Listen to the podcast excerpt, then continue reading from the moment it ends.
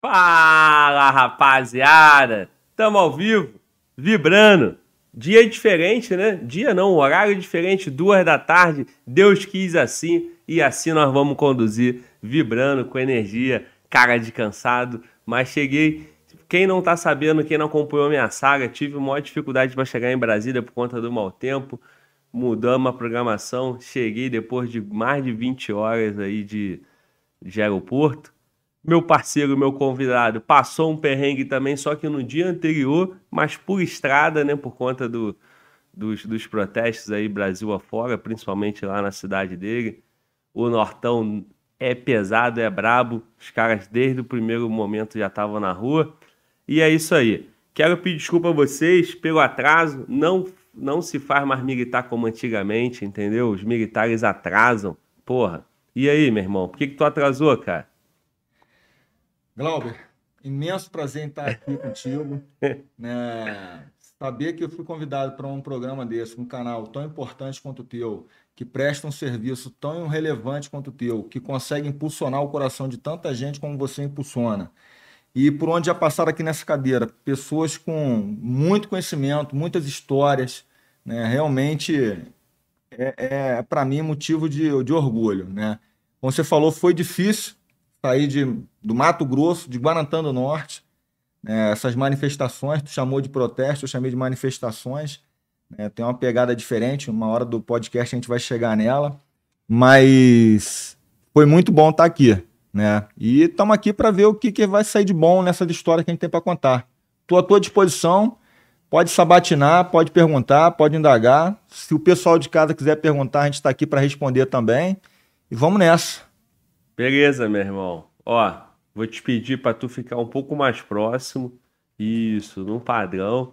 E vou te pedir desculpa, cara, porque eu mandei os seus dados aí para a equipe. A equipe botou lá Comandante Gonçalves. Eu não sei de onde surgiu essa parada. Nós vamos ajustar.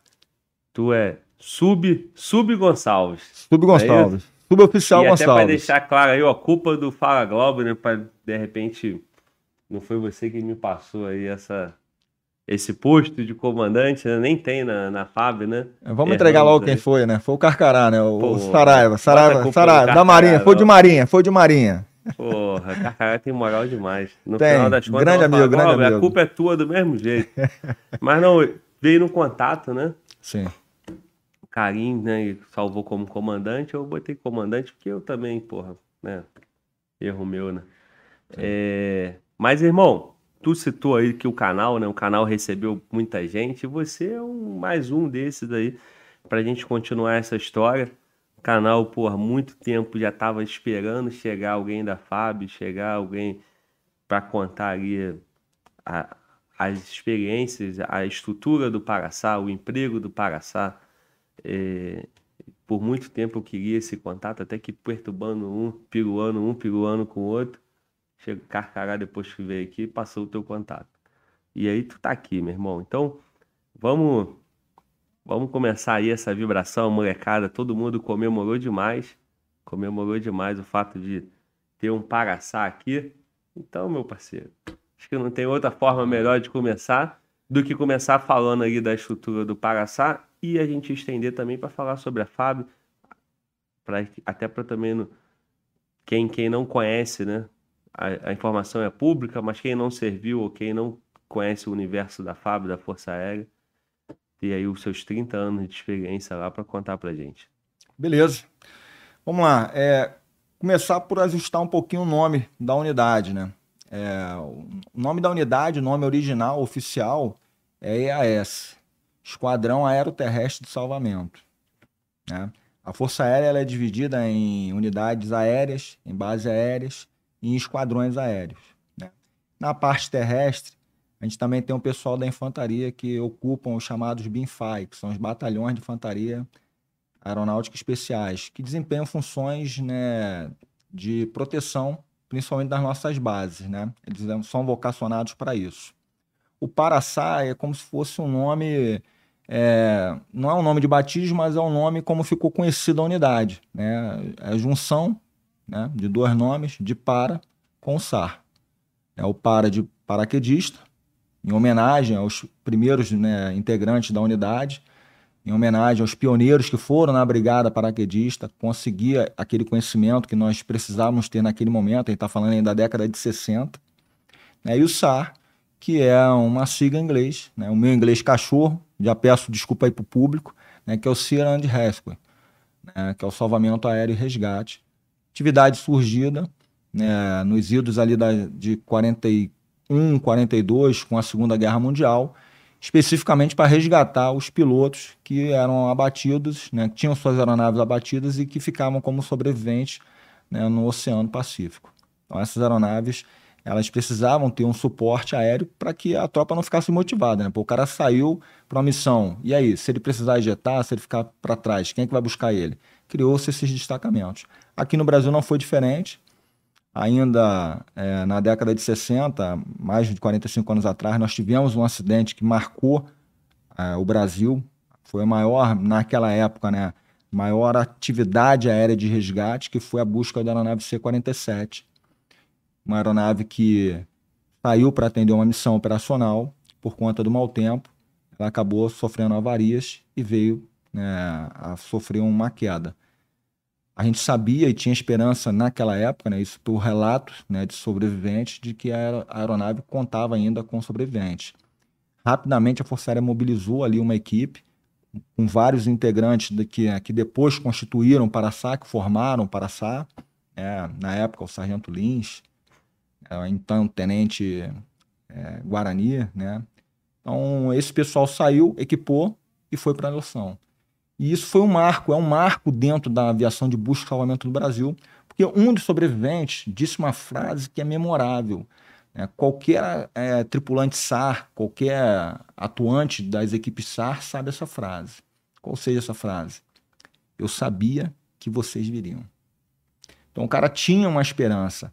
E essa é a esperança que as equipes que compõem o sistema de salvamento aéreo da Força Aérea e o Paraçá tem como lema para motivar seus homens. Né? Eu sabia que vocês viriam. Então, quando o Paraçá atua, atua nessa perspectiva. Quando a gente está atuando, a gente costuma até brincar dentro da unidade. Né? Quando o Paraçá atua, alguém já está chorando. Alguém não vai chorar, alguém já está chorando porque envolve todo um, um, um temor de não ter sobreviventes, toda uma aflição né, de ter pessoas que precisam de salvamento. Né? Força Aérea ela, ela é marcada por diversas ações nessas áreas. É, a cada ano que passou depois dessa criação da unidade, foi aprimorando o treinamento dos homens, né? e isso também motivou a minha ida para a Força Aérea. Né? Foi uma busca dessa que motivou minha ida para a Força Aérea. Muito bom, irmão. Tu passou aí a, a visão militar, né? Sim. E também tem os acidentes, né? Os acidentes, é, vamos dizer, de aéreo doméstico ou de voo, voo, voo fretado, que a FAB também, que, a, que o Paraçá também vai, vai atuar, né? Sim, assim, quando você fala em sistema SAR de proteção, né? Quando você fala em busca e salvamento, esse sistema ele é importante para toda a aviação, não só para a aviação militar, para a aviação civil também. Né? Inevitavelmente, acabam ocorrendo mais acidentes com aeronaves civis do que com as militares. Não vou dizer que por conta de um ou de outro problema, é que na atividade militar a gente segue determinados protocolos. Né? Hoje a aviação civil está muito mais criteriosa e vem minimizando, mas infelizmente às vezes ocorrem esses acidentes por uma série de questões. Nós temos na Força Aérea né, um setor né, que desenvolve pesquisa e estudos né, para tentar entender e conter o avanço desses acidentes, que é o CENIPA, né? É, investigação e prevenção de acidentes aeronáuticos, né? Que é onde tem um pessoal muito especializado, muito capacitado para isso. Né? Nós temos todo um sistema, né? Inclusive eu até marco, né? Como é que eu fui parar no Paraçá, né? Se me permite colocar aqui, né? Lá atrás, né? Em 1990, eu aluno na escola de sargento, né? Escutei algumas pessoas falando do Paraçá, paraquedista, aquela coisa toda. Eu com 16 anos, não entendia nada. Bisonho, como todo mundo, né? Pô. Apareceram poucas vagas, né? Na minha, na minha formatura. Uma dessas vagas foi para o norte, para Manaus. Tinha uma vaga lá para o Serviço Regional de Proteção ao Voo. E aí o pessoal falou assim: ó, tem um negócio de salva-aero lá dentro, porra. Salva-aero, pô, eu moleque, né? Tinha acabado de fazer 18 anos, formado sargento, né? Terceiro cão, como a gente brinca. assim, pô, vou para esse negócio de salvar era aí, pô, vou salvar gente, vou para lá, né, pô. Não tem nada a ver. É, o pessoal do Salva Aero faz uma função extremamente importante, mas eles atuam dentro do controle de tráfego aéreo. Então, quando você vê assim, uma torre de controle de tráfego aéreo, ali dentro tem um controlador de tráfego, você tem um, um sargento de comunicação, um sargento especialista em meteorologia. E esses caras têm núcleos de atuação. A aeronave ela sofre checkpoint. Então, a aeronave saiu lá do, do Santos Dumont. Não ela tem, ela nem, ontem nem não saiu. Nem me lembra disso. então ela vai decolar, essa aeronave ela tem um, uma rota, um plano de voo. Esse plano de voo é a primeira peça do quebra-cabeça de uma missão de busca e salvamento. Porque a partir dali a gente sabe que o piloto saiu, vai ter que chegar a tal lugar e a rota dele. A primeira coisa.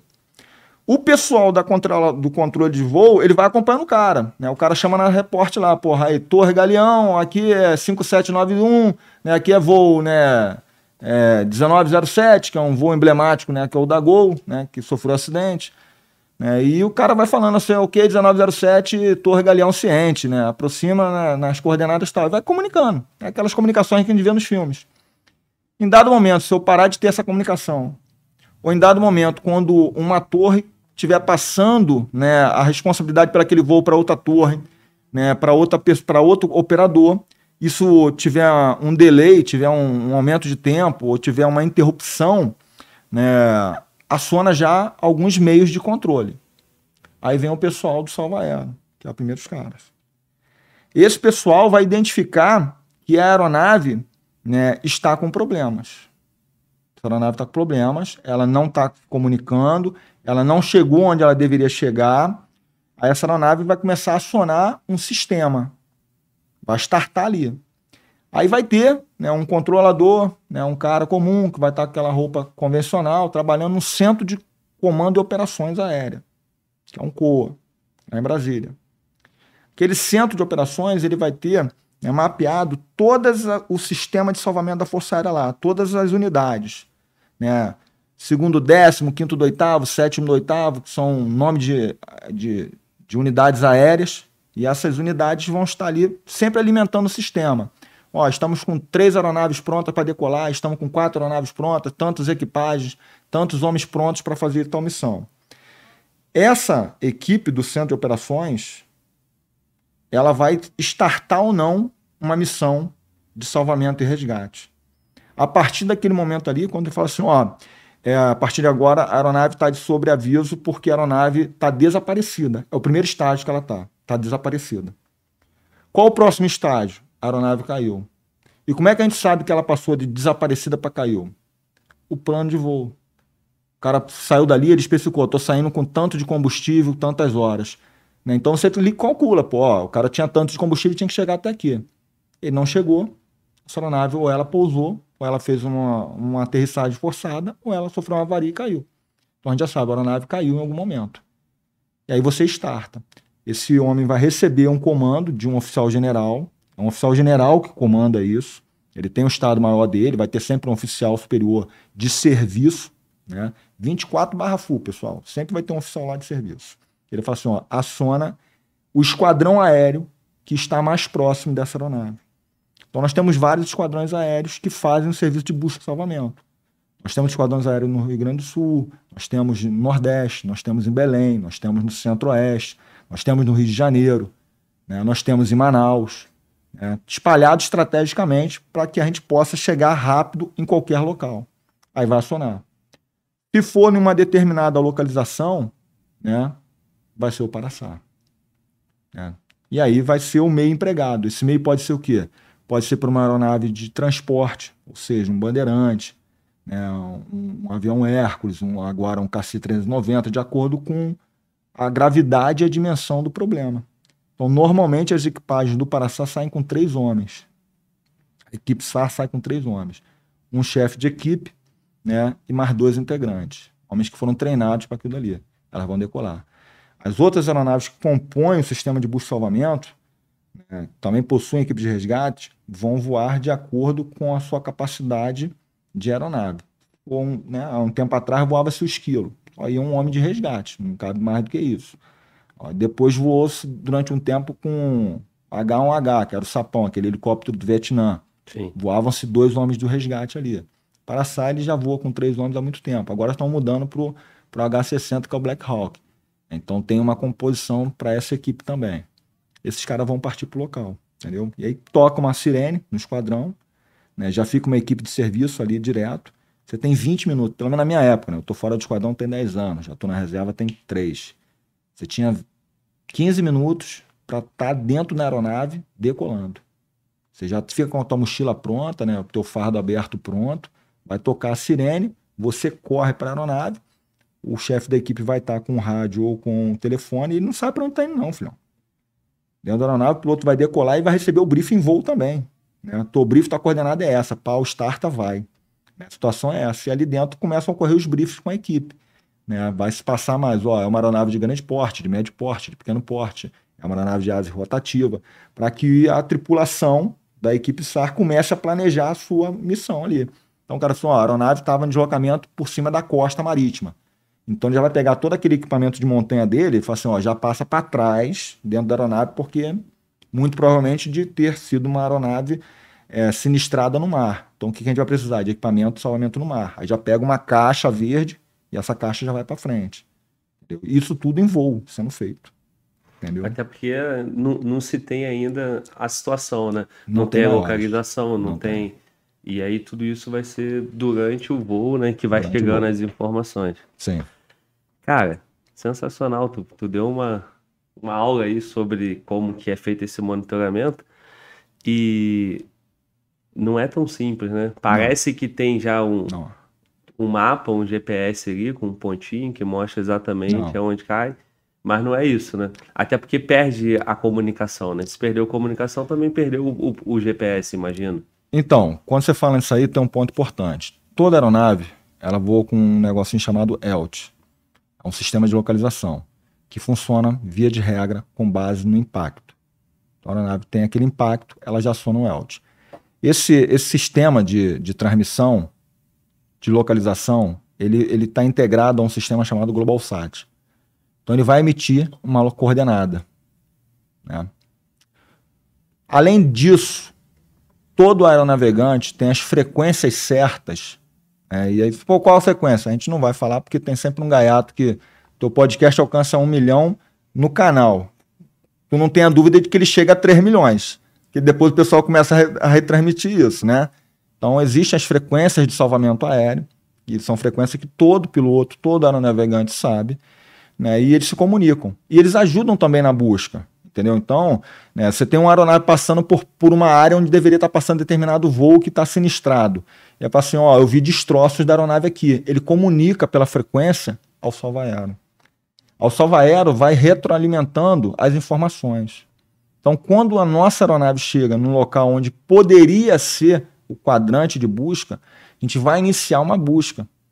Entendeu? Então, existem as técnicas de busca. Vai ser uma técnica em forma de pente, vai ser uma técnica de quadrante. O que é em forma de pente? A aeronave vai, volta, vai, volta.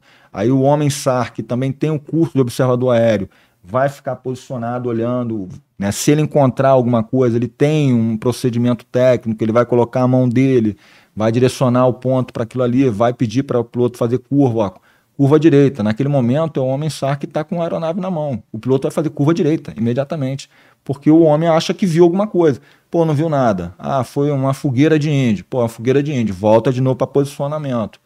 Começa tudo de novo, tudo de novo. E nisso já tem equipes em solo, né, para saber se a extensão do problema foi muito grave, né, para saber pô, o rodízio de, de turno desses homens que eles vão ter que estar. Tá, vai ter rodízio, não vai ter? Que horas esses homens vão parar de fazer essa busca? Tudo isso vai impactar no planejamento da missão. E aí tem um coordenador de busca esse coordenador de busca ele vai estar alimentando o sistema do Paraçá. Tudo coordenado por aquele oficial brigadeiro lá atrás que eu te falei que vai estar sendo alimentado dessas informações. Entendeu?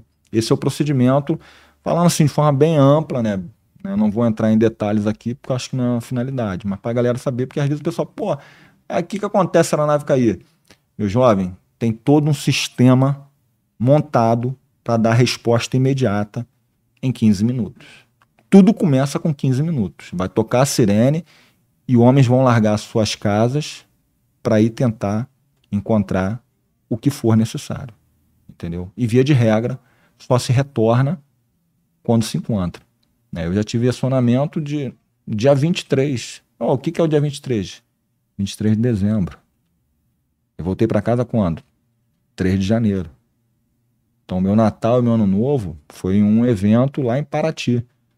Né? Que a gente pode até depois, para mim, foi, foi algo bem, bem bacana né, de ter participado, embora né, para mim foi uma atividade que eu fizemos de tudo para na esperança de encontrar o sobrevivente, mas infelizmente isso não ocorreu. Né? Mas foi para mim um, um, um, resgate à minha origem, né? que foi primeiro, praticamente o primeiro resgate que eu participei depois de formado, depois de aumençar. Assim, pô, por quê? Não são, não são muitos resgates. Não é toda hora que cai uma aeronave. A aeronave cai esporadicamente. Entendeu? Então a gente às vezes treina lá no Paraçá uma vida o cara passa anos no Paraçá e ele foi em quantos resgates realmente? Foi pouco, porque tu lembrou que eu falei que são três por equipe? Então aquela equipe foi. Aquela equipe vai ter, porra, né, algo a mais para contar, porque muitas vezes já foram e resgataram pessoas vivas. Né? Isso é muito válido, é gratificante. Essa é a essência do Paraçá, eu sempre encarei isso. E foi assim que eu fui para Paraçá. Eu fui para Paraçá porque em 94, se não salvo engano, na época eu servia na Amazônia ainda, minha irmã mandou para mim, eu ia até te mandar isso aí, eu tenho até hoje. Né? Mas como foi essa correria, né? Eu acabei deixando numa outra mala que ficou lá em Guarantã do Norte. Um abraço, povo de Guarantã do Norte, no Mato Grosso. É, eu tenho um recorte do jornal de uma operação que era vocacionada para fazer o resgate do Ulisses Guimarães.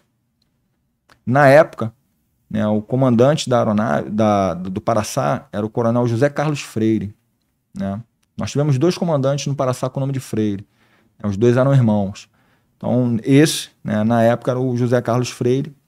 E ele deu o testemunho dele, ele explicou como é que era a concepção da missão, falou né, dos riscos, né, da apreensão, né, pô, era uma pessoa importante, né, Ulisses Guimarães, né, tá, a gente estava recém saído ali da Constituinte de 88, né, não eram muitos anos, eram seis anos de diferença e a pressão muito grande da imprensa de resgatar, de encontrar uma resposta. E ele falou, né, uma frase que é, é, me deixou impactado, né, abre aspas, né, a frase que ele usou, e para mim ficou assim na minha cabeça. As buscas vão continuar até a exaustão, porque a persistência é o princípio básico de qualquer busca. Nós vamos ficar até encontrarmos uma resposta para isso. Eu falei assim, pô, eu quero ir pra esse negócio aí, cara. Aí eu liguei minha voga, né? Eu falei assim, pô, eu quero ir para Araçá. Na época eu, eu, eu, tinha a pretensão de ser atleta das Forças Armadas, né? Então treinava muito para isso. Eu falei assim, não, não quero mais ser atleta, não. Quero ser para. E eu tinha um certo receio na época, né? Porque o pessoal falava assim, ó, tem que Paraçá, tem que fazer paraquedismo. E aí era aquele, aquele receio de machucar meu joelho por conta do canguru, né? Pô, vou quebrar meu joelho, não vou conseguir ser atleta. Assim, eu tenho que tomar uma decisão eu quero ser do Paraçá. Aí comecei a fazer o requerimento de transferência, não saiu minha transferência naquele ano. Eu saí de Manaus, fui parar em Curitiba. Né? Curitiba continuei mais um tempo como atleta. Aí chegou uma decisão, né? Eu encontrei na época um oficial que tinha sido do Paraçá lá em Curitiba, ele me viu treinando.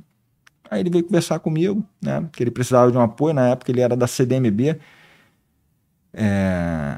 Comissão Brasileira de Esportes né? Militares, né? E ele. Ele era o Coronel Pons. Quem é da antiga sabe disso aí. Coronel Newton Pons. Ele viu treinando lá na pista de pentatlo, que eu tinha feito de forma arcaica, ainda rudimentar, com madeira. Eu falei assim, pô, tu nunca pensou em ir para Paraçá, não? Eu falei assim, pô, Coronel, eu tô tentando. Ele falou assim, pô, bota teu nome na, na lista de transferência aí. Tudo começa com uma lista, né? No plano de movimentação. Né? E vai lá fazer os testes. E eu fui fazer os testes. E assim eu fui começar a minha vida no Paraçá. Por conta né, dessa entrevista que eu vi né, do coronel Freire falando o testemunho dele. A partir dali eu fui para Paraçá e iniciei minha jornada no Paraçá.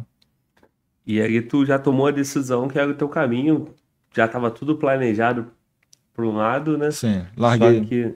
É, deixei a, o projeto ser atleta.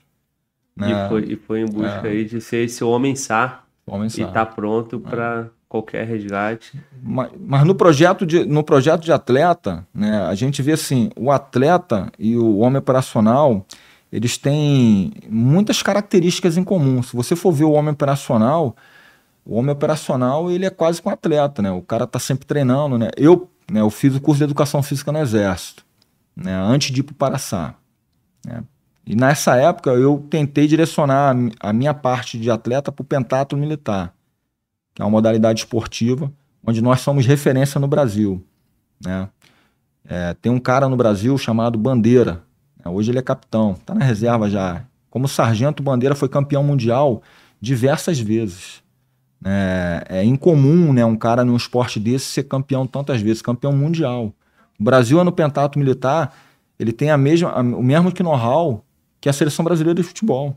Nós somos respeitados internacionalmente, pouca gente sabe disso. Né? E eu lembro quanto que uma vez lá na Fortaleza São João, não sei se tu conhece ali, na Urca, local maravilhoso, é onde fica a escola de educação física.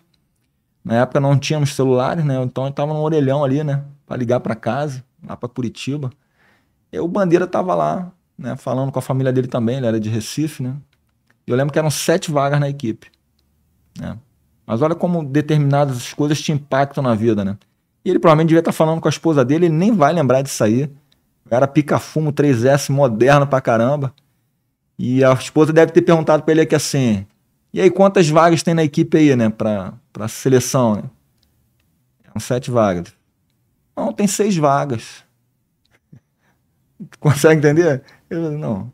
Os garotos vão brigar por seis vagas. Uma é dele. E aquilo foi o suficiente para mim. Eu falei assim, pô, olha como é que esse cara pensa, cara. Uma vaga é dele. Já é dele. É isso. Eu falei assim, pô, meu irmão, então isso marcou minha vida. Quando eu falei assim, pô, tu vai fazer tal coisa? Eu falei assim, vou. Pô, tu vai fazer é, o curso de comandos? Vou. Pô, tu vai fazer. Vai ter um monte de gente querendo botar barreira na tua vida. Você tem que botar a tua meta e ir atrás dela, com o teu planejamento. Que por falar nisso, cara, tu tem uma raiz aí no Exército Brasileiro, né? Tu falou que tu formou educação física, Sim. depois tu fez comandos, tu não, tu não é, tem o para comandos, você tem o comandos do exército, né? É. E aí nós vamos ter oportunidade de falar sobre tudo isso. Tu tem o Guerra na Selva. Tem o Guerra na Selva. E tu fez o, o, curso de operação de choque também. Fiz o curso de operação de choque na Polícia do Rio de Janeiro. Isso que eu ia te falar onde? Na PMERG. Na PMERG, batalhão de choque. Na, na, na Mendissá. Muito nos bom. castelos. Muito bom, currículo sensacional. Mas, meu parceiro, me permite continuar aqui na nossa pegada do Paraçá, porque você citou e falou assim, cara, meu primeiro, minha primeira operação aí dia 23 de dezembro, voltei no dia 3, foi meu primeiro salvamento, né? E vamos falar disso, cara. Pode vamos. detalhar aí, passar toda essa experiência pra gente, porque a gente está aqui para te ouvir, irmão. Então, na época era dia 23 de dezembro, né? Ali no, nos idos de 2000 e 2002, se eu não estou enganado, me permitam assim a falha da memória, acionou o, o alerta, né? E eu estava em casa. Né? Aqueles feriados ali, final do ano, a gente sempre faz revezamento, né? É comum isso em todo órgão público, né? As equipes funcionam de forma reduzida, né? E aí ligaram lá para casa, já estava com o telefone nessa época já, né? Olha só, acionou um alerta aqui para Paraty. Uma região bem complexa, bem complicada ali, né? Rio de Janeiro São Paulo, quem conhece, sabe? Quando fecha o tempo ali, fecha de forma bem rápida e abrupta. É, e tem muita, muita serração baixa ali, tem muito, muita serra, né? E essas serras formam determinados vales e alguns pilotos eles insistem em, em, em pegar algumas dicas de voar dentro do vale ou então voar, né? na margem de areia da, da faixa costeira, né, para poder chegar ao seu destino final. E essa aeronave, que era um Robson 22, infelizmente não conseguiu chegar ao destino final e ela emitia esse ELT que eu te falei. Então a gente tinha um sinal de ELT que nos proporcionava ter uma ideia da área de busca. Sim. Nós tínhamos o coordenador que nos dava uma ideia. O problema é que essa área, né, ela te dá um raio né, de 15 quilômetros. Então, se você botar ali né, dentro de um círculo, aí você for calcular a área de um círculo, né, PR2, olha quanto que vai dar. Como é que você vai fazer busca terrestre? Você, Pô, por que vocês não faziam busca aérea? Porque não dava para voar. Estava tudo fechado. Então a gente ainda fez algumas buscas aéreas, né? Era uma pessoa que tinha uma determinada influência política. O estado de São Paulo, né, que era o estado de origem de, dessa, dessa vítima, mandou grupamentos para lá também, mandou até o pessoal do GAT, né, para ser voluntário, para ajudar, porque a gente falou assim: ó, a gente está com dificuldade, nossa equipe pequeno, mas não, não adianta, não é frutífero você fazer busca terrestre numa área que tem um raio de 15 quilômetros fechada, de mata, de de serra, seria né, inviável. Não é a tática, não é o melhor planejamento. Mas nós fizemos assim mesmo. Né? E muito poucas pessoas sabiam, né? Muitas pessoas sabem a essência do Paraçá. Eu lembro que nessa época eu estava com um amigo aguardando né, para fazer novos planejamentos, direcionar as buscas. E uma pessoa da família dele, né, da vítima, passou e falou assim: pô, vocês são da onde? Não, nós somos do Paraçá. Eu falei assim: o que, que é isso? É uma unidade da Força Aérea vocacionada para esse tipo de serviço de busca e salvamento. Aí ela foi falou assim, né? Nunca ouvi falar em vocês. Talvez eu tenha sido infeliz, né? Mas foi assim, a bola bateu, eu não deixei nem quicar, né? E eu olhei para ela e falei assim: Nossa, que coincidência. Eu também nunca tinha ouvido falar na senhora, mas estou aqui. Aí ela levou aquele choque, né? Aí o colega depois falou assim: Pô, tu não foi muito duro com ela? Eu falei assim: olha, cara, talvez eu tenha sido um pouco duro com ela, né? Mas ela também foi um pouco dura conosco. Tu não acha, não? Porque ela queria todo o tempo que nós decolássemos. E não tinha, não tinha condições de decolar. Você não, você não conseguia enxergar a cabeceira da pista no chão ali. Você não conseguia ver nada a 20 metros. Ia ser mais uma aeronave vitimada. E às vezes as pessoas não entendem, né? A, a, a, os familiares, né? a imprensa não entende que tem um protocolo a ser seguido e que esse protocolo foi estudado e que existe um planejamento que deve ser né, executado. Se esse planejamento não tiver condições de ser executado, ele vai ser replanejado. Né? E o que me marcou nessa, nessa, nesse evento foi a faixa que eles deixaram no final. É, eles fizeram um agradecimento é porque naquela época, né, Glauber, a gente não andava com celular. Então não tinha como registrar essas fotos. Mas eu lembro bem o que estava escrito, né? Ela fez os agradecimentos ao Paraçá, porque nós encontramos a vítima, né? Eles puderam ter esse acalento, né?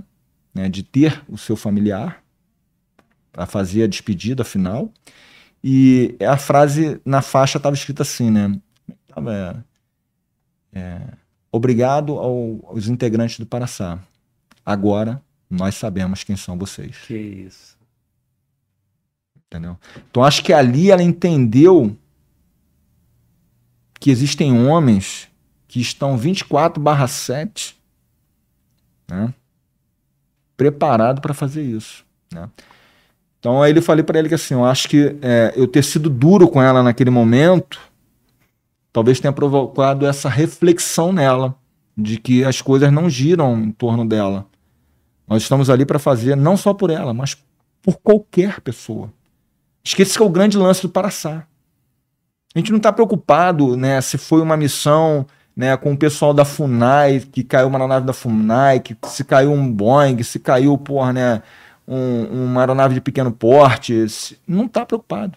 Nós vamos. Não importa o local. Nós também vamos. Ah, foi na Nós vamos. Ah, foi no mar? Nós vamos. Ah, foi no Cerrado, nós vamos. Coisa mais difícil de eu te dizer que tem acontecido é uma aeronave ter caído num local plano, bonitinho. Nunca. Nunca a aeronave vai cair nesse local. A aeronave só cai no mar, na montanha ou na selva. Né? Nesses 30 anos de Força Aérea 10, ah, eu tive. Ah, você foi no resgate sim, que foi do primeiro do 11, até com o coronel, foi comandante lá com o coronel Coelho. Não chegou a ser um acidente. Ele teve que fazer um pouso de emergência né? E realmente o pouso foi impactante para a nave, inclusive ele teve até um problema na coluna, aquela coisa toda, e ela pousou ali numa fazenda, numa plana. Mas ele controlou, a gente está falando de um piloto ali que tinha milhares de horas de voo, né? uma aeronave que ele foi instrutor, voou desde tenente, aquela coisa toda. Via de regra, então, via de regra, é nessas condições que eu falei. É no mar, é na montanha, é na selva. Se é que pode dizer isso, né? Mas nesse caso foi uma pane bem sucedida ali, né, cara? difícil, né? Falar. Contou com a perícia dele também. Né? Ele teve o mérito dele. É uma situação entendeu? que não é usual, né? Não é. Em é regra, é vai ser coisas assim. muito mais traumáticas, Sempre né? assim. Meu irmão, é, esse evento seu, né?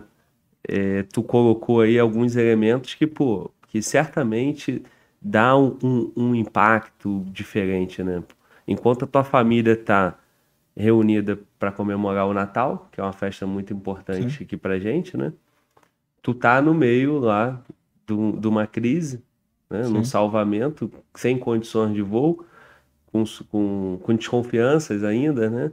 Sim. Então, com pressão por. Tu não citou, não sei porque tu prefere deixar reservado, se isso aí é público, mas tu, uma pessoa de influência, então entra muito poder público, Sim. poder de imprensa, essas Sim. coisas financeiras e tal. E nisso aí tá a equipe lá e não sai do terreno enquanto não faz um revezamento ali, mas chegou, assumiu e fica até finalizar, até cumprir a missão ali. De- deixa eu te, te colocar em cima do que você pontuou. Você fala assim, com certa desconfiança. Eu entendi quando você fala desconfiança. Você tem a desconfiança de não saber o que está acontecendo.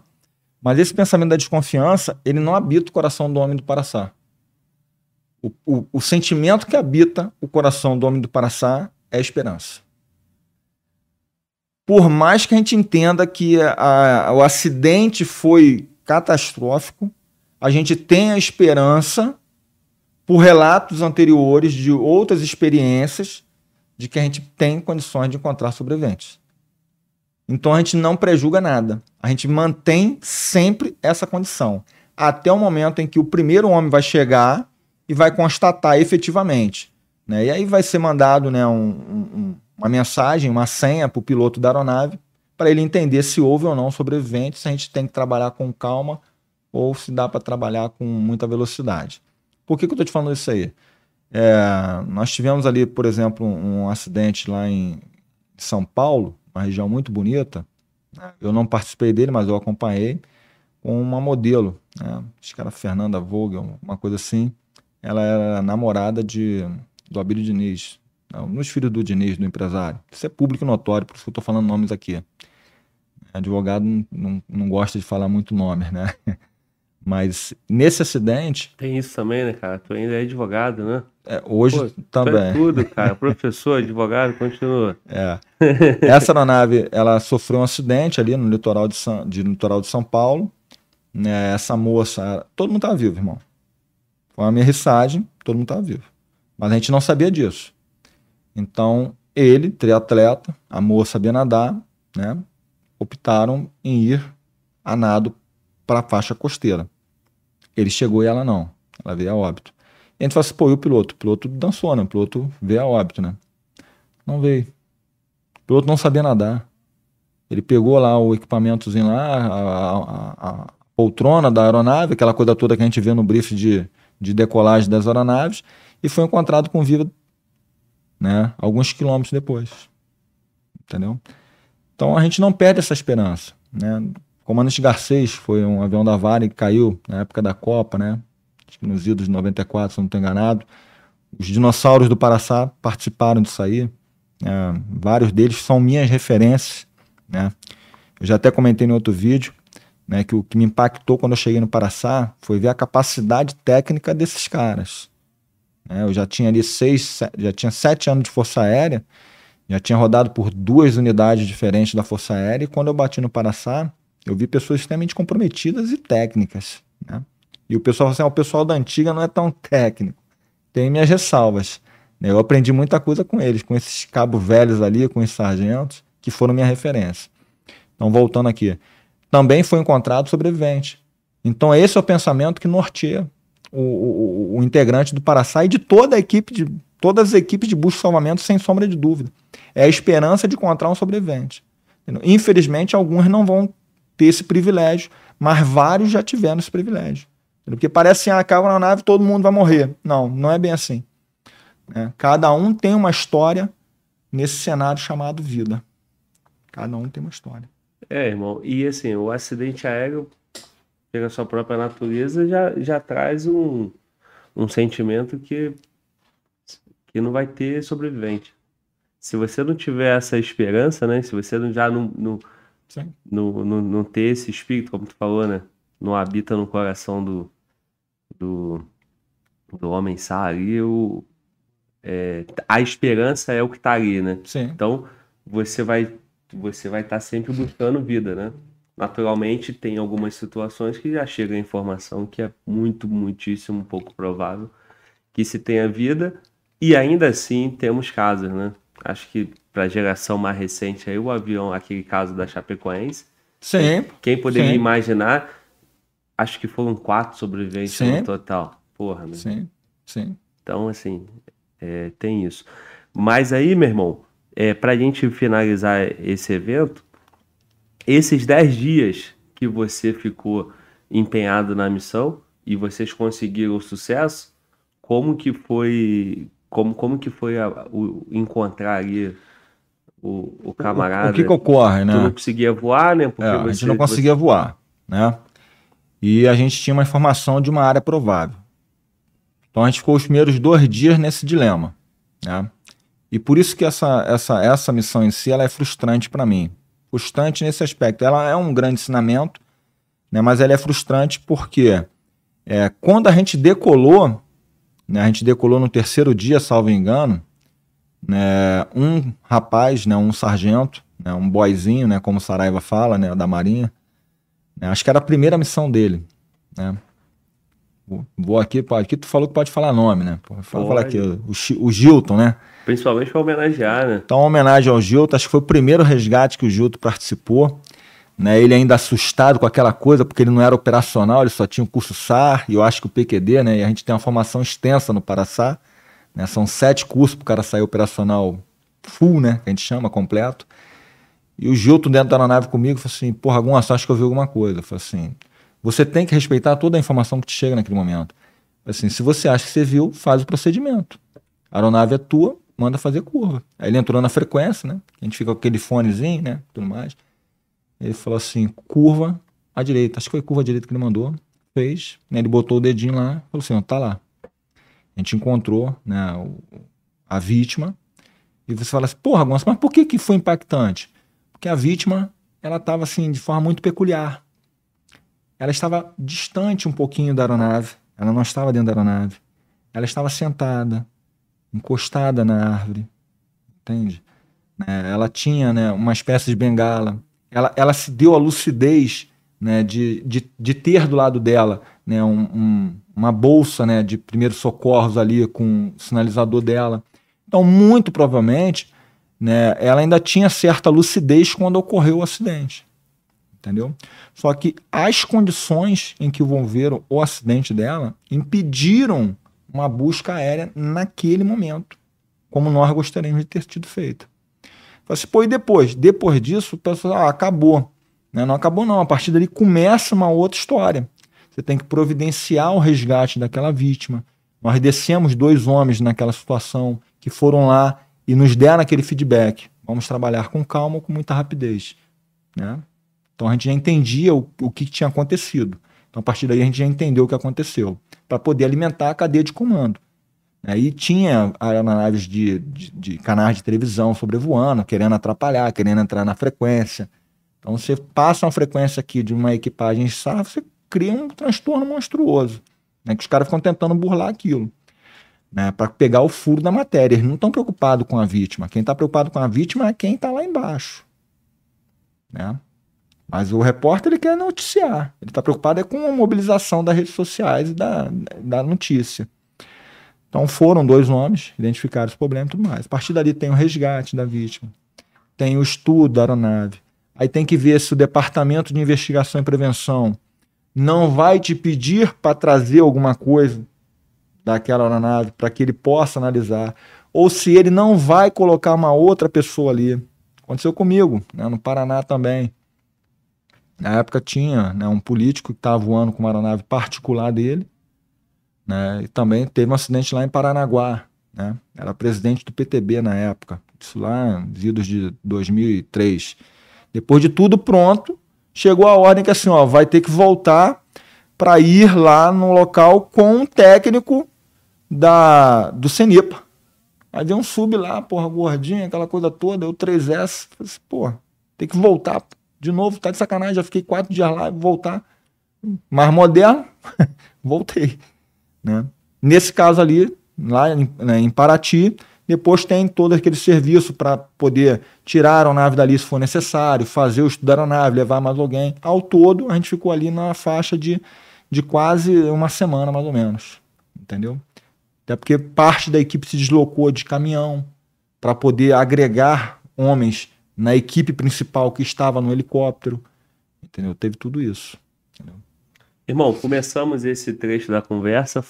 Eu te indaguei ali sobre é, qual, qual, é ali o emprego do Paraçá, né?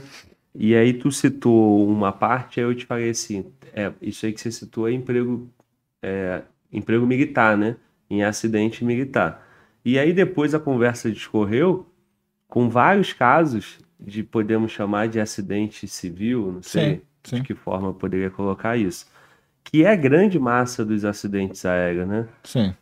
Porque a, a, Força Aérea trabalha todo o sistema ali, né, de, de controle de tráfego aéreo, trabalha, é, imagino, né, que a tua grande missão é a prevenção, né? Não acontecer acidente, né? E aí tem todo, todo o sistema para que isso não aconteça, né? Plano de voo, controle de tráfego, é, aeronave, regras, manutenção, não sei, tecnologia. Entendi a tua pergunta. Né? Você está falando o seguinte, né? a, a preocupação do Paraçá é estar pronto para prestar esse serviço. Né? Esse serviço é dividido em diversas frentes de, de, de atuação. Então tem o pessoal do Salva Aero, que faz curso especializado, não é qualquer integrante do Salva Aero que vai coordenar uma busca, não é qualquer operador de tráfego aéreo que vai coordenar a busca, ele tem que fazer um curso de, de operador lá do Salva Aero, salvo engano, os colegas aí que são dessa área que me perdoem, né, caso eu esteja cometendo aqui né, uma injustiça em não, não detalhar tão especificamente.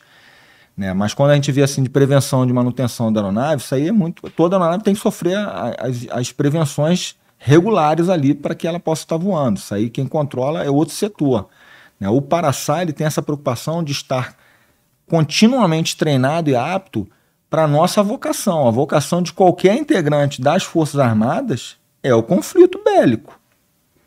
O Paraçá, além disso, se preocupa com o serviço de busca e salvamento, porque foi destinado a ele essa necessidade.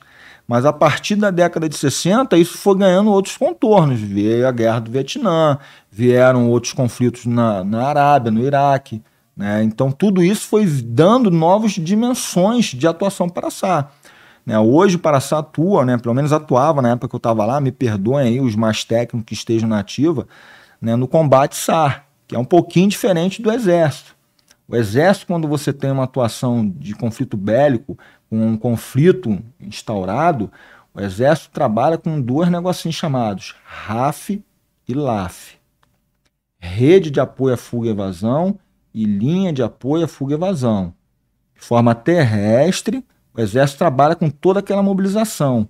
Então, onde tem a minha área de conflito? Ali ele vai criar uma linha de apoio, uma rede de apoio, pessoas que vão apoiar. Né? Porra, o Glauber foi para uma missão lá, infiltrado de comandos, né? E agora, meu irmão? Porra, chafurdou a missão, foi deflagrado. Porque o sigilo da operação de comandos, ele é até o momento da ação. Depois do momento da ação, acabou o sigilo, você precisa exfiltrar o mais rápido possível. Quem vai te dar apoio para exfiltrar?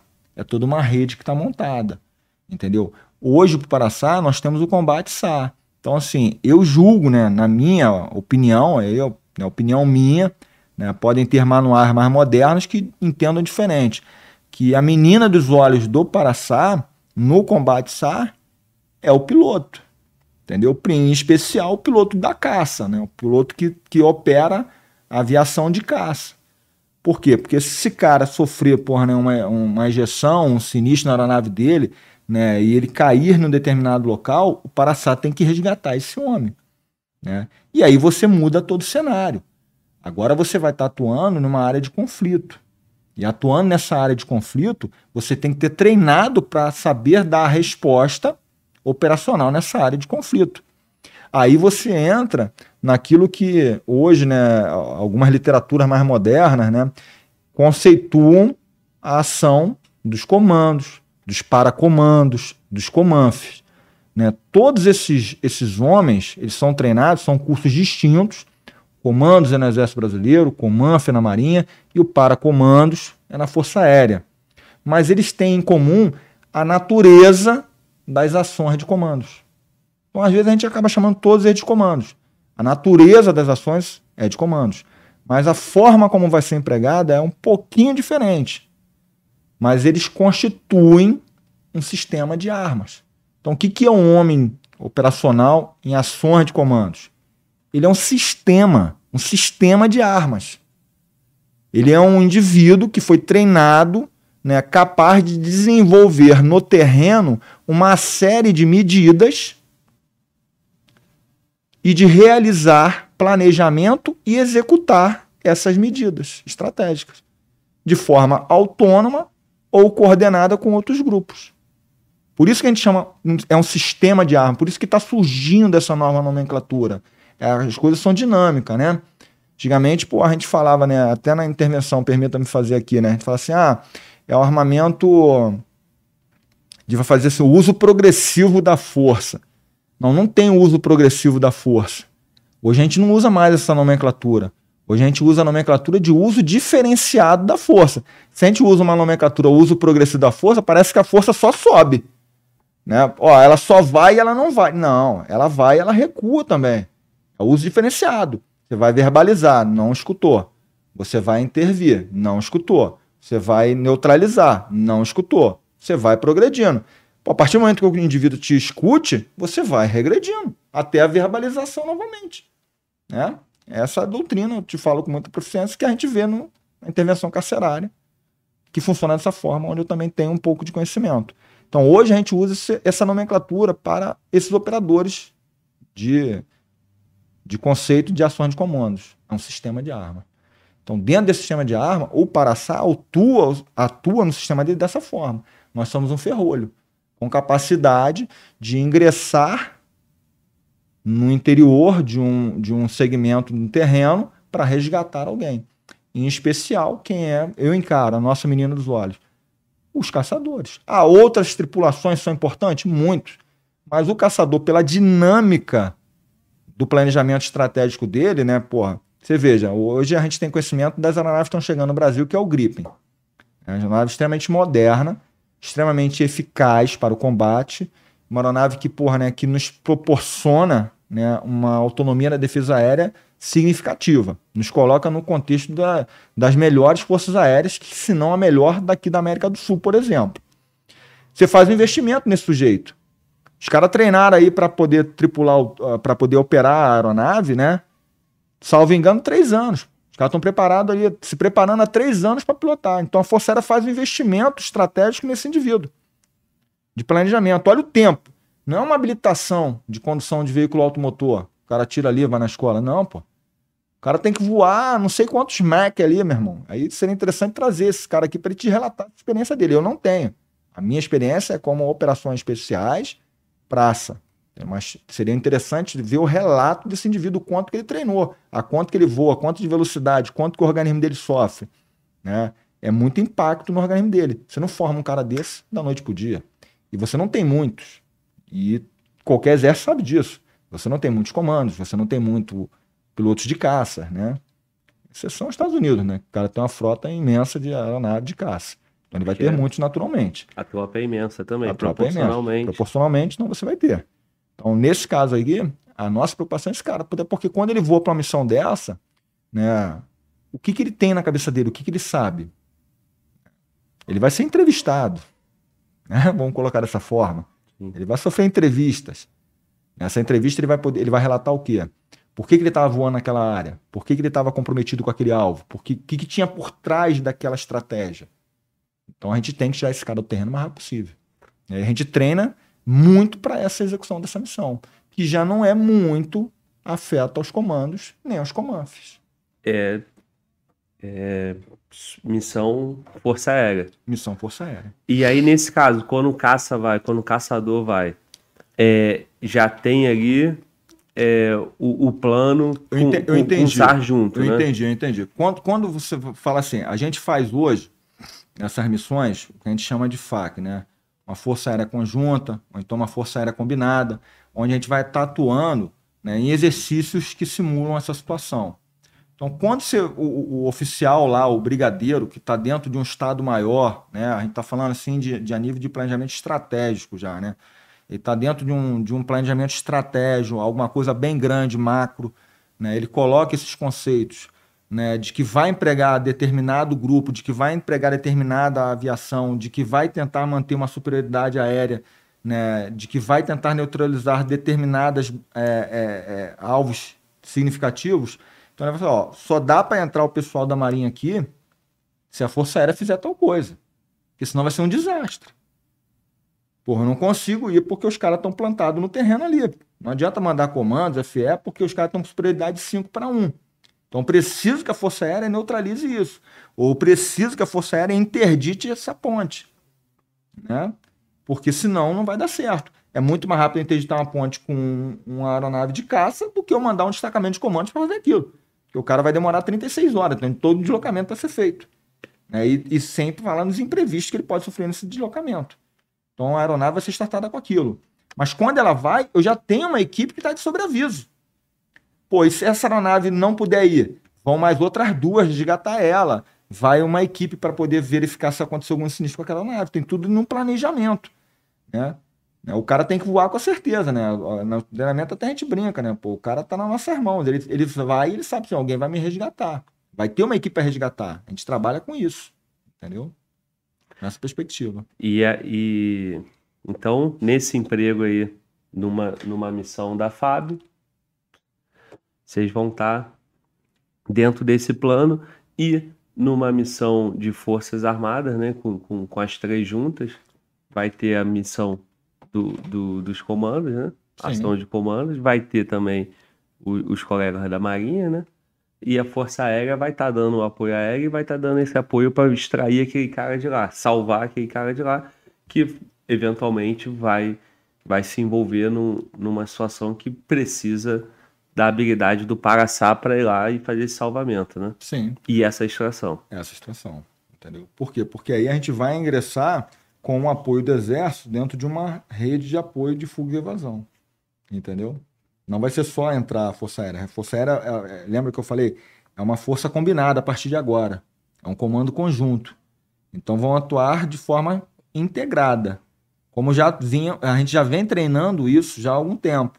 Começou lá atrás, salvo engano, em 2002, com a primeira Timbó. Já foi falado aqui em alguns podcasts. Eu ia falar então, exatamente isso agora, porque o Carcará, quando teve aqui, ele falou, salvo engano, da Tibó 2. E aí foi. É, aí eu não sei, né? Quantas folgas, né? Sim. Mas, independente disso, é, o ponto marcante aí é uma operação, uma missão com, com as três forças junto com o que tem de mais especializado das três, né? Que contou com o Comando, Comanf e o Paraçá. Então, o que acontece? A gente vem, né, já de longa data, né, o Comando das Forças Armadas Brasileiras, né, que é um comando extremamente preparado, né, ela já vem entendendo a necessidade de se atuar de forma conjunta. Eu não posso deixar né, o exército atuar achando que o exército vai resolver o problema sozinho, ou que a marinha vai resolver o problema sozinho, ou de que a força aérea vai resolver o problema sozinho. Então precisava ter uma interação maior. Né? Então, a Timbó 1, nós identificamos através do serviço de inteligência, de órgãos de, que faziam parceria do, do, do serviço de proteção, pô, de vigilância da Amazônia, identificando uma série de atuações, né, inclusive de narco-guerrilha naquela região da cabeça do cachorro. A gente vinha, isso estava monitorado. Isso ali é uma região que é um entre-sai danado. A geografia, né, a hidrografia dos rios ali permitem isso. Né? Você tem rios ali, o Rio Morro, que sai do Peru. Né? Pô, ele tá dentro do Peru, volta para dentro do Brasil. Tá dentro do Peru, vai para dentro do Brasil. Os caras extraíam madeira ali, largava né, dentro da área do Brasil, aí deixava a tora boiando. Pô, saía do Brasil, entrava no Peru. Mas falar assim, nossa, madeira brasileira. Não, não, não. Dentro do Peru, madeira peruana. E aí? Mas se ele deixasse o Rio embora, ela ia voltar de novo para o Brasil, de onde ela saiu. Então já tinha tudo isso mapeado. Então foi a primeira vez que a gente resolveu fazer uma grande operação conjunta envolvendo já a Força Aérea na época e o Exército. Eu integrei esse destacamento. Para mim foi motivo de orgulho porque eu tinha formado no comandos, né? especializei no comandos, fui formado na Escola de Especialista de Aeronáutica. Né, veja o nome: Escola de Especialista de Aeronáutica. O nome da escola é esse. E depois de 12 anos, foi a primeira vez que eu fui tratado pontualmente como especialista. E foi por um general do Exército. Por quê? Porque eu estava integrando um destacamento de comandos. E aí o cara, pô, a gente tem as fases das operações de comandos, né? Então, já fui falado aqui em podcast, está na internet.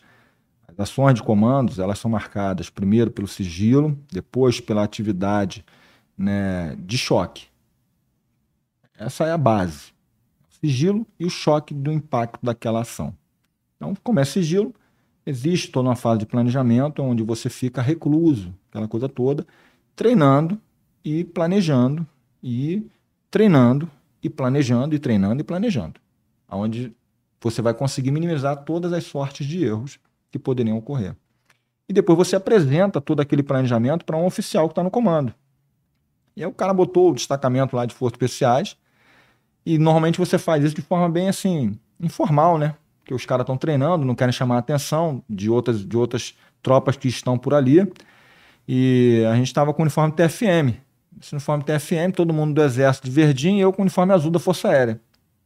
E eu lembro como se fosse hoje, cara. O general estava lá para assistir o briefing e ele falou assim: Não, peraí. Falou com o coronel que está ao lado dele do Estado-Maior. Quem é aquele cara ali? Eu falei assim: Não, ele integra o destacamento de operações especiais. Mas aí ele fez assim, né? E aí o Kiko? Né? Ele falou assim: ele integra, está integrando o destacamento. Ele não sabia, né, que, tinha, que, eu, que eu estava ali naquela forma, né? Aí o cara falou assim, pô, mas ele é, é, é, é operacional? O cara falou assim, é, ele é comandos. E o general falou dessa forma, nunca mais eu esqueço essa frase também. Nosso comandos? Aí falou assim, nossos comandos. Inclusive o pessoal do turno dele tá ali.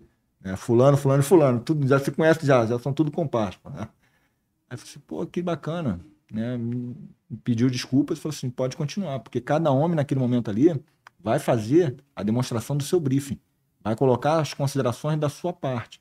Já teve gente aqui que falou, né? acho que Vitor Hugo falou como é que funciona a natureza do destacamento de forças especiais, destacamento de comandos, as especializações que estão ali dentro. E eu falei da minha parte. Aí depois ele veio conversar comigo, pô, tu fez o curso comandos quando? Pô, filho, não dormiu, general. Pô, que bacana. Pô, muito bom saber que a gente já está conseguindo interagir. Então, a partir daquele momento, a gente começou a ter essa interação. No ano seguinte, se eu não estou enganado, foi quando eu conheci essa grande, essa grande figura né, que teve aqui, que me precedeu algumas semanas atrás, que foi o suboficial Saraiva, né, o Carcará. Uma pessoa por quem eu tenho assim, grande admiração. Você vê que é um cara que tem grande conhecimento, que tem assim, uma capacidade né, de, de transmitir informações, né, de descontrair. Né? É um cara que tem uma pegada um pouco mais diferente da minha. Talvez eu seja um pouco mais formal, né? Ele não, ele consegue interagir, tu não tem como não se apaixonar por ele, né? Se demole, ele já sai aqui, ele já sai pegando a tua caneca, ele, ele domina o terreno, né? Então eu conheci né, o Carcará, o vulgo, né? O codinome, né? Vamos colocar assim, vulgo é nome de bandido. É. Né? Codinome Carcará, carinhoso, né? Lá na Timbó, na Timbó 2. Ele... Suboficial Saraiva. Suboficial Saraiva, entendeu? Tá na reserva, a gente pode falar o nome. Eu sempre tive muito cuidado sem falar nome, quando o cara ainda está nativo, é operador, né? Eu mesmo não tinha redes sociais. Só fui ter redes sociais quando eu saí das Forças Armadas e ingressei na, na vida pública. Então, o Saraiva me deu grandes exemplos ali, né, cara? A gente fazia ali alguns desafios, né? Enquanto ficava lá treinando, né, para a missão, tinha nossa hora de também de descanso, né? Mas nosso descanso era o quê? Era mais suga e, e zoação, né? Então a gente falava da dificuldade do treinamento CIO, né? E o Saraiva veio aquele jeito dele. Que CIO porra nenhuma, rapaz. CIO, CIO nada. CIO eu, pô. Hum. Eu que sou CIO aqui, ó. Aí eu falei assim, não, cara, os treinamentos dos caras é, é brabo, bicho. Porra, tem um treinamento lá que os caras fazem lá de, de nadar, porra, né? Com mão amarrada. Isso aí qualquer um faz. Qualquer fuzileiro faz isso aí, pô. Isso aí não vou nem dizer que o comando faz, não. Qualquer fuzileiro faz, aquele jeitinho dele, né, pô? Então faz aí. Porra, amarramos o cara, bicho. Lembra disso aí, Carcará?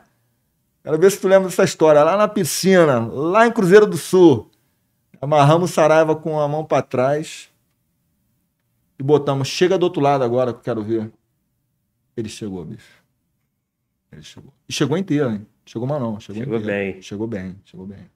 Eu falei assim, ah, tomara ainda bem que a galera do Paraçá, ainda bem que eu já tô cursado, né? Não vou pagar essa etapa aí, né? Senão daqui a pouquinho o nego vai querer botar esse tijolinho no curso também, né? Mas ele chegou. É um, um sujeito muito, muito, muito capaz tecnicamente, ele, né? A, a história dele de caçador, né? esse tiro de precisão, de comprometimento, ele ajudou muito na criação disso na Marinha. Entendeu? Pouca gente sabe. Então eu tô reconhecendo ele aqui publicamente. Sim. Ele foi humilde aqui. entendeu? Demais. Entendeu? Só que às vezes, e olha que ele contrariou a máxima. É difícil ser humilde quando se é o melhor. E ele conseguiu ter essa humildade aqui no teu programa. Entendeu? Grande abraço, Saraiva. Bom, bom, muito bom. É, cara, eu fiquei, eu já sabia da, da capacidade dele, né? Sabia pouco, né? Fiquei impressionado, cara. Falei pra ele, pô, meu irmão, difícil acompanhar tu aqui, cara. Ele pensa rápido, jeito simples de falar. Sempre, sempre, sempre. Um bom cearense, meu irmão. É. Ele, ele é o verdadeiro Forças Especiais. Sabe por quê? Porque ele consegue é, rapidamente ser incursionado no terreno, interagir. Entendeu? Eu vi outros homens assim. né? No meu Guerra na Selva, pô, a gente fez uma operação lá no finalzinho do curso, né? A gente tava em cima do caminhão de olaria, né? É, e tinha um aluno que a gente caracterizou ele ali. Eu falei assim: ó, pô, vamos lá, Fulano. Pô, não vou citar o nome dele que ele ainda tá em atividade ainda, né? Pô, o cara mandou descer todo mundo do caminhão, o instrutor, né? Porque é um exercício, né? Aí foi lá, porra, desceu todo mundo, aí foi lá falar com ele. E aí, cara? Pô, fica tranquilo aí. Né? Quem tá fazendo isso aqui, é um exercício, tá? É tudo, é tudo ensaiado aqui. É quem tá procurando os alunos, né? Conversando com ele, que era o aluno. O cara não reconheceu ele. Porque ele, do Nordeste, aquela coisa toda, né? Com a cor da pele um pouco mais pra frente, né? Mais, mais, mais escuro, mais moreno, sol. né? Do sol, já com aquele biotipo. O instrutor, experiente, não identificou ele como aluno. Ele passou batido. Então é o cara que a gente procura, né? Porque tem uns caras que você sabe que nunca vão conseguir, né? É, O cara vai formar nos cursos, mas ele não vai conseguir é, ser inserido naquele papel. Não tem como ele ser inserido naquele papel. Irmão, é, tu, tu acabou falando aí do Carcará, né? É, no momento que a gente, que a gente buscava é, passar esse emprego militar com, com as três com os três comandos, né? O comando do exército, o comando dos anfíbios e o, e o paracomandos, né? Ou o homem homem SAR, que a gente vai ter que chegar lá também para essa formação completa, né? que, que eu quero que você explique também como é que é, é, lá dentro do, do Paraçá, o cão pastor, né? Sim. A gente vai, já já nós vamos para essa caixa aí. Mas, porra, pra gente finalizar esse tema aí, cara, assim como teve a Operação Timbó, é, emprego, meu irmão, Brasil, conflito, emprego conjunto ali, meu irmão, cada um na sua missão, dentro da estratégia, comando está tá no terreno, Comanf está no terreno e vocês também estão no terreno. Força Aérea, Marinha, Exército, como, como é isso aí de uma forma aí, é, completa, ainda que você trate de forma genérica, macro, para o público entender. Usou as três forças junto, botou os três operações especiais, as forças especiais lá do Exército, todo mundo junto. Como é que é esse emprego? Então, né, é, é por que que todo camarada do, do BFE, todo comandos, todo comanf que vier aqui, eu que estou vindo aqui agora como primeiro homem da Força Aérea, né, tenho esse prazer aqui, espero estar à altura dos demais que vão aqui provavelmente me suceder, né, É, a gente vai sempre falar da Timbó. Por que a gente vai sempre falar da Timbó? Porque ela é um marco. Ela é a operação que conseguiu proporcionar essa interação entre as três forças na parte combativa de operações especiais. Entendeu? Então, a partir do, do, do, do desenvolvimento das sequências de, de, de operações Timbó, a gente começou a falar a mesma língua. Porque a gente começou a colocar em pauta os mesmos eh, modus operandi. Então, a gente foi para a primeira Timbó é, O Paraçá tinha uma forma de, de determinada TAI, né, que a gente chama de técnica de ação imediata, que é o que fazer quando você encontra um inimigo. Né? Como é que você vai se comportar? Aí tem cada, cada TAI vai te dizer uma forma de fazer isso. Uma, sofreu uma emboscada, como você faz? Como você vai progredir? Você vai responder fogo? Você vai sair? Você vai fazer um movimento cascata? Não vai ser? Então, a partir da Timbó, né, o pessoal do Comandos apresentou a dele, eu apresentei a minha pelo Paraçá. Na Timbó 2, o pessoal do, do Comanf apresentou a técnica deles nós fizemos uma leitura de qual seria a melhor técnica e passamos a treinar dessa forma. Então hoje a gente tem uma, uma, uma possibilidade de não ocorrer, por exemplo, né, o fogo amigo, porque a gente sabe como o cara está atuando. A gente sabe o que ele faz no terreno e nós fazemos a mesma coisa. É lógico que né, existe ali um, um, decreto presidencial que estabelece quais são as missões consideradas de operações especiais. Né, e cada força aérea vai ter um pedaço dessa, dessas atividades. Pelo menos era assim. Não teve nenhuma mudança. E a gente espera que não tenha pelo cenário político, dada a importância né, dessas atividades. Então, hoje, a Força Aérea, através do Paraçá, a Marinha, com o pessoal do comando, e o Exército com o pessoal do BFE, né, tanto o BFE como o BAC, que é o Batalhão de Ações de Comandos, atuam de forma muito similares até na formação dos seus homens durante o curso. O curso ele tem muitos pontos comuns, né? muitas áreas de convergência. É lógico que em determinado momento né, o curso vai seguir seu caminho próprio por conta da natureza da missão que vai desempenhar. Em determinado momento na Marinha, a gente espera que o curso de comando dê mais ênfase à parte de cabeça de praia. Em determinado momento do Paraçá, a gente espera que dê mais ênfase ao resgate de tripulação e todas essas situações. Então hoje é fácil para a gente Fácil dentro das condições, né? né? De entender um planejamento estratégico envolvendo as três forças. Hoje a gente faz simpósio, tem essa troca de informação, né? De qual área a gente vai estar tá atuando, entendeu? Assim, numa, a, população tem que ficar muito tranquila com relação a isso, né? Nós tivemos um comandante aqui, um, um general que veio aqui no teu podcast, e eu estou já te afirmando para você, eu assisto podcasts do Fala Glauber, acompanho lá, né? não, não é sempre porque eu tenho 16 horas de trabalho. Pô, né? Muito bom, hein, Guerreiro? Dá teu jeito, trabalha 17 e assiste uma horinha por dia, então, pô. Então, eu já vi aqui convidados explicando de forma muito muito minuciosa, né, pô? Eu falei assim, pô, realmente a visão dele é muito boa, é exatamente isso. O grande, nosso grande problema na fronteira norte é Roraima, é fora da Amazônia. É exatamente esse problema. E nós sabemos como bloquear. É porque já falou, como é que você vai fazer, porra, né, uma incursão né, pela Cordilheira dos Andes? Já é geográfico, já bloqueou o cara ali. Então nós temos um grande problema ali, e a gente já sabe disso, o Exército sabe disso, a Marinha sabe disso, a Força Aérea e o Paraçá sabe disso. E por isso a gente treina muito naquela área. Então a gente já tem tudo isso mapeado, a gente já sabe como é que funciona, entendeu?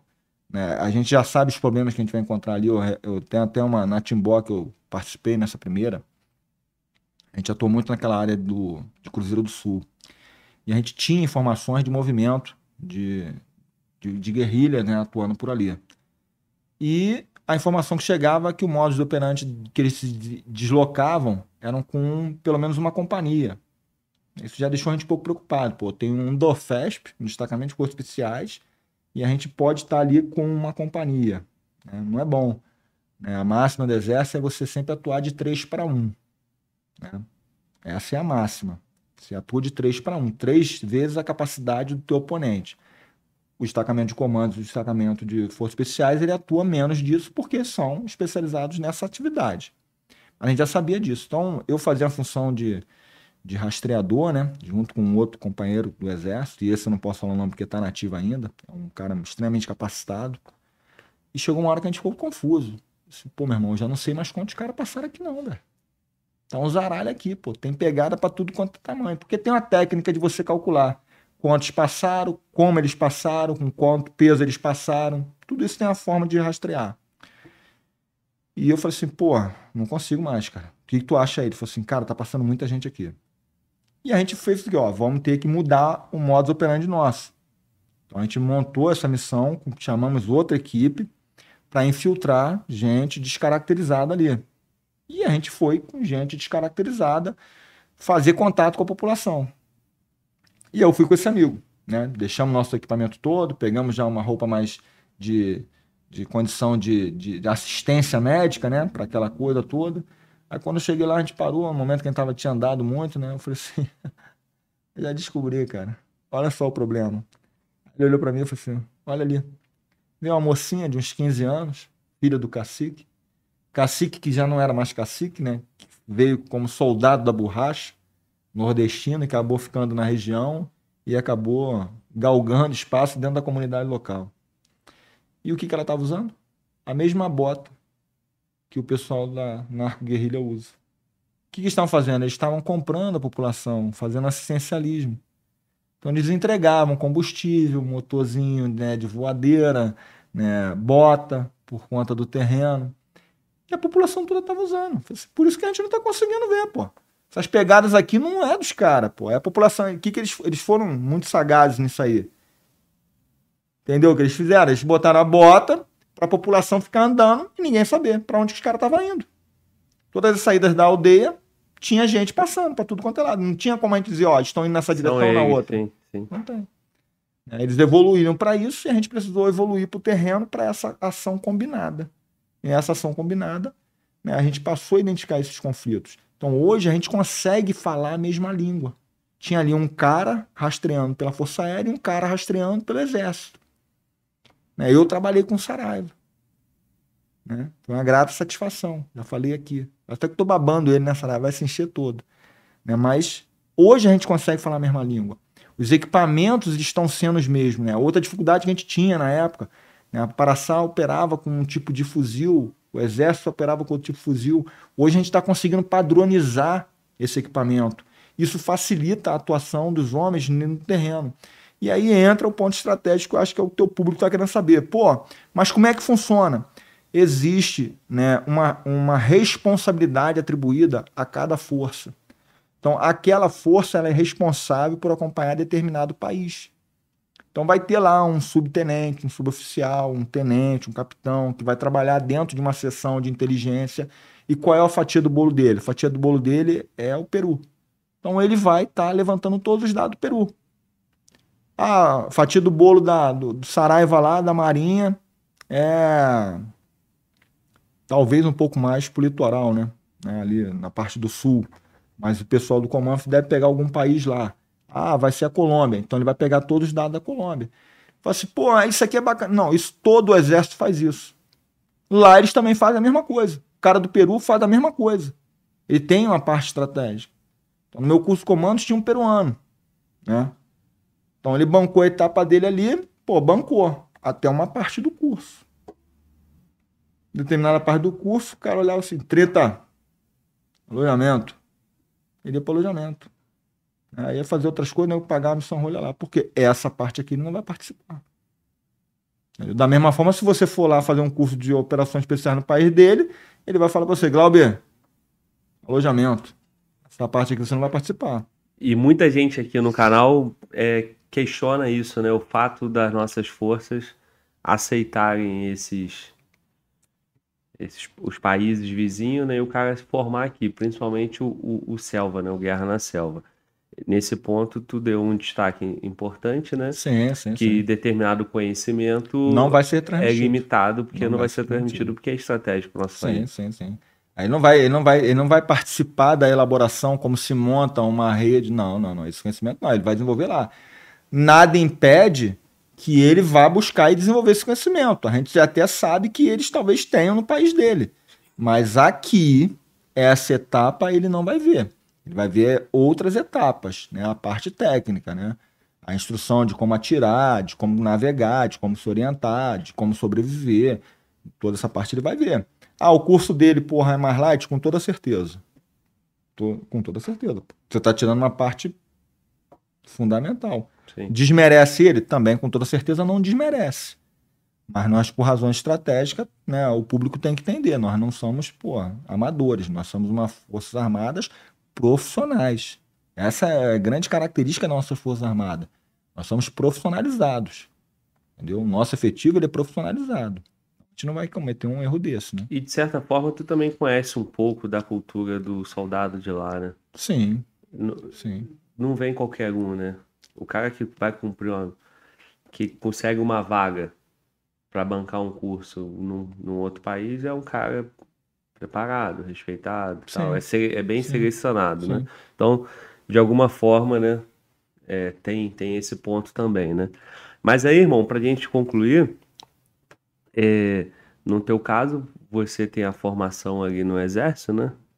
É, mas o que eu entendi do que tu colocou bem aí pra gente foi que cada força tem a, a tua própria atribuição e também a tua própria missão ali Sim. dentro desse tabuleiro aí de, de, de, proteção da nossa soberania, cuidar da fronteira e tal. Sim. E, e todo emprego militar não tem como ter um emprego militar né, sem, sem que use a Força Aérea. Né? A Força Aérea é extremamente estratégica. Né? Lá na Ucrânia teve. Até o general Heleno deu uma entrevista falando isso, outros, outros também, outros militares, que quando a Rússia faz aquele. coloca aquele. Vários. a cavalaria, né? Entrando lá com os blindados na, na Ucrânia. Sim. E aí não teve emprego de força aérea naquele momento, né? E até questionaram, pô, o russo teve esse erro técnico aí de botar o blindado enfileirado, sem uso de força aérea, ou o que, que foi aquilo ali? Foi intimidação? Subestimou ou tentou intimidar, entendeu? Ou ele tentou fazer uma operação psicológica, né, intimidatória, para mostrar superioridade, dizer assim, estamos entrando, ou alguém cometeu um erro que a gente chama né, de erro crasso, né, do Mas general. É, não é um erro muito... Foi, se foi um, por isso que é um erro... russo. Por isso que foi talvez um erro crasso. Agora, eu não sei se esse erro foi cometido, né? Via de regra, a gente fala assim, uma máxima. Na política, é, nada é o acaso. Até se alguma coisa deu errado, aquilo errado foi proposital, né? Foi feito para ser daquela forma. No caso dele, é, eu acredito que é, é, difícil falar, né, cara? Pô, é uma, uma força que já está beligerante há várias, várias gerações, né? experimentada, né? Então, não dá para te dizer né, o que passou na cabeça do cara. Agora, eles sabem o que estão fazendo, eles não estão à toa, né? É, é tudo um contexto geopolítico, né? Que vai impactar o mundo inteiro. Eles sabem disso. Eles Sim. têm esse conhecimento. Entendeu? Ele não recebeu o presidente Bolsonaro lá para tratar de fertilizante à toa. Ele sabe que nós somos o maior celeiro de produção de alimentos do mundo e que isso ia impactar e ia piorar ainda mais a situação. Pô, se tivesse tido uma crise de produção de alimentos aqui no Brasil, a gente ia estar tá deixando quase um bilhão de pessoas com fome. Nós temos que atentar que está entrando o inverno né, no leste europeu. Então, aí sim, esses erros eles podem. Aí sim eu acredito que pode subestimar, porque já é uma natureza do europeu, né? É, aconteceu isso com Napoleão, né? aconteceu isso com, com Hitler, né? Subestimaram o inverno. Aí pagaram um preço. Eu acho que já está durando demais essa questão na Ucrânia, que nem a Rússia esperava e está entrando a questão do inverno europeu. Isso vai impactar, porque tem produção de gás, né? tem todos os bens de consumo que não vão chegar. E aí, como é que fica? Aí vai ganhando dimensões maiores. E aí a gente entra numa escalada de crescimento de pensamentos socialistas, acaba de, caminhando para algo que a gente não gostaria de ver no cenário mundial. É possível? Claro que é possível. Tudo é possível. É, pois é. E, e aqui no nosso terreno tá todo mundo é, tenso, né? Preocupado com o resultado das eleições já que tu tocou nesse ponto aí dessa escalada, dessa escalada socialista, não, é, não tem como a gente fugir desse tema. É um tema, é, digamos, é, caro para a nossa nação. Sim. Né? É, como é que tu tá vendo isso aí, com toda a liberdade que tu já tem aí na fala, e também o teu conhecimento de política, né? Vamos aproveitar essa deixa aí para falar também dessa formação, né? Tu é professor de eu sou professor de, de ciência, ciência política, política, teoria geral do Estado né, e filosofia geral jurídica. E agora também peguei né, a parte de direito ambiental, né, porque eu achei que dentro de um contexto é estratégico. E ainda é comandos? Sou comandos. Guerreiro de selva. Guerreiro de selva, operações de choque. E tenho todos os cursos da formação básica do Paraçá para sair com o título de pastor. É que a gente ficou devendo essa informação aí. Né? Estrategicamente vai chegar a hora dela. Então tá. E aí, meu irmão, é... pô, com toda essa tua bagagem, 30 anos dentro da Força Aérea Brasileira, com toda essa tua bagagem técnica também, Como que tu tá vendo o, o cenário aí? O que que isso pode impactar nas nossas forças armadas e, e até na nossa relação estratégica militar aí com, com, com outros países? Então, Glauber, assim, né? Talvez os meus alunos de ciência política, né, que estão, fizeram no primeiro período, é, eles não vão lembrar disso porque eles ainda estão começando, a formação deles está muito incipiente. Né? Vamos fazer assim de forma bem lúdica. Né? O cenário político ele deve ser visto para frente. Então vamos colocar assim como se fosse um, um carro em movimento. Qual é a área de visão mais ampla do carro? É o para-brisa. É. Porque você vai estar olhando a estrada que está à tua frente. Assim, é o comportamento dessa mentalidade direita. A gente se preocupa em olhar para frente, em querer melhorar as condições, em desenvolver uma política de comércio, em desenvolver uma política é, de livre iniciativa, em desenvolver uma política que valorize a educação, em desenvolver uma política que valorize a infraestrutura, né? porque nós entendemos que a estrutura do modal ferroviário né, é ferramenta primordial para o crescimento do país. Ou seja, são todas ações voltadas para frente. Quando você vê esse discurso né, da esquerda, ele é um discurso que ele é visto pelos retrovisores do carro. Ele é um discurso para trás. Cara só está olhando para trás. O cara está olhando para trás assim, ah, eu fiz isso aqui, eu fiz isso aqui. Ele não fez nada foi um brincante. A única coisa que comprovadamente ele fez foi estar envolvido no maior escândalo de corrupção do mundo. Isso é o que ele fez. Mas está olhando para trás. Qual é a perspectiva para frente? A perspectiva para frente deles é criar mais 13 ministérios. A perspectiva deles é olhar para trás e ver assim um projeto de socialismo. E esse projeto socialismo ele já vem sendo desenvolvido aqui desde a década de 50. E as pessoas não, não atentam para isso. E eu te provo aqui com dados, te provo coisa que você passou aqui para o Brasília e você nunca parou para perceber. Brasília foi idealizada por Juscelino, que era ligado a qual partido político? PSB, Partido Socialista Brasileiro. Apoiado e amparado na visão de um homem que era extremamente capaz naquilo que fazia na parte de arquitetura, Oscar Niemeyer. Já naquela época, olha como os caras fizeram aqui em Brasília. Avenidas largas, com uma esplanada de ministérios. Cada ministério daquele tem um anexo. Quantas pessoas tu acha que cabe no ministério daquele? No prédio principal e no anexo? Chuta. 2 mil? Algo em torno de 2.500. Se você tiver o poder na mão de nomeação de carro comissionado, sabendo que as pessoas que vão estar ali não vão dedurar quem não cumpre o expediente, tu concorda que pode chegar a 3 mil? Até mais. Até mais. Né? E aí você tem uma perspectiva de criar 30 ministérios. Vezes 3, quanto dá? 90. 90 mil pessoas trabalhando para um partido político ou para uma ideologia. Entenderam a preocupação? 90 mil pessoas. Eles estão quase transformando num partidozinho chinês. Só que isso é pouco, né, irmão? Porque fora isso entra todas as estatais, todos os outros, todos os outros. Porque essa essa pegada, da árvore, porque né? você precisa. Isso aí é só administração direta e ministério. Porque você precisa. Esse é o braço ideológico. Esse é o braço ideológico. Agora a gente precisa fazer a capacidade operativa financeira. Aí entra as estatais. Entendeu? Aí entra os estatais. A gente precisa produzir conhecimento. Aí entra o Ministério da Educação. Eu sou professor universitário, eu estou te afiançando. O estrago na educação, ele é monstruoso. Falava isso aqui, existe uma teoria que fala assim, a teoria da desestabilização. Você cria uma desestabilização, uma desinformação, o caos e uma resposta para a solução da crise. Primeira fase, que é a desestabilização, você sabe quanto tempo ela dura? É, a melhor doutrina nessa área fala que ela dura algo em torno de 20 anos. Ah, fala assim: não, mas vamos fazer a primeira fase aqui no Brasil em 10. Não, em 10 não dá. Tem que ser 20 anos. Não, vamos fazer em 15. Não, 15 não dá. Tem que ser 20 anos. Por que, que tem que ser 20 anos? Formar uma geração? É o tempo de formar uma geração. Você pega o garoto lá, pô, teu filho, né? Acho que tem um filho hoje, né? Não sei qual a idade dele, né? Mas vamos supor que ele esteja ainda na, na, na infância. Oito anos. Oito anos.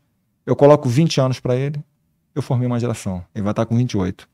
Ou ele vai estar formado numa faculdade, ou ele vai estar fazendo isso. E aí eu incentivo que tipo de produção de conhecimento? Produção que não é sustentável. Aquela produção que não vai impactar.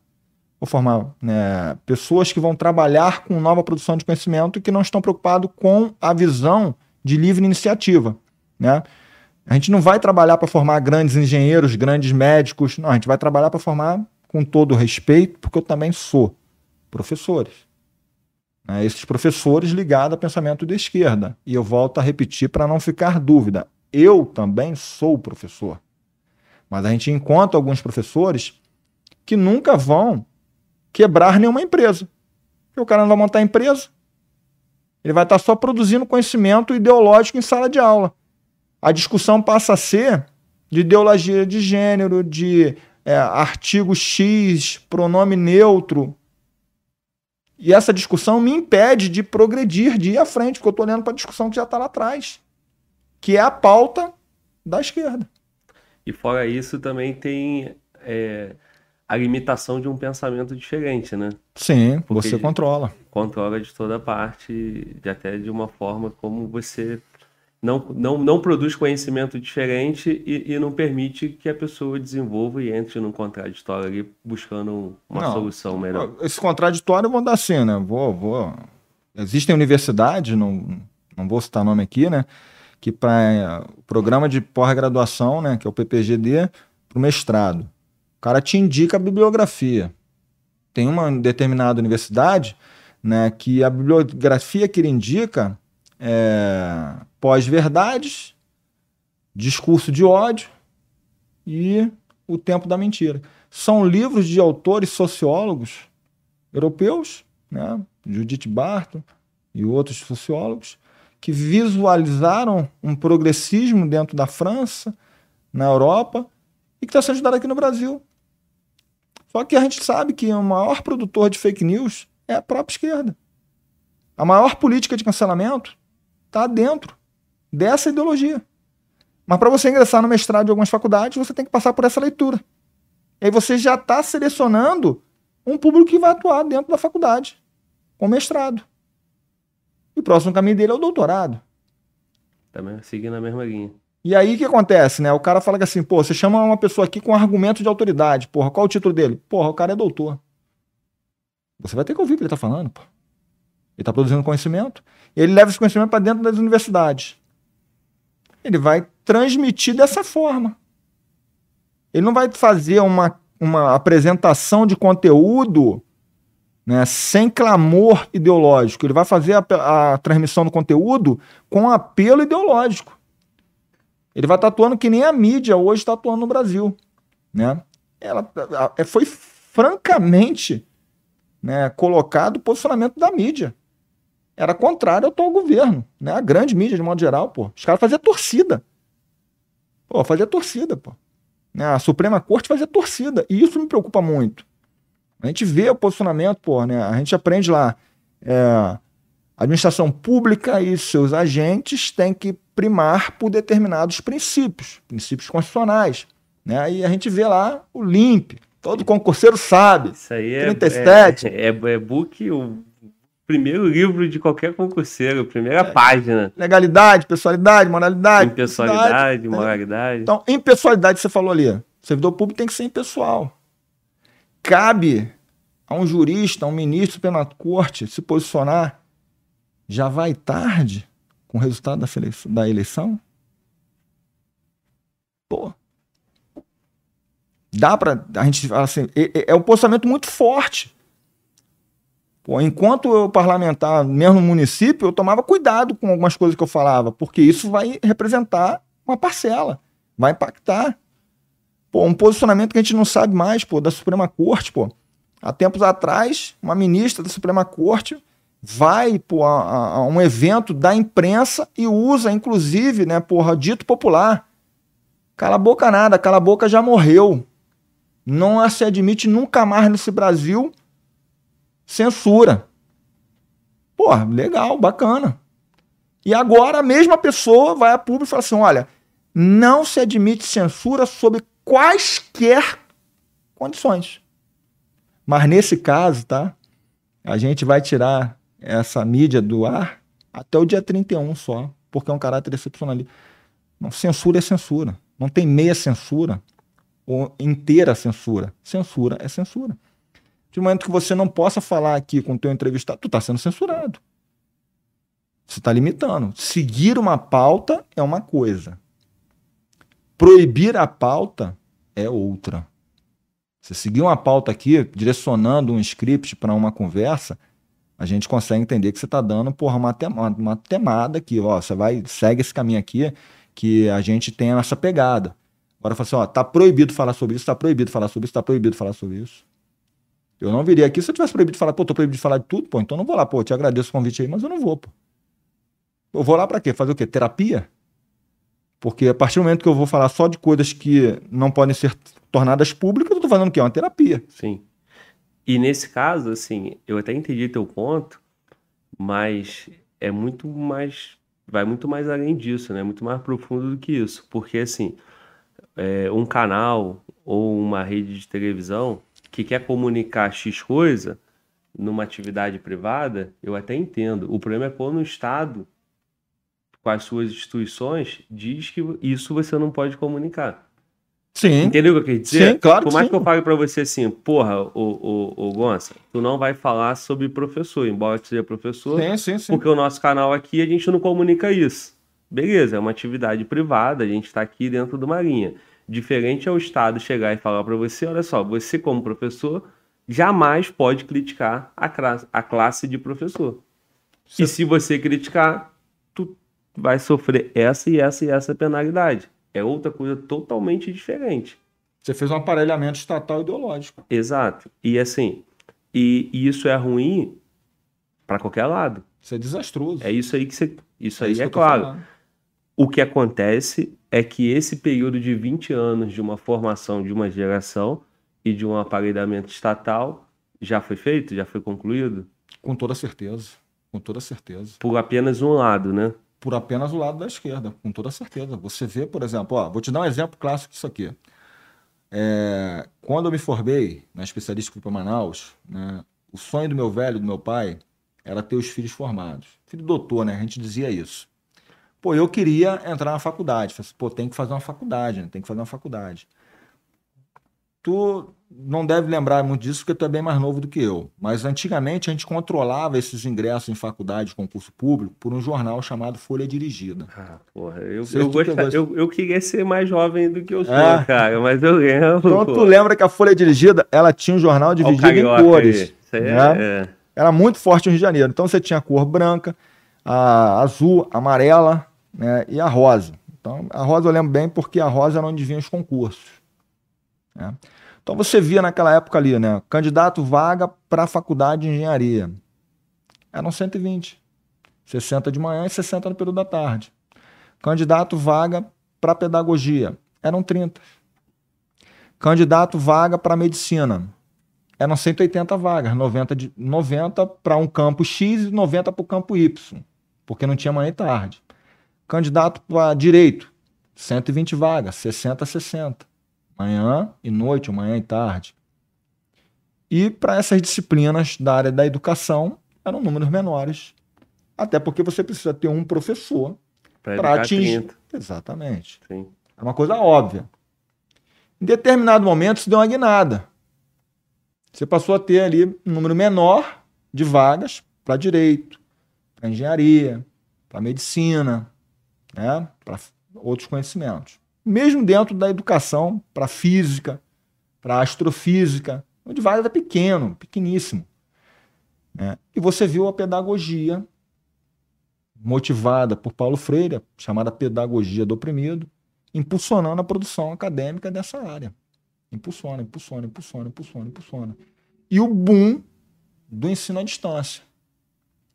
Aí as faculdades produzindo conhecimento nessa área. PGAD, PGAD, PGAD, planejamento, implementação, gestão do ensino à distância e, e mestrado e doutorado na área de PGAD, PGAD. Eu falei, meu irmão, que porra de PGAD é esse aí, pô?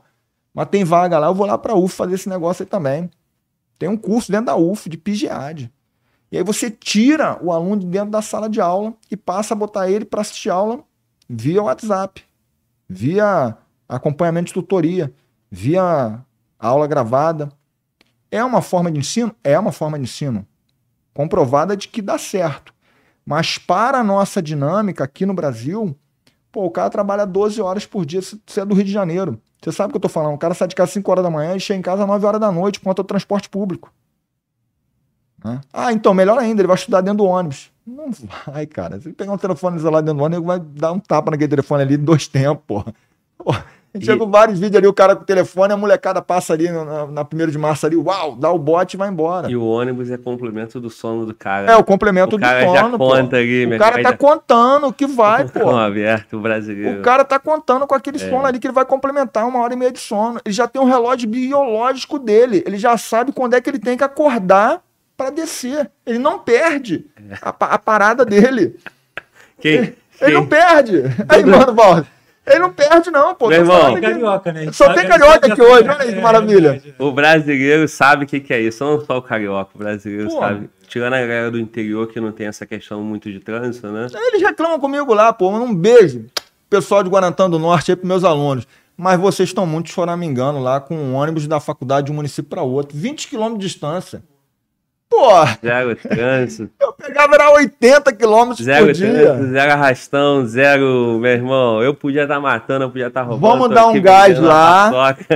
Vamos dar um gás nas minhas provas, porque, pô, não justifica, né? Não justifica. Mas voltando aqui. Isso, irmão. Voltando aí. De que forma que isso aí é uma estratégia? É uma... Isso... Não, com certeza. Pô. Fala sobre esse ponto. Para não ficar o mal entendimento, porque Vamos lá. Tese, que tá acontece? popularizando o ensino, que tá, acontece? Tá dando... que acontece? Vou falar para o nome de você de um camarada chamado Antônio Gramsci. Esse cara né, era um pensador desse ideologismo comunismo. Então, o que, que ele falou? Ele falou assim: a gente não tem que ganhar o poder com uma revolução somente de armas, como queriam os soviéticos. Né? Aquela bolchevique, aquela coisa toda do Partido Socialista Soviético, é, Lenin, né? Stalin, toda aquela coisa toda. Ele criou uma revolução dentro da revolução chamada Revolução Cultural. Ou seja, a gente tem que colocar essa produção de conhecimento dentro da escola. Então, quando a gente estuda as teorias né, de agentes socializadores, né, que a gente vê porra, né, os principais temas dessas teorias, né, tanto de, de Weber como de Durkheim, né, a escola é um agente primário de socialização do indivíduo. Então, a partir do momento que eu coloco profissionais que modifiquem o entendimento do indivíduo de como é a realidade, de como ela se apresenta e eu começo a colocar conceitos que retiram a responsabilidade, o indivíduo passa a entender o mundo de forma diferente. E aí o cara vem com teorias. De forma lúdica aqui, posso contar a história de você de, um, de uma pessoa? Contar a história de você de Arto. Arto era um sujeito comum, né? Que trabalhava numa loja, de, uma fábrica de químicos. E o sonho de Arto era ser comediante. As peças deles até eram boas, né? mas ele queria ficar rico. Então Arthur pediu demissão da fábrica de químicos que ele trabalhava e resolveu tentar a vida como comediante. Só que, embora as peças dele fossem boas, as piadas fossem boas, a vida não sorriu para ele como ele imaginou que fosse sorrir. E nesse dia ruim, né, ele com a esposa grávida, passando por dificuldades, teve uma proposta muito interessante de um grupo de criminosos. Esse grupo de criminosos propôs ele assim: ó, a gente vai te deixar rico se você participar de um único crime conosco. Só você participar de um. Ele aceitou. E no dia do crime, a esposa dele morreu num acidente.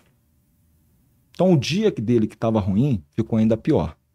Mas mesmo assim, esse camarada com um dia ruim, resolveu continuar na ideia de participar do assalto. Ele foi pro evento. E na fuga, ele caiu dentro de uma grande de um grande reservatório químico. Naquele dia, Arthur morreu. E nasceu um dos maiores vilões. Um dos maiores é, é, bandidos, nesse caso, das histórias em quadrinhos. Será que o público já sabe quem eu estou falando? Do Coringa. O cara teve um dia ruim, uma semana ruim e transformou aquilo numa vida ruim. Mas foi pela responsabilidade que ele não teve. E por que, que isso ocorreu? Porque ele adotou um pensamento né, de niilismo. De que a vida não tem regramento, de que nada pode me interessar, de que isso não vai ter consequências. Que é o pensamento que a gente vê em alguns jovens hoje. O cara se diz com um viés de pegada socialista, de esquerda, mas ele está com iPhone. E ele usa o iFood. E Uber. ele liga, né, para é. assistir Netflix. E pega o Uber. E pega o Uber. E o pai dele paga uma faculdade de 8 mil reais. E a fatura do cartão de crédito. E a fatura do cartão de crédito. Mas ele acha que a vida é só aquilo dali. E ele se revolta dentro de casa contra o pai, que está produzindo para pagar tudo. Exatamente. E isso veio de onde? veio do pensamento que colocaram para ele em sala de aula. Que o cara coloca assim: a vida é passageira, ele é efêmera. É o carpe diem. Você tem que viver a vida, viva, viva esse momento, viva esse momento. E não vai ter consequência, não vai ter consequência sim. O que transforma o homem de bem do homem ruim, o que transforma o policial do bandido é a responsabilidade. Você tem que ter uma responsabilidade. A responsabilidade faz a diferença. E quando a gente olha para trás, para esse viés de esquerda, eles não têm responsabilidade. Entendeu? Essa responsabilidade nos preocupa. Essa ausência de responsabilidade. Hoje, né, a gente olha para a produção de conhecimento dentro dos meios acadêmicos e a gente vê uma pegada completamente progressiva. Hoje o cara tem medo de produzir conhecimento para um, um, um campo conservador. A gente encontra hoje aqui grandes pensadores do conservadorismo. A gente encontra Jordan Peterson, né, psicólogo, né, professor de Harvard. Né, hoje é um sucesso mundial, best-seller, aquela coisa toda, né, as regras do caos. Mas no começo dele, para ele conseguir marcar o espaço dele, foi muito difícil. E a gente está falando de quê? Um homem produzindo conhecimento com crenças conservadoras. E a gente do outro lado tem o quê? Dezenas, para não dizer centenas, produzindo conteúdo com essa pegada. Né? E são pegadas fortes. Pô, o niilismo de Nietzsche. Pô, quem quer ler um grande sociólogo, filósofo, pensador do século passado, você leva isso para o aluno, o aluno entuba isso, cara. Então hoje a gente tem um pensamento de que a gente deve fazer o quê? Continuar a luta. Fala assim, pro Márcio, hoje você vai fazer? Vou continuar lutando, cara defendendo meus princípios. Só que agora a gente vai estar tá com a necessidade de produzir conhecimentos. Então a gente precisa de novos autores conservadores no Brasil. A gente teve assim, uma, um, um sentimento de vazio muito grande com a morte do Olavo de Carvalho. A gente precisa que sejam impulsionados outros pensadores como ele, que consigam né, trazer conhecimentos, produzir bons livros, contar essa história que às vezes o público em casa não sabe disso. Essa produção acadêmica, pô, a gente vê né, na, na, no grupo de professores né, de algumas universidades, de alguns colégios, professores com essa pegada completamente esquerda. Ah, o amor venceu o ódio. Pô, que amor venceu o ódio? Você está em que vida, filho? Você não sabe o tsunami que está para vir em cima de você. Você não tem noção do que está para vir por aí, não. Pô, vou repetir aqui para você. O cara quer botar mais 10, 10 ministérios. O cara quer inchar ainda mais a máquina pública. Ele já falou isso publicamente. Né? Pô, um ditador mandou para ele congratulações pela vitória. Presidente da Nicarágua. Pô, um grupo terrorista, o Hamas, pega na internet, dá um Google aí, pô. Hamas é grupo terrorista. O grupo terrorista tá mandando pro cara parabéns. Pô, mano, Glauber sabe, porra, o que eu tô falando dentro do presídio, pô. Pô, facções criminosas, porra, né? Fazendo projeções de como vão atuar a partir de agora. Como é que você está? Você está em que mundo? Você tem que sair da caixa. Não vai dar certo esse pensamento que você está falando. Ele não deu certo em nenhum outro lugar. Ele não deu certo na Argentina, ele não deu certo na Venezuela, ele não deu certo na Nicarágua, ele não vai, não deu certo, na, não deu certo em nenhum lugar, nenhum lugar. Ah, mas a China é comunista. Filho, você tem que pesquisar um pouquinho mais. A China que dá certo é a China capitalista. É a China que vende. Pega qualquer produto teu aqui, ó, você vai ver assim, ó, feito na China. Ela tá vendendo. Pega a tua geladeira, pega a tua televisão, tá escritozinho ali embaixo, ó, feito na China. Essa China, é, o comunista, é comunista não tinha que estar tá vendendo, tem que estar tá fazendo um intercâmbio comercial, não tinha que estar tá fechado. O comunista da China, ele é fechado nos órgãos de aparelhamento estatal, que é a visão dos ministérios de Brasília. Você for pegar as duas avenidas que eu falava ali, não te lembra um pouquinho assim, né, algumas avenidas de países socialistas e comunistas? Não vamos citar esses países aqui, porque alguns têm relações com o Brasil. Mas você vê, né? Vamos citar, pô, a Rússia. Onde tem um desfile na Rússia? Não são avenidas largas? Para quê? Para você mostrar o poderio. Para você impactar e intimidar a população. É isso que os caras fazem. Você faz um aparelhamento do Estado com partidos. Né? Aí vem a toada né, de semipresidencialismo. Não vai existir. O que existe no Brasil hoje é um pensamento que foi construído por um sociólogo chamado Sérgio Abranches, com José Sarney é o presidencialismo de coalizão. E o que, é o presidencialismo de coalizão? Toma lá, dá cá.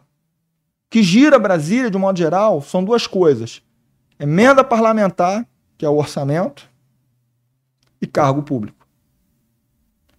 E aí sim, né? Eu conversava contigo antes, que você falou assim: ah, da visão micro do vereador.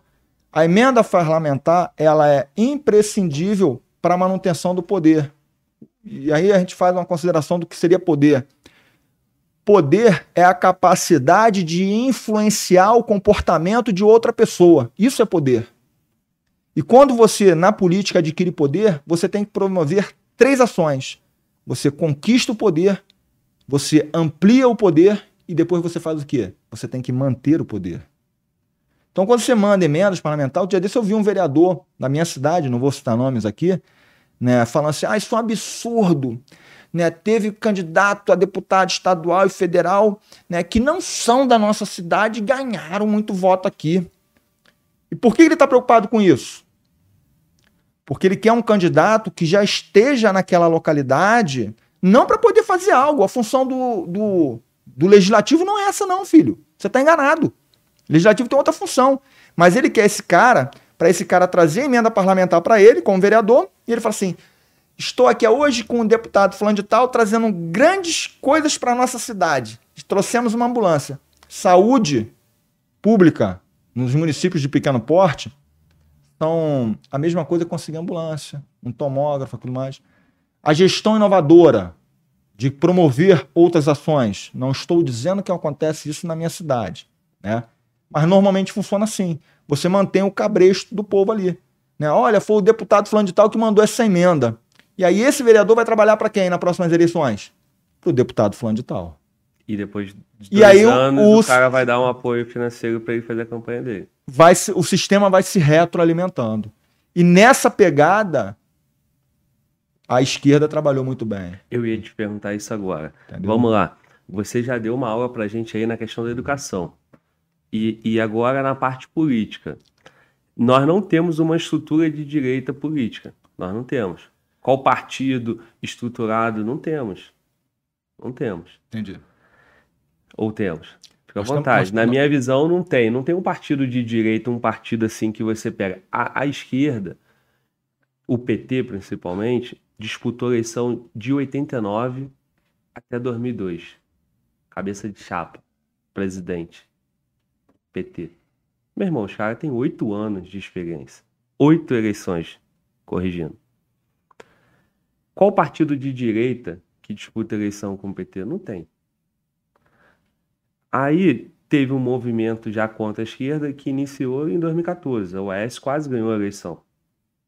Por qual partido? PSDB, né? Que acabou praticamente, né? Tá fraco. 2018, o Bolsonaro pegou emprestado lá o PSL, agora pegou emprestado o PL. Mas qual estrutura política partidária que fica para a direita? Não existe. Enquanto na esquerda você tem o PSB, que tu citou lá da época de Juscelino. Sim.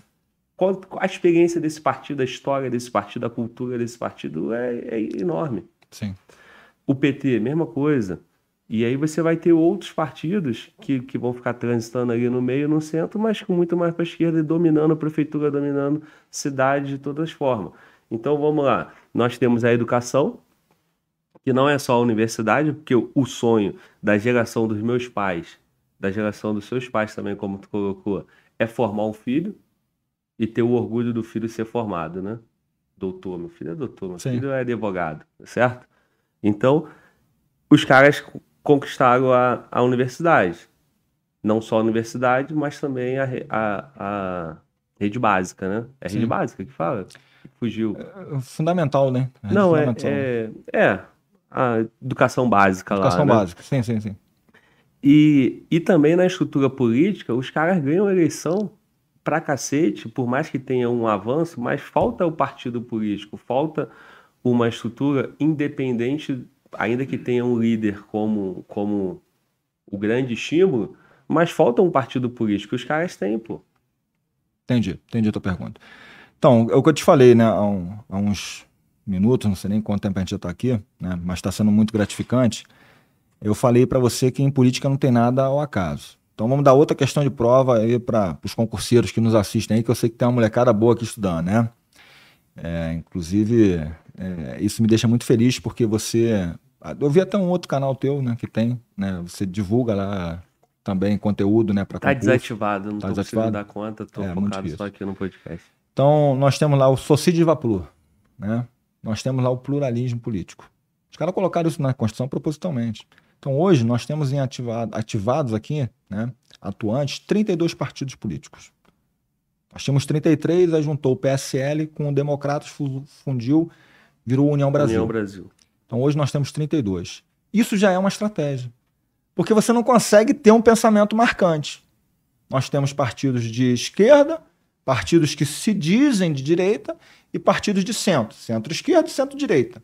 Uma salada de fruta danada. Né? Nós não conseguimos hoje ter um entendimento de uma consolidação de partidos que sejam representantes do, da direita conservadora.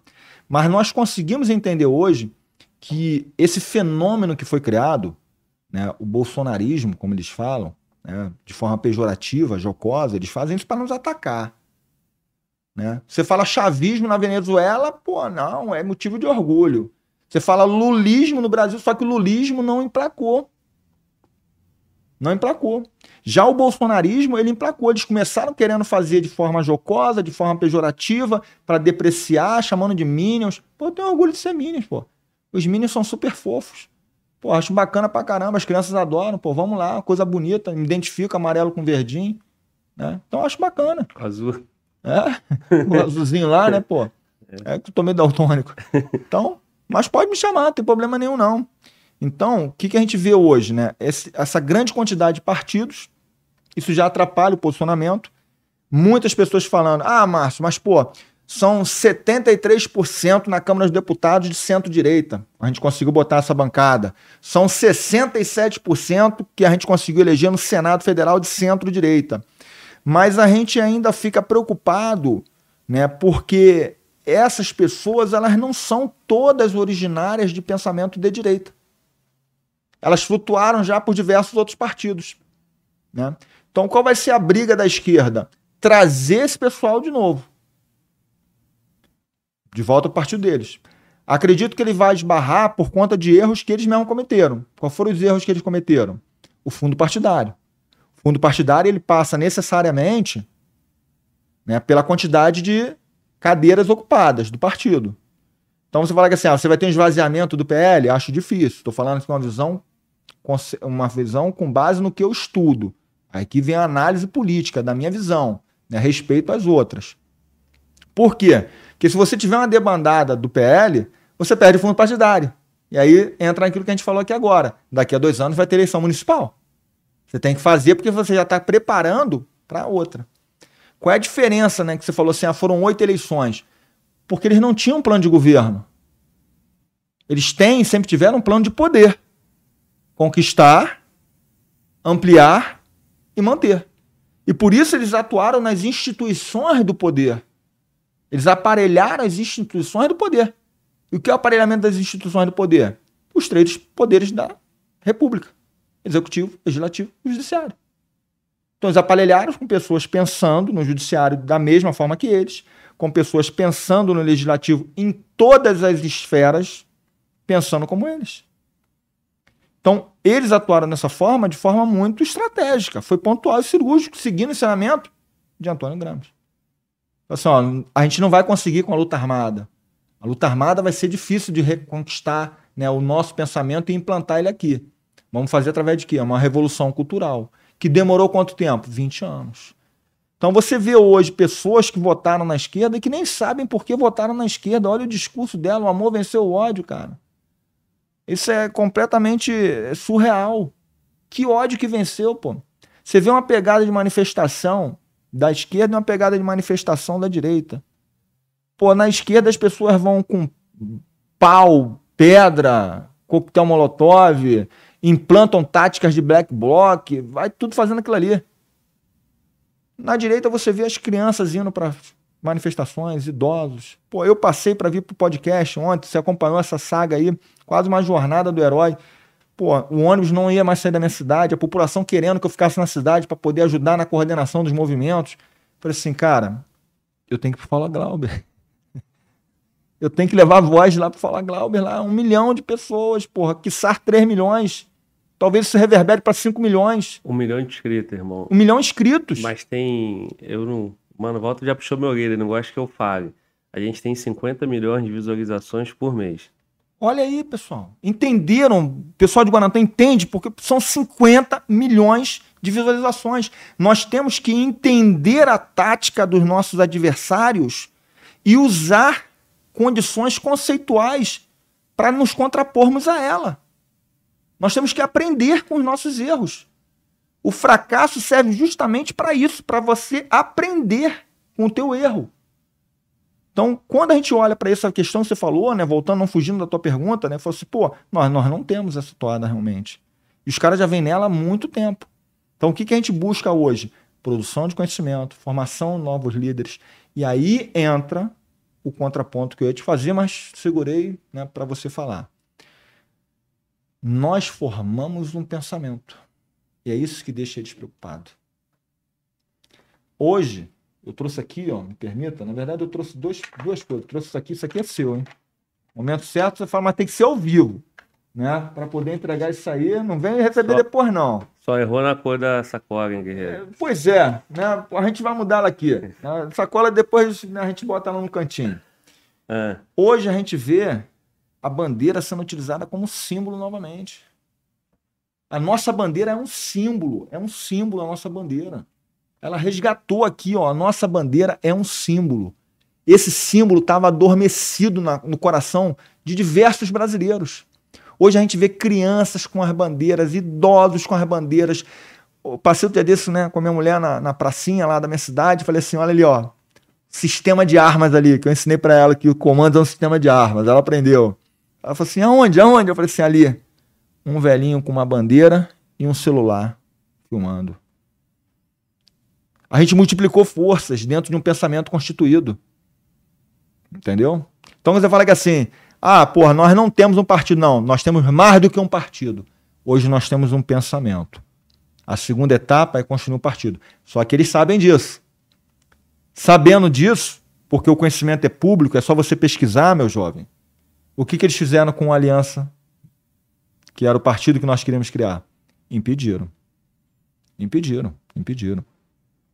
Você não conseguiu implantar o Aliança Brasil. Impediu de que forma? Eu não Porque o que acontece? Né, você, para homologar um partido, você tem que atingir um número mínimo a questão das assinaturas. de assinaturas. Eles não reconheciam assinaturas. Não, você teve uma operação tartaruga, isso foi notório. A gente mandava né, para o órgão que tinha que fazer o cadastro das assinaturas, validar, checar. 5 mil, 10 mil, 15 mil de cada município. Ia fazendo, pô, meu município tem 16 mil eleitores. A gente mandou mais de 5 mil assinaturas, cara. Aí o cara ia fazendo lá o servidor. Cadastrava pouco. Pandemia, né? O caos interessa alguém. A pandemia veio para poder gerar um caos de interesse de alguém. O caos interessa alguém. Você quer que a situação fique daquela forma para você controlar. Lockdown, manter o cara em casa, porque se ele for para a rua, ele vai adquirir conhecimento, ele vai ver o que está acontecendo. Porra, você retirou princípios fundamentais na pandemia do cidadão. Você tirou a liberdade de ir e vir. Você tirou a liberdade de expressão com cerceamento de alguns é, canais de imprensa que estavam divulgando a realidade. Você tirou a, a, o direito ao trabalho, que é direito constitucional, pô. Tem teses jurídicas que a gente defende né, em mandados de segurança, né? A gente pega lá um mandado de segurança, né? E aí concurso público. Quando o órgão impede por um motivo banal o indivíduo de acessar o cargo público. Problema de tatuagem, aquela coisa toda, né? Problema, porra, né, de, de, de determinadas patologias que não vão atrapalhar. Então a tese jurídica qual é? Excelência, está impedindo o acesso ao trabalho. É direito fundamental. Pô, e o que, que a pandemia fez? Impediu o acesso ao trabalho. Impediu o crescimento. Por quê? Porque eles queriam usar esse discurso na eleição tudo foi provocado. E foi usado na questão do ensino também. Foi usado. Dizendo foi que usado, as crianças não evoluíram e tal, foi que, usado, a, que a educação ficou de lado. Sim, as crianças não evoluíram, pô. E o jovem que está entrando na faculdade agora, que tem muita dificuldade em acompanhar conteúdo e conhecimento.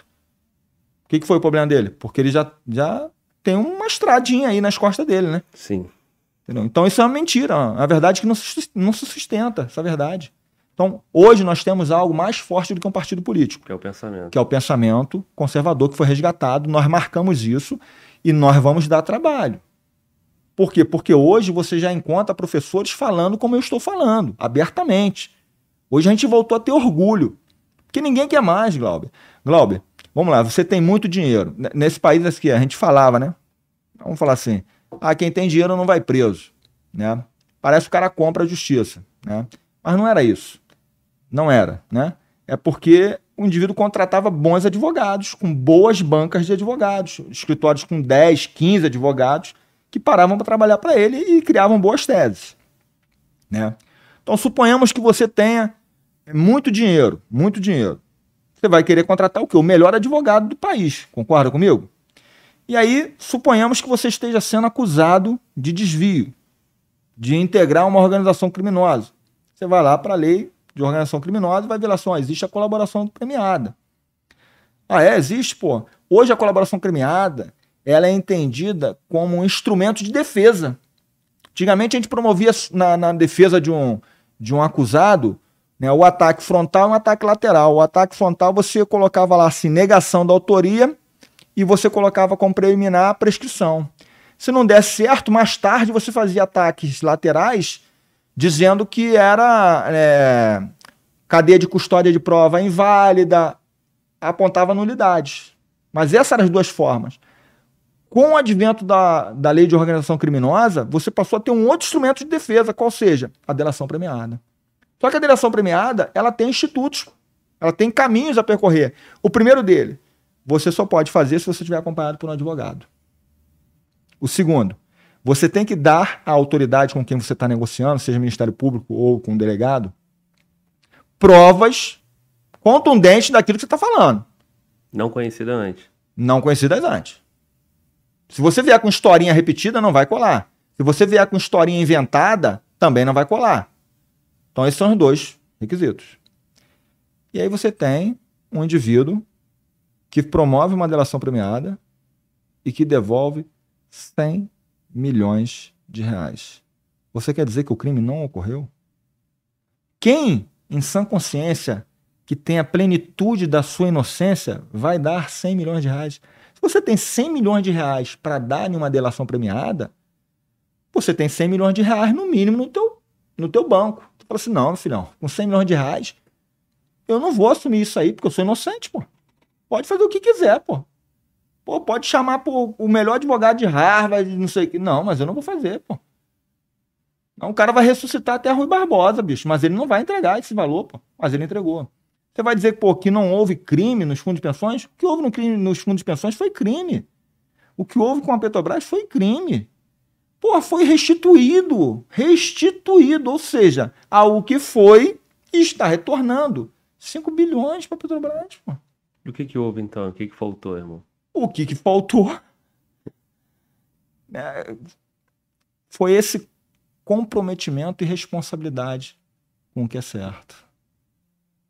É o que faltou. Eu vou bater de novo na toada do herói. Esse pensamento de niilismo, esse pensamento de é, deixar da forma como está porque é melhor. É melhor para quem, cara pálida? É melhor para quem está comendo lagosta? É melhor para quem está comendo vinho de 21 mil reais? É melhor para quem está indo assistir Champions Leagues? Pô? Porque o povo está aqui na outra ponta. O povo está aqui passando dificuldade, não é de hoje, não. Então isso gera uma preocupação muito grande. Né? Porque, porra, a gente viu claramente as pessoas torcerem. Né? Pessoas que, porra, produzem conhecimento. Glauber, teve, teve, ó, tem algumas pessoas no, no, no Poder Judiciário, especificamente no STF, que produziram livros importantes na vida de todo acadêmico de direito. Os meus eu joguei fora. Assim, porra, era tudo mentira. Controle de constitucionalidade. Tem um determinado ministro que, pô, que o livro dele, pô, normalmente assim, né, quando você pega um livro de direito constitucional, ele tem 800, 900 páginas.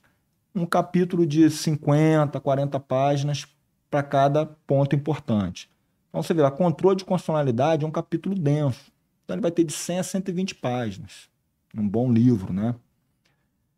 Pô, desse cara, o cara tinha um livro. Só, só de, disso. Só de controle de constitucionalidade. Quando eu comecei a ver o que ele fez, eu joguei fora no lixo, com todo prazer. O outro, né, um outro determinado ministro, tinha um livro que todo mundo na faculdade, na minha época de faculdade, na, na década de 96, né, no ano de 96, olha, tem que estudar por esse livro. Aí o cara citava lá os livros, né? Eu falei assim, pô, tem que comprar os livros desse maluco aí, né, pô? Alguns concursos públicos indicavam o nome do livro do cara.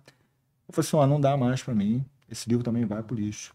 Porque tudo que o cara está escrevendo ali, ele não está fazendo. Pô, ele não está fazendo por quê? Por conta de uma pegada ideológica. Uma coisa é não gostar de você. Pô, eu posso não gostar do prefeito da minha cidade, né? Mas aonde ele está errando e aonde ele está acertando?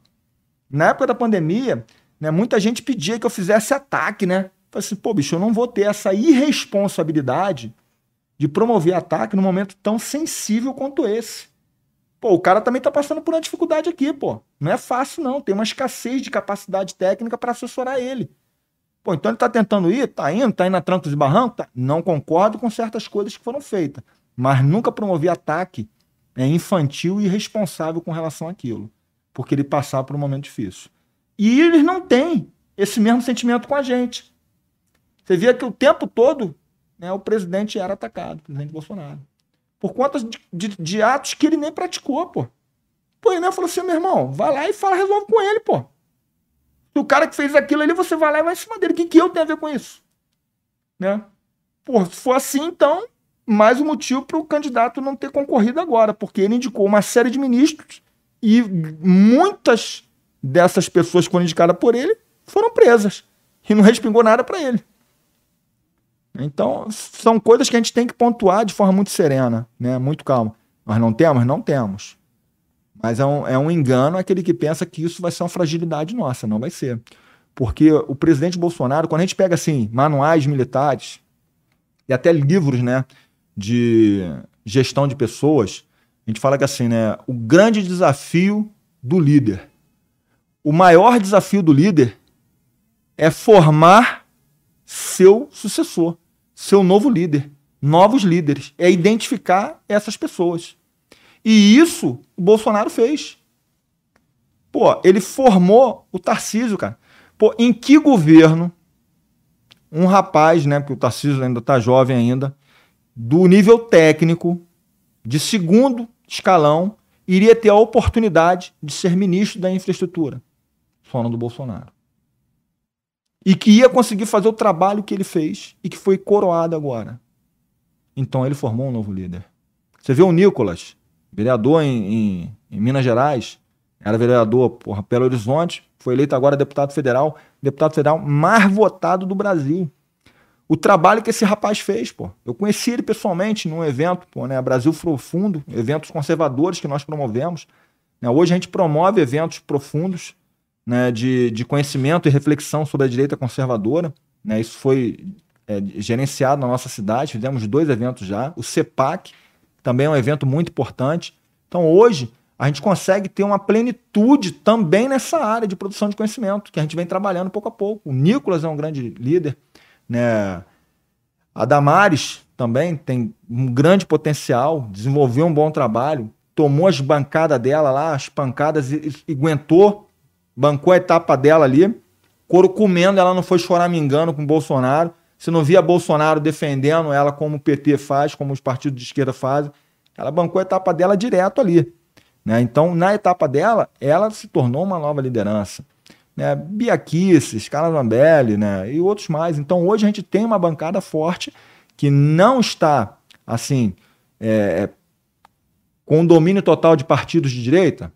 Pô, a gente também pode pensar dessa forma. Mas tem um pensamento ali, cara, marcado. E esse pensamento, ele vai sustentar muitas das ações no país, inclusive com essas manifestações o povo é livre para se manifestar, pô. Você vai negar esse conhecimento também? Vai negar esse direito fundamental, liberdade de expressão? Tá tendo manifestações pacíficas. Eu passei por quatro bloqueios de estradas. Em todos eles, eu vi pessoas ordeiras, sentadas em suas cadeirinhas de praia, ouvindo o hino nacional, com a bandeira do Brasil, fazendo seu churrasquinho, porque o Mato Grosso produz muito alimento e ali não tinha ninguém brigando né, para criar a baderna. O pessoal falou assim: ó, a minha etapa de alimento está aqui, levou lá sua contribuição, sentou, as crianças brincando. Quando veio a chuva, pô, colocaram a tenda e fizeram ali essa manifestação de pensamento. Existe né, no nosso sentimento, né? Ah, pô, vai bater na tecla de urna. Não é bater na tecla de urna. O que nós estamos questionando aqui, que eu questiono, é que houve um favorecimento para um determinado candidato. O princípio da impessoalidade ele foi ferido. Isso é notório, não dá para não negar. A partir de quando? Porque assim, muito, muito se discute vou a dizer... urna, né, cara? Não, vou te dizer a partir de quando. Muito Foi... se discute a urna. vou te dizer a, a partir a urna de quando. talvez seja só é, a legitimização de, de todo um, um processo, né? É o que vai confirmar o voto ali. Mas só que isso acontece desde antes. Né? A partir de 2 de janeiro de 2019. Primeiro dia na cadeira de presidente, Bolsonaro começou a sofrer isso aí. A partir do primeiro dia. Entendeu? Desde o primeiro dia que esse homem sentou naquela cadeira, ele sofre ataques da mídia, ele sofre exploração do conteúdo pessoal dele, ele sofre acusações sem fundamentação, ele sofre todo um, um, um, um planejamento estratégico para que as coisas deem errado. Né? Até com ministros que ele teve que colocar né? E talvez não fosse, né? Os ideais, mas ele colocou, vamos botar assim, o ministro da Saúde, que ele colocou o primeiro lá. Né? Você via que o cara trabalhava contra ele. O cara sempre trabalhou contra ele, o Mandetta, pô. sempre. Né? Mas ele teve que colocar alguém técnico, colocou daquela forma. Foi difícil ele equacionar a solução daquele problema. Então a gente encara que desde o primeiro momento, desde o primeiro momento que você vê a grande mídia batendo no cara. Fala assim, não é para mídia ter. Hoje você dividiu a mídia brasileira. É canal conservador. Que canal conservador, bicho? A função da imprensa é só uma: é transmitir a informação. Eu não posso dar ênfase, não. É o melhor, para mim, né, o jornalista tem que ser o, o locutor da Globo lá, né, porra, né, da, da voz marcante lá, né, pô. Cid Moreira. Cid Moreira. Pô, tu viu o Cid Moreira narrando? e acabou de acontecer, eu não sei o que.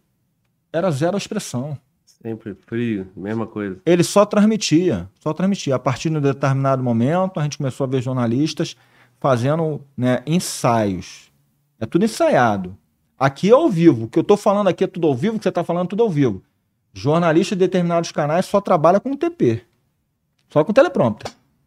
Ele vai lá e vai assim, não, tem todo um trabalho de redação, o trabalho de redação dele é escrever o texto manipulador que não veio de forma livre e autêntica da cabeça dele. Ele bota no computador, aparece na tela e ele lê. E aí ele faz as encenações de caras e bocas. Como eu vi ontem, né? Depois que eu cheguei, fui descansar um pouquinho, conversei contigo, a gente já tinha né, visto que não daria para fazer a, né, a transmissão na, ontem.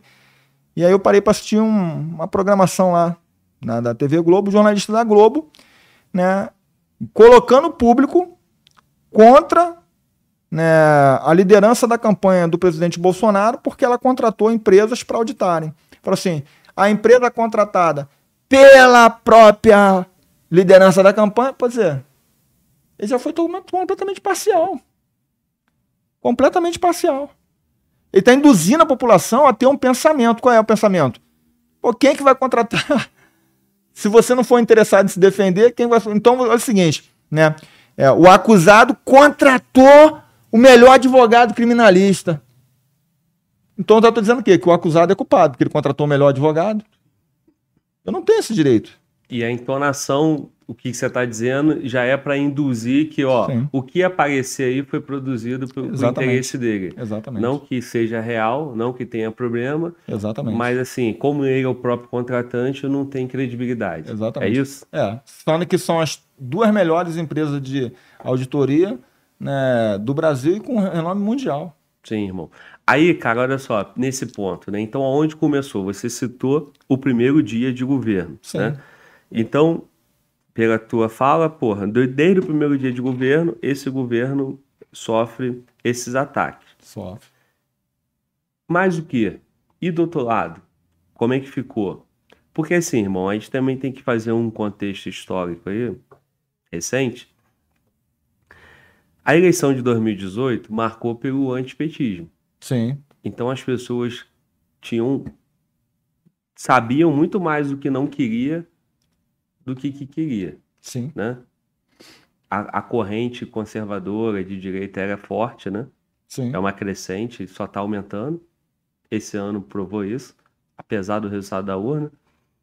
Mas 2018 vinha de um ataque contra o PT desde 2012, né? Quando a economia começa a ir ruim, governo Dilma, depois veio a manifestação de 2013, depois veio a eleição de 2014, que o Aécio quase levou. Né? Todo mundo parecia que o Aécio ia levar, não levou. Assim como parecia que o Bolsonaro ia levar, também não levou. E aí, cara, a mídia, essa mesma mídia, batia no PT diariamente, pô. Foram os casos de corrupção. E aí, 2018, o PT era o, o, o partido que tomava porrada diariamente na mídia. Ou não foi isso? Mais ou menos foi isso. Não, assim. O problema é que depois de 2000 e aí veio a eleição em 2018, né? Com esse partido, né? E com esse grupo justo, né? Porque foi tudo processado, tudo, tudo comprovado, né? Os casos de corrupção, todo mundo preso, devolução de dinheiro, tudo isso que você já narrou pra gente aqui. E aí 2018 mudou, pô. 2019, né? Bateu no governo e pararam de bater no, no PT, pelo contrário foi tendo uma limpa de tudo isso que foi, que foi feito de 2012 a 2016, Sim. no impeachment da Dilma. Então, o que, que é isso aí? Vou trazer aqui uma informação bem, bem, bem profunda né, para o teu público. Né, e depois vai checar lá na, nas redes sociais, no Google, não tem problema nenhum. Né, isso tudo que você falou assim, a do Aécio, aquela coisa toda ali do PSDB, isso tudo foi o que a gente chama de teatro de tesouras. Esse teatro de tesouras né, ele acontece muito em partidos de esquerda em países com viés socialista. Te dar um exemplo: Venezuela. Venezuela hoje tem dois governos. Você tem é, o Nicolás Maduro e você tem o Guaidó, também se declarando presidente. Mas se você for conversar com venezuelanos, com professores venezuelanos, como eu fui procurar conversar, isso é um grande teatro de tesouras. Porque teve um determinado momento, na penúltima crise da Venezuela, que toda a tropa apoiaria o Guaidó. E ele não aproveitou essa oportunidade. Então, tu consegue entender como, como a coisa não estava bem desenhada, não estava bem explicada, e a população não sabe disso?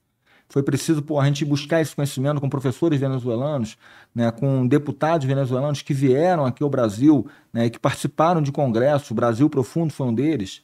Né? Por isso é importante você que é conservador Participe desses congressos, participe dessa interação, dessa troca de ideias.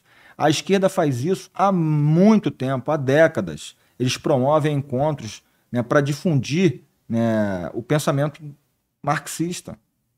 Entendeu? Há muito tempo. Rapaz, outro dia desse a gente viu né, um, um, é, um professor, um cara falando né, no WhatsApp, ele foi colocando, porra, né, uma frase bonita pra caramba, né? Pô, eu falei assim, pô, cara, tu sabe de quem é essa frase aí? Aí ele falou assim, pô, sei, pô, é uma mulher que é símbolo, porra, né, do feminismo, aquela coisa toda. Falei, pô, tu sabe é, é, é, o que que essa Luísa aí foi, cara? Ela falou, pô, não. Ela falou assim, ela foi amante de Jean-Paul Sartre. Pensador francês. E, pô, é, pô, só que tem um problema.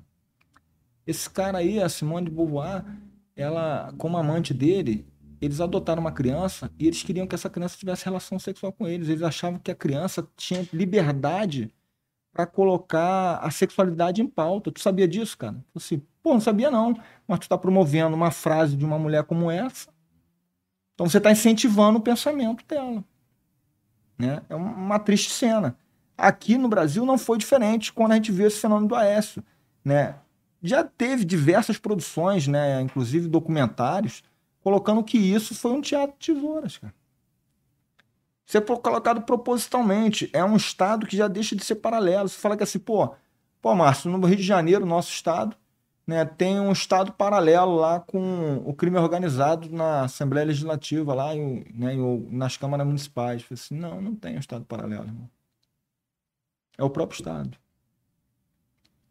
É o próprio Estado. A partir do momento que o tráfico de drogas e que pessoas que foram condenadas conseguem adquirir uma cadeira dentro da Assembleia Legislativa, já é o próprio Estado que está ali dentro. Pô, nós temos um ex-governador que é condenado a mais de 390 anos.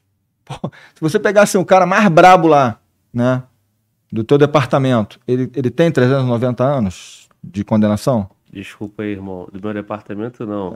Do crime que tá lá custodiado com o meu departamento. Do detento, do, do detento. meu departamento, os bravos não tem um, um, um, dia, meu irmão. Boa correção, boa correção. Por então, favor. Lá, lá, no departamento penitenciário lá, tu é, pegar o cara mais brabo. Né? Não, que tem aqui, mais anos. aqui contigo, aqui em Brasília. Em Brasília? É, tem um monte. Acima de 390? Tem uns caras com 200 e tanto, eu não, 200 não vou saber. Pois é, a gente teve um governador no Rio de Janeiro com 300 e poucos anos de cadeia. Declarado já. Sim. Isso é o próprio crime. Não é um Estado paralelo. É o próprio crime dentro. Então, quando a gente vê essa, essa, essa situação política que você falou assim, a do AS, porra, né, dessa pegada de confronto com a esquerda, tudo aquilo ali já estava montado, cara. Tudo ali era uma farsa. Nós acordamos com as eleições de 2018. E aí sim, aí nós temos que entender o nosso nossa dificuldade em reverter a situação agora, onde nós erramos. Onde nós erramos? Nós erramos quando em 2020 a gente não conseguiu fazer um plantel de vereadores e prefeitos de direita. E aí, respondendo aquilo que você falou, pô, sempre bateram no PT. E como o PT conseguiu se sobrepor a isso? Nós não podemos menosprezar e nem subestimar nossos adversários. Ali tem cara com mestrado, doutorado, pós-doc, tudo aquilo ali. O que, que os caras fizeram? Falaram assim: a nossa visão do, do, do, do, do ideoli, da ideologia do PT ela está desgastada. Eles foram então atrás de um outro partido. Pô, vai pegar o Partido Comunista do Brasil? Pô, não vai. A população já sabe o que é comunismo. Pegaram o PSB. Que ninguém sabe o que é PSB. Pergunta para a população, meu irmão, o que, que é PSB? Ele não sabe o que é, cara. Mas quem é o PSB? O PSB tem uma das maiores bancadas no Congresso Nacional. E, e prefeituras. E, e prefeituras. É. E nas Assembleias Legislativas dos Estados. Então, esse pessoal entrou em mobilização. Eles fizeram a guerrilha. Pô, você via a cara do PSB na minha cidade. Vice na chapa do, do PT se dizendo bolsonarista. E o discurso deles qual era? Pô, essa mentira. O cara que fala isso é um mentiroso. A, a, política municipal ela é diferente da política a nível nacional. Mentira! A política municipal ela segue a regra de quem está aqui em Brasília, no Congresso Nacional. Você que está falando isso para a população é um mentiroso. Você está induzindo a população a um erro. A política municipal ela é um braço, é um tentáculo do Congresso Nacional. Por quê? Porque, cara, é o vereador que está em contato direto com a população. É o vereador que vai no mercadinho, é o vereador que te encontra, pô, na padaria, é o vereador que te encontra, é o vereador que conhece a tua família, é o vereador que você converse para. Pra... Vá, vereador, vai lá em casa. Ah, fulano, vai lá em casa, final de semana. E aqueles núcleos familiares tem 20, 30, 40 pessoas na família. Irmão, para trazer isso para o momento atual e quem está em casa entender bem, é o segundo turno da eleição. Onde, quando entrou os deputados e toda Sim. aquela base de apoio trabalhando para o Bolsonaro, né? É, teve um ganho de 8 milhões de votos. Ele teve 50 no primeiro turno e 58 no segundo. Sim. O PT teve, o Lula teve 56, foi para 60. Sim. Então, essa base de apoio que você está citando, ela é importante. Foi por isso que eu citei a falta de uma estrutura partidária, porque a uhum, regra do jogo é essa, né? Bolsonaro sim. fala toda hora, quatro linhas, quatro linhas. O que que são essas quatro linhas aí?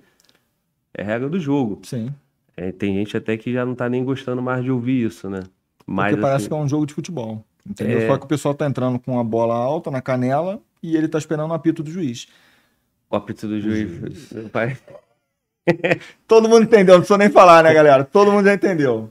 O apito do juiz Entendeu? é como, é como você pegar uma tropa de combate urbano como o BOP, entrar na favela e falar, ô rapaziada, calma aí, estamos jogando na quatro linhas. Porra, e o vagabundo lá falou, toma, tá, tá, tá, tá, tá. Quatro linhas aqui é o caralho. Entendeu? Mas assim, irmão, é, tudo isso começou, meu irmão, isso aqui é assunto para um podcast inteiro. Sim, sim, e eu sim, preciso pegar, porra, toda a tua carreira, preciso trabalhar outros temas contigo, embora é o tema do momento, né?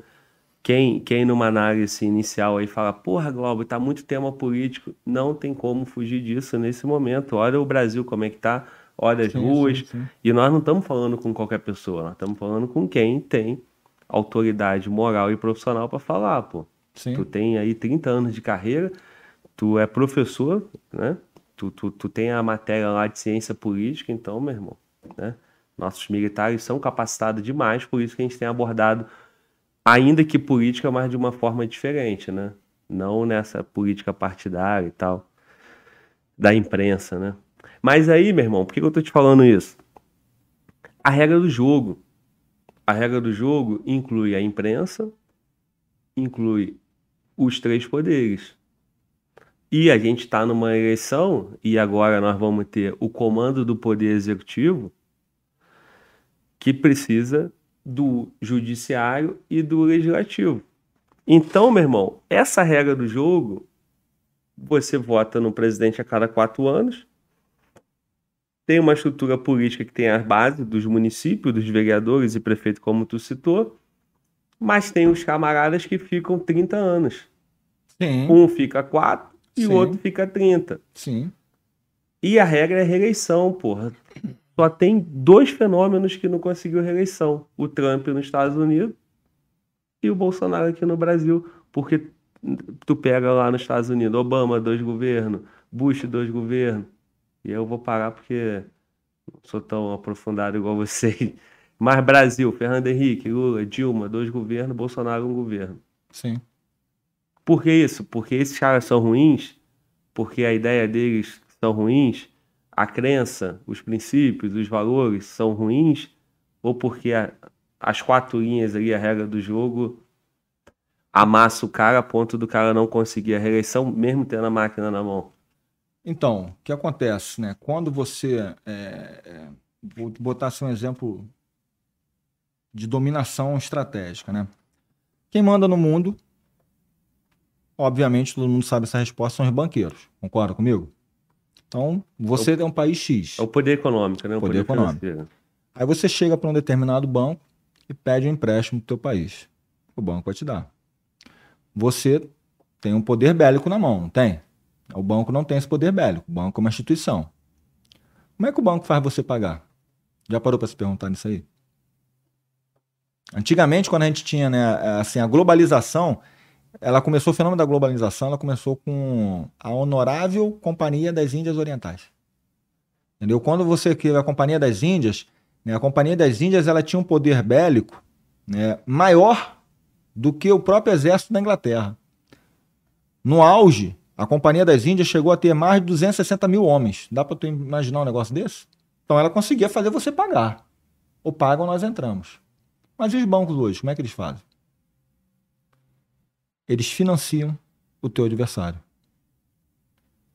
Então, se você pega um empréstimo a um país X, ele financia o teu maior adversário também. E aí, se você não pagar, o que, que ele faz?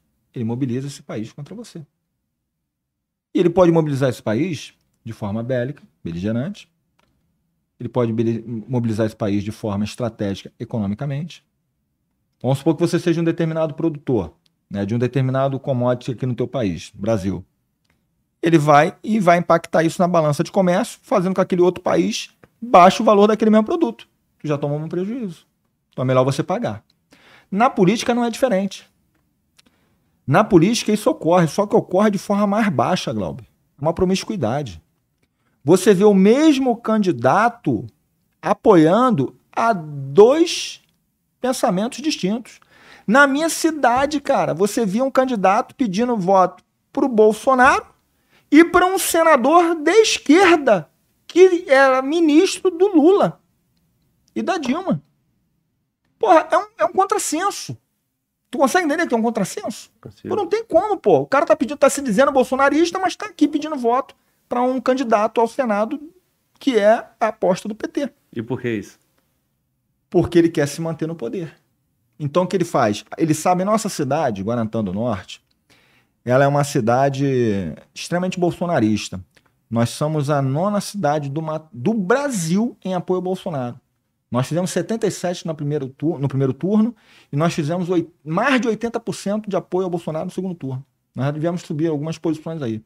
A gente deve estar entre as cinco agora, mais bolsonarista a nível de proporção.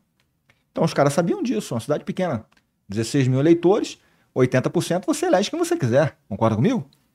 Então o que, que os caras vão fazer? Eles buscam esses diálogos. Elege para prefeito, você diz. Reelege para prefeito, para vereador, para o que você quiser, pô. Sim. Pô, quem que vai sair candidato ao PT na minha cidade? O cara só tem 3 mil votos lá, não vai conseguir. Aí não. o cara vem por um partido, um PSD, alguma coisa assim. É isso aí. Porque é mais suave. É o que a gente chama na política assim, tem um nome mais suave. Um PSB tem um nome mais suave do que um PC, do que um Partido da Causa Operária, do que né, um PC do B, do que um PV, que são, do que um PSOL, que são partidos que são da militância agressiva, entendeu? Ele é um partido que ele articula melhor. Ele é um partido que consegue colocar nomes com capacidade financeira. Entende? Então isso vai impactar de forma decisiva. É isso que eles fizeram. Eles pegaram um partido, pô, eles foram muito estratégicos. A escolha do partido deles foi muito estratégico. Eles falaram assim, pô, Márcio, por que, que você é, é, não viu isso? Pô, por que, que o, o, o, Bolsonaro saiu com a chapa, porra, por sangue? Porque ele teve que se proteger da forma estratégica. Vamos supor. Da, é, do impeachment. Exatamente.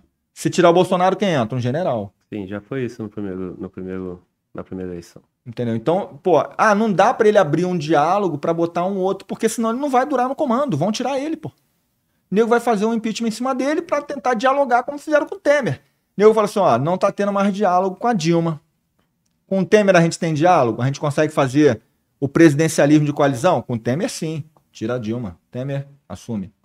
E ele promoveu o diálogo. Tanto é que ele, ele se manteve. Ele se manteve. O país né, naquela crise toda, né, porra, e muitos desemprego. acreditam que foi um, um, excelente governo. Em dois anos ele conseguiu, entregou 13 milhões de desempregados para o Brasil, né, e continuou, ficou ali, mas ele é um cara que ele conseguia dialogar, conversava, aquela formação política e acadêmica de direito, ele levou, né, mas esse não é o perfil, porque a gente precisava romper esse paradigma. Sim. Irmão, para a gente mudar o tema, mas vamos concluir aqui. Mas a pergunta foi, é, o, o evento e esse efeito Trump perde nos Estados Unidos em 2020 e Bolsonaro perde aqui em 2022. Num histórico onde todo mundo consegue reeleição. Por quê? Porque o povo foi manipulado. Entendeu? Existe uma teoria, é que eu falo com todo respeito e apreço ao povo. Né? Mas o que ganha a eleição é people, é o povo. O Lula conseguiu, através dessas manobras, vereadores, prefeitos, deputados estaduais, aproximar-se mais do povo do que o Bolsonaro. Então, quando em 2020 eu me candidatei, né, a gente ficava assim, pô, quem o Bolsonaro vai apoiar para prefeito? Aonde ele vai apoiar prefeito? Aonde ele vai apoiar vereadores?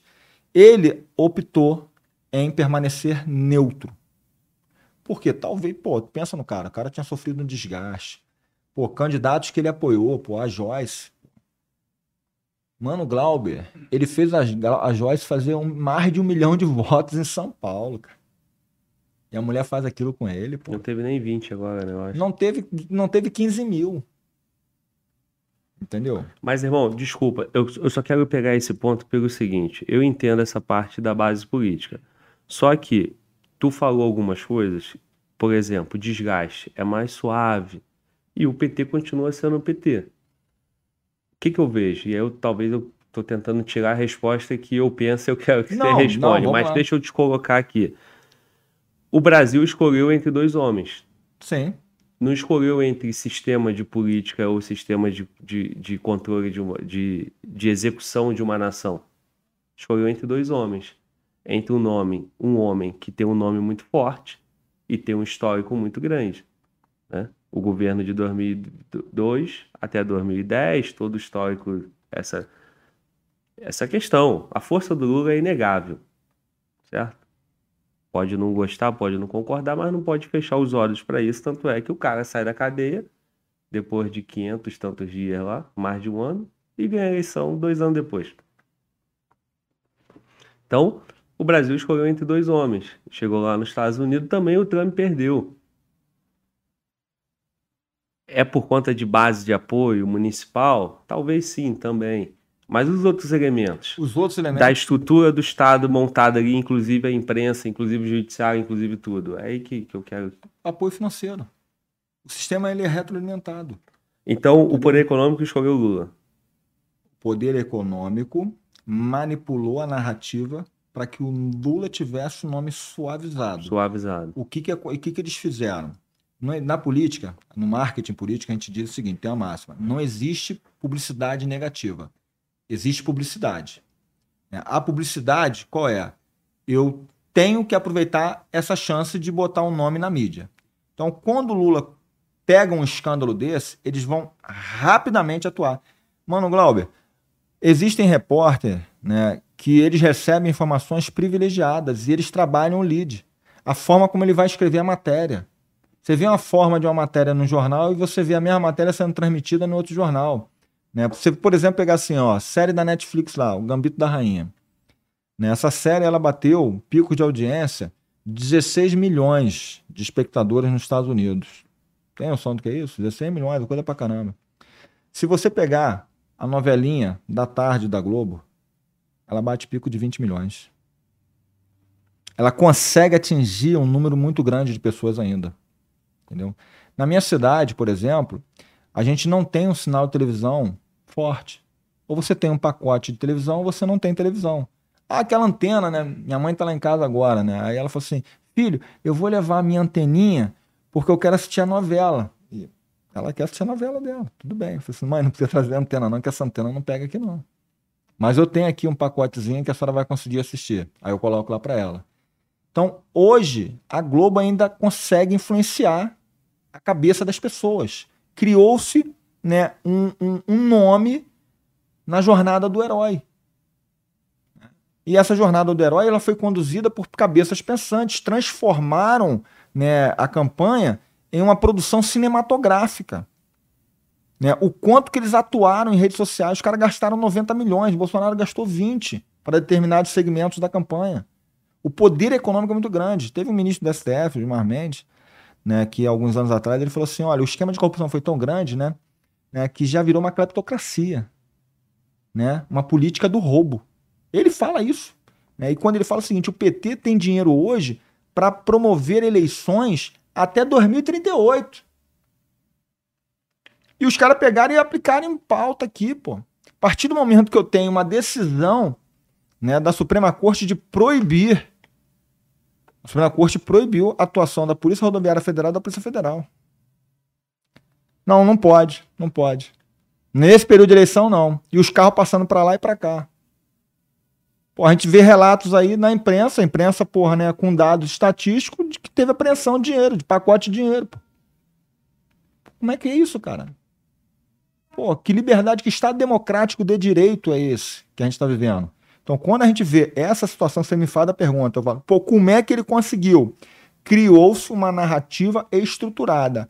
Os partidos de base dele trabalharam para suavizar o nome dele. A imprensa suavizou o nome dele. A grande mídia colocou assim: não, Lula não foi condenado.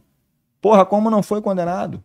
É óbvio que ele foi condenado. E o brasileiro me, me parece que não gosta de injustiça. E aí passou a sensação de injustiça. O cara foi preso, sofreu e no final ficou comprovado que ele não tinha culpa. Você pega um narrador não foi isso? Com uma narração emotiva. Mais amor, menos ódio. Mais alegria, menos tristeza. Porra, o povo vai nessa, cara. Ontem eu passei no bloqueio, a menina me reproduziu exatamente isso, uma jovem. Eu pedi assim, pô, amiga, tira uma foto aqui para mim, que eu já tinha passado do bloqueio, né? Pô, e tava naquela situação, eu tenho que passar do bloqueio. Se eu começar a ficar aqui muito no bloqueio, os caras vão me segurar, né? Eu passei do bloqueio e pedi para ela tirar uma foto. Ela falou para mim assim, pô, eu sou petista. Eu falei assim: não tem problema não, minha filha. Porra, você é brasileira antes de ser petista. Você pode tirar uma foto minha? Pô, você é um bolsonarista educado, é humilde. Vou tirar essa tua foto aí. Ela já chegou, subiu em cima da picape, mano. Eu falei, vai quebrar a porra toda. Lá, tira a foto aí pra mim. Ela tirou a foto. Tirou a foto, a foto ficou bacana, um pouco ruim porque ficou no escuro. Te mandei essa foto aí. E ela desceu. Pô, eu falei assim: eu respeito, vou fazer o quê? Ela falou assim: pois é, você tem que dar oportunidade. Vai ser mais amor agora. Eu falei assim, da onde essa criatura tá tirando essa história de mais amor? Então, quando eu faço minhas análises políticas, eu não fico só sentado dentro de casa, na escrivania, não. Quando eu quero fazer minha análise, eu vou para a rua. É na rua que você vê a análise. E nesse ponto, a esquerda é muito boa. E outra coisa, né? Se esse, se esse é o slogan, provavelmente nós vamos ter aí anos de amor, porque não vai ter crítica, não vai ter porrada. Eles sabem mover a máquina, sabe chegar para um partido desse grandão, que tem uma bancada grande, e conversar. Como é que é que você falou? O, o, o presencialismo de coalizão quer dizer o quê? O presencialismo de coalizão, não. É, o pres... você fazer o tomar lá da cá. Isso, a co... é, né? Eles cá. vão saber negociar. Sim, sim. E se a imprensa não, não tiver empenhada Sim. em criticar, Sim. vai ter uma sensação de amor. Certo? Certo. É... E ainda, só se você permite, por favor, uma consideração. Essa sensação de amor, ela ocorreu na Venezuela. Você pegar ali, depois, quando o, o, o Hugo Chávez foi eleito, a Venezuela teve um período de seis anos muito bons. Né? Tranquilo esse paz-amor. Depois de seis anos, ele viu que ele ia perder o poder. Aí ele começou a implementar ações para mantê-lo no poder. Isso teve um preço. O presidencialismo de coalizão. E aí ele começou a estruturar toda a máquina do Estado para fazer isso. No Brasil, nós vamos pagar esse preço. Só que eles já estão vindo com essa proposta, porque eles não querem perder tempo, porque eles sabem que em 2026 esse pensamento bolsonarista vai vir muito forte. Pô, o Bolsonaro tem boa liderança. Você tem três estados importantíssimos que são contra a esquerda. Você tem Rio de Janeiro, Minas Gerais, né, você, em tese, você tem Rio de Janeiro, Minas Gerais e São Paulo. Ah, vai ocorrer a pressão do presidencialismo de coalizão? Vai ocorrer. Você vai ter os caras sofrendo pressão ali? Vai ter. Mas a população hoje ela está mais vigilante. E ele sabe que se ele fizer da forma errada, ele vai pagar um preço caro. E esse preço caro, para ele, pode ser o Senado Federal. Por que, que eu estou te falando isso? Porque já é análise. todos esses governadores que saíram é, eleitos de reeleição, em, em 2026 eles vão sair candidatos ao Senado Federal. Todos. Entendeu? Porque é estratégico. Entendeu? O cara sai para o Senado Federal e ele vai ver como é que vai ser a situação. Por quê? Porque o Senado Federal permite Oito- ele ficar oito anos. Oito anos, ele disputa governo no meio. Se ele não ganhar, ele volta de novo para o Senado Sim. Federal. É a Entendeu? Tebet e a outra lá. É o que ela vai Soraya. fazer. Entendeu? Meu irmão, a gente fica o tempo todo nesse tema aí, cara. eu tenho, É empolgante. eu tenho, nós, para quem chegou aí e não estava no início da transmissão, nós fizemos mais ou menos duas horas de papo falando só sobre Fábio Paraçá. Entramos nessa questão política e ficamos, né? Vamos voltar para tua carreira, vamos voltar para o combatente. Mas antes disso, eu preciso misturar combatente com esse cenário político. Que é o fato de é um, uma narrativa, né, um dos discursos da dessa dessa coalizão aí da esquerda, né, liderada pelo Lula, que é o reconhecimento e o bom relacionamento com os países internacional, com, com a comunidade internacional, perdão. E aí, pô, vários países, né, países de todos os tipos, né? Os Estados Unidos, por exemplo, né? O Império Americano, a potência, parabenizando ele pelo presidente lá, o Biden, a França, e aí você tem os países questionáveis, né? Nicarágua, Venezuela, Argentina, tudo isso. Então, é, o Lula, ele diz que vai viajar o mundo, que o Brasil vai voltar a ter boas relações internacionais, que segundo ele foi é, acabada durante o governo do PT. E o que que isso influencia para gente, e aí na tua pegada militar e também com a tua visão política, de geopolítica, o risco que nosso país começa a correr com esses acordos, com esses termos, com esses tratados internacionais, tendo como centro a nossa Amazônia. Não tenha dúvidas, né? Todo militar sabe disso aí. O que o Lula vai fazer com as Forças Armadas? Ele vai sucatear. A mesma coisa que ele fez no mandato dele. Entendeu? Exatamente isso. Ele vai sucatear. Mas ele disse Porque- que quem comprou os navios da Marinha, quem comprou os caças da FAB e o boot do Exército foi, foi ele, que antes não tinha nada disso. A Marinha não tinha nem navio. Eu sei que deve ter sido uma. A qual preço? Não. Como é que é? preço? É uma parábola? Como é que é o nome? Como é, que pode fala? ser. Isso, parábola. Ele, fez que isso no tinha- debate, Não tinha né? coturno, né? As Falou, Forças Armadas No meu governo fui eu que estruturei as Forças Armadas. Aí eu não sei, você estava lá Por que, que, ele, durante o fe- governo por que, que dele. ele fez isso? Quem que sustenta o poder executivo? É as Forças Armadas. Se você não tiver Forças Armadas na mão, você não consegue manter a, manter a intimidação moral. Então ele precisa ter as Forças Armadas. Agora, né, ele não fala que no governo dele nós tínhamos dificuldades até de manter o expediente da tropa, porque não tinha dinheiro para rancho. Isso ele não fala. Né, o, com- o comandante, vários comandantes passaram dificuldades aí, ó. Tem que chegar depois do café da manhã e sair antes do almoço. Só tem café da manhã e almoço para quem está de serviço. Isso ele não fala. né? O comandante tinha que se virar nos 30. né? Ele não fala lá da, da, da- da- alimentação da tropa, só bilola. Bilola e macarrão. Carne de monstro, só isso. A tropa só comia isso. Né? E o mate broxante, mais nada. Isso ele não fala. Né? Condições de, de manter o uniforme da tropa. Eu não sei que cultura é esse que ele fala que mandou para a tropa. Né? Na, na minha unidade eu via né, uma dificuldade muito grande em manter a tropa fardada. Né? E isso tudo ele não fala. O que a gente vai ver, com toda certeza, ele vai viajar? Vai. Ele vai promover diálogo? Vai. Ele vai fazer o que ele já vinha fazendo. Agora ele construiu o quê? Um porto em Cuba? Talvez ele construa agora o quê? Um metrô em Cuba. Ele fez o quê, porra, né? É, é, pavimentação na Colômbia? Porra, agora vai fazer rodovia. Ele fez o que em Angola? Pô, botou o que lá em Angola? Metrô em Angola? Pô, agora ele vai botar o quê? Vamos botar alguma coisa melhor lá em Angola. Essa é o que ele vai fazer. E quem vai fazer tudo isso aí? As empresas né, de construção, que são as grandes firmas que financiam todo esse sistema.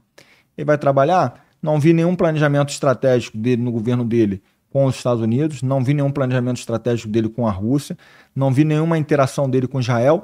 Acho difícil ele ter essa interação com Israel, né? até porque Israel não encara bem essa legitimidade política do Hamas. Né? Então, ele vai ter diálogo com quem? Com a Bolívia? Pô, com certeza vai ter. O cara tá doido para vir aqui pro Brasil para pegar mais dinheiro. Ó, já tá vindo aí, ó, o presidente da Argentina já marcou na reunião com ele para dialogar sobre a crise na Argentina. Adoro o povo da Argentina, estudei na Argentina, fiz meu mestrado lá na Argentina, que não foi reconhecido no Brasil, que eu tomei foi uma volta na Argentina. Entendeu? Lá na Argentina que eu descobri por que, que a Libertadores pega fogo. Né? Foi para vai fazer mestrado na Argentina, tirei licença especial, seis meses, parcelei tudo, queria complementar meu estudo, fui para Argentina. Cheguei lá, assim, fui enganado, porque o diploma não vai ser reconhecido no Brasil, não. Não vai ser porque. Não, tem um processo, tem que fazer um processo para você reconhecer o diploma do exterior no país. Não sabia disso. Para lá foi bacana, ganhei muito conhecimento. Mas o que eu vi na Argentina, né, que o argentino tem os problemas deles, ele tem que resolver sozinho. Eu, brasileiro, tenho que mandar dinheiro para Argentina? Eu vou trabalhar agora. Já está difícil o brasileiro né, trabalhar para manter a máquina. Quem mantém a máquina né, funcionando no Brasil é o pobre, é o pobre que trabalha. É o pobre que planta, é o pobre que vai capinar, é o pobre que vai mexer é, é, o concreto nas empresas, que vai fazer a construção civil. E é o pobre que paga a tributação. Além de tributar dentro do meu país, eu vou ter que tributar para pagar a dívida de outros países. Ele quer fazer isso, ele quer fazer intercâmbio na América Latina. Ele está lançando aí uma ideia, se você procurar, já está bem amplo na divulgação na internet, de que ele quer criar uma moeda. O peso real. Pô, isso vai ser um desastre. Isso só vai ser bom para a Argentina e durante um período. Ele vai afundar. Você, né, faz o L depois quando ele afundar. Porque vai afundar, porque ele está olhando para trás. Pô, colocar a Venezuela, pô, dentro do Mercosul já foi ideia dele. Pô, vai agregar o quê? Você faz parceria de comércios com países que tenham condições de comercializar contigo, pô. Pô, falei, Bob, vamos fazer uma parceria comigo aí, pô. Tu vai, pô, meu irmão, tem aqui para vender para você um monte de, de commodities aqui. Você tem o quê? É, eu tenho tabuleiro de, de, de ping-pong. Pô, fazer o que tabuleiro de ping-pong, cara? Não me interessa tabuleiro de ping-pong. O que, que você vai fazer para eu manter essa balança economicamente viável? Como é que eu vou manter uma balança economicamente viável com a Argentina do jeito que ela está hoje? Com a Venezuela, com a Bolívia, com a Colômbia, com o Chile. Os caras estão destruindo tudo, pô. Até um tempo atrás o Chile era referência na América do Sul, pô. Até um tempo atrás a própria Venezuela era referência. Os caras cara têm a maior reserva de petróleo do mundo e não conseguem extrair petróleo. É surreal o negócio, pô. Como é que eu vou negociar e comercializar com um cara desse, pô?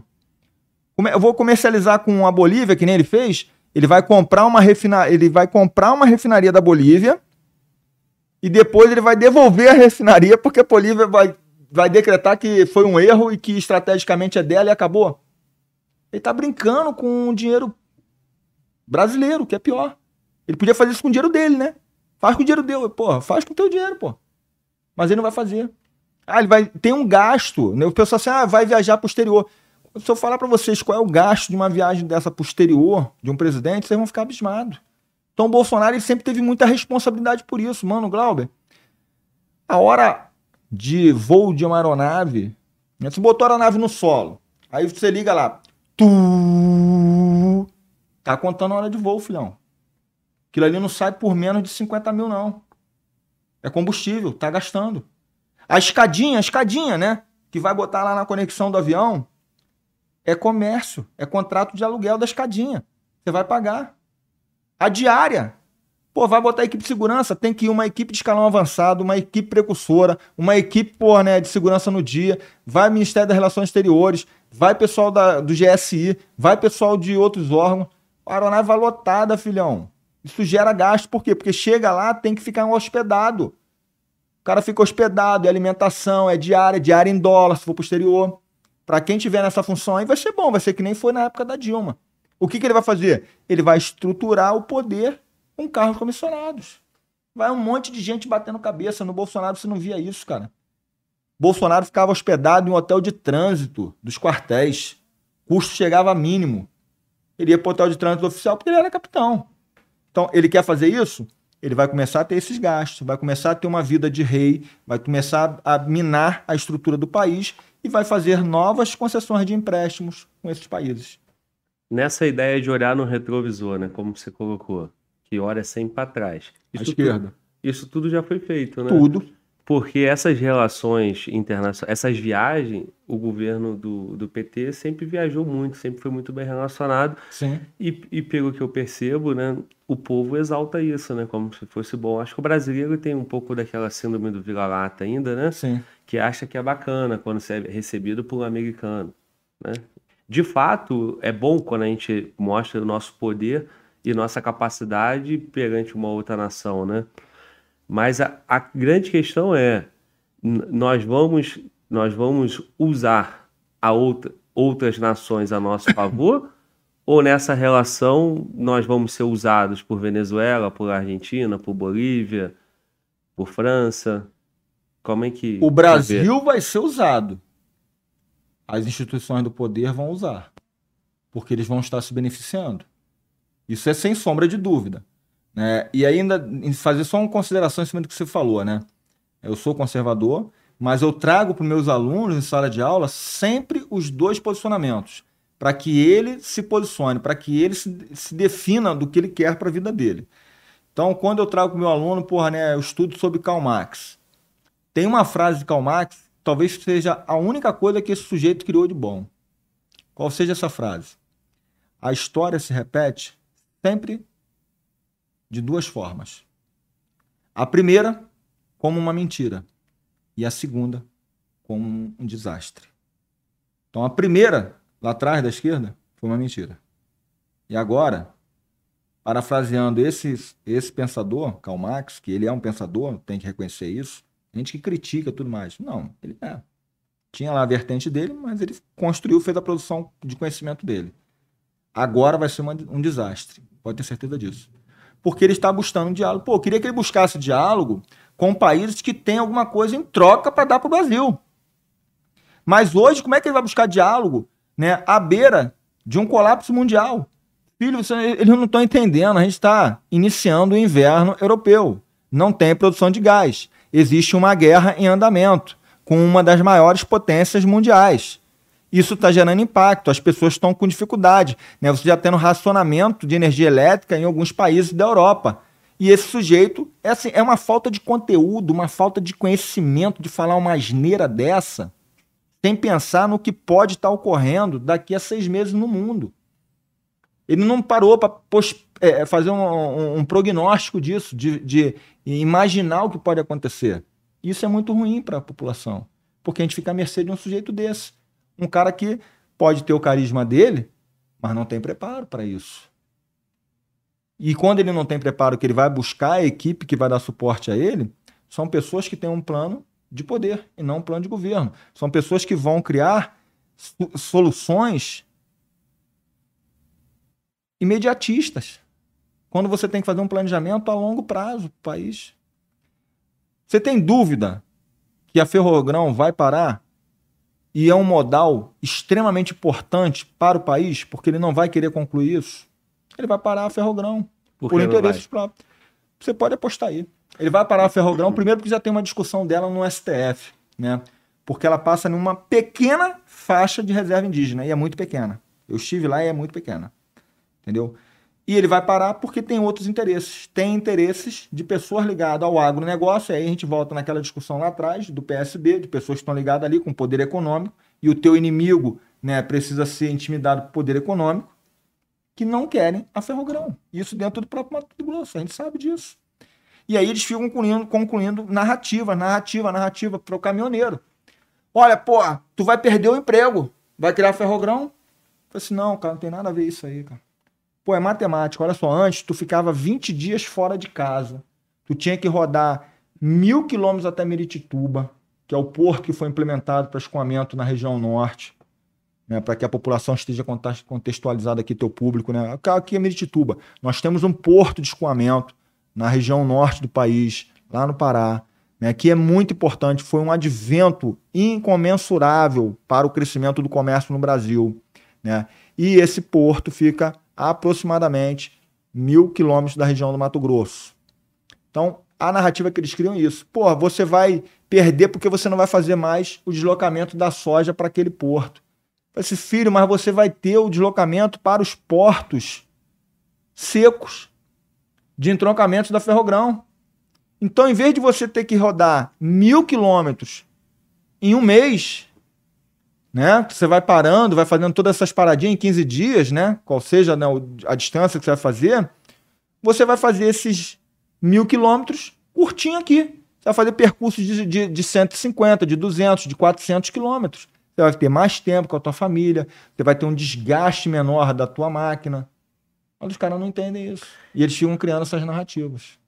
Irmão, posso fazer um contraponto aqui? Pode. Tem Agora, advogado diabo, irmão. Pode fazer. É, tu falou que o poder econômico escolheu de alguma forma banco ou outros setores, uhum. é, escolheu um lado e suavizou o discurso do PT, do Lula e tal. Criando narrativas. E aí, quando nós falamos de questões internacionais, do Brasil vai ser usado e que primeiro vem a mentira e depois vem a desgraça, Sim. esse poder econômico não sabe disso? Claro que sabe.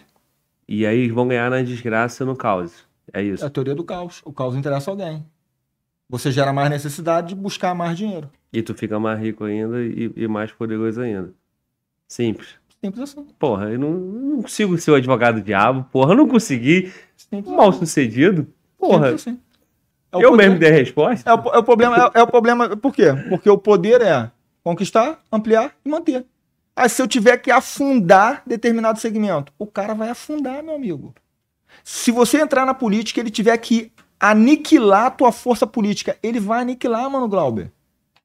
Ele vai te botar em uma máquina de triturar. E se você for mulher, vai ficar só as penas, e se for homem, vai ficar só o chifre. Não tem para onde fugir, não, filhão. Ele vai acabar com tua reputação, ele vai em cima dos teus pontos fracos, ele vai em cima do teu passado, ele vai em cima de qualquer coisa que te, te deixe mais triste. Né? Ele vai tentar te subornar, ele vai tentar te cooptar, ele vai tentar trabalhar com vaidade. Ele vai tentar identificar as tuas fraquezas e explorá-las. É o que ele vai fazer. Infelizmente. Sim. Irmão, vamos lá. Tu falou do aparelhamento. Universidade, instituições e tal. E as Forças Armadas, irmão? Fábio, Marinha e Exército Brasileiro. É, de que forma isso aí já está aparelhado ou não foi aparelhado ou corre o risco de ser aparelhado. E complementando essa parte, o risco da nossa soberania e da nossa proteção aí como defesa. O que acontece, cara? É, eu estaria sendo ingênuo né, e estaria sendo é, pouco sincero com o teu público se eu dissesse que não existe pessoas com ideologia de esquerda nas Forças Armadas. Claro que existem. A gente sabe disso, né? mas eu não posso utilizar isso como uma caça às bruxas, Glauber. Deixa eu, te, deixa eu pontuar aqui. Parece que a gente está transformando o mal físico, terreno, né? como se fossem inimigos. Somos todos brasileiros. Né? Nós somos todos. Esse é o ponto de partida. Nós queremos o bem comum. Nós queremos uma, uma, uma manutenção do contrato social que foi estabelecido aqui. Nós queremos que o país cresça. Né?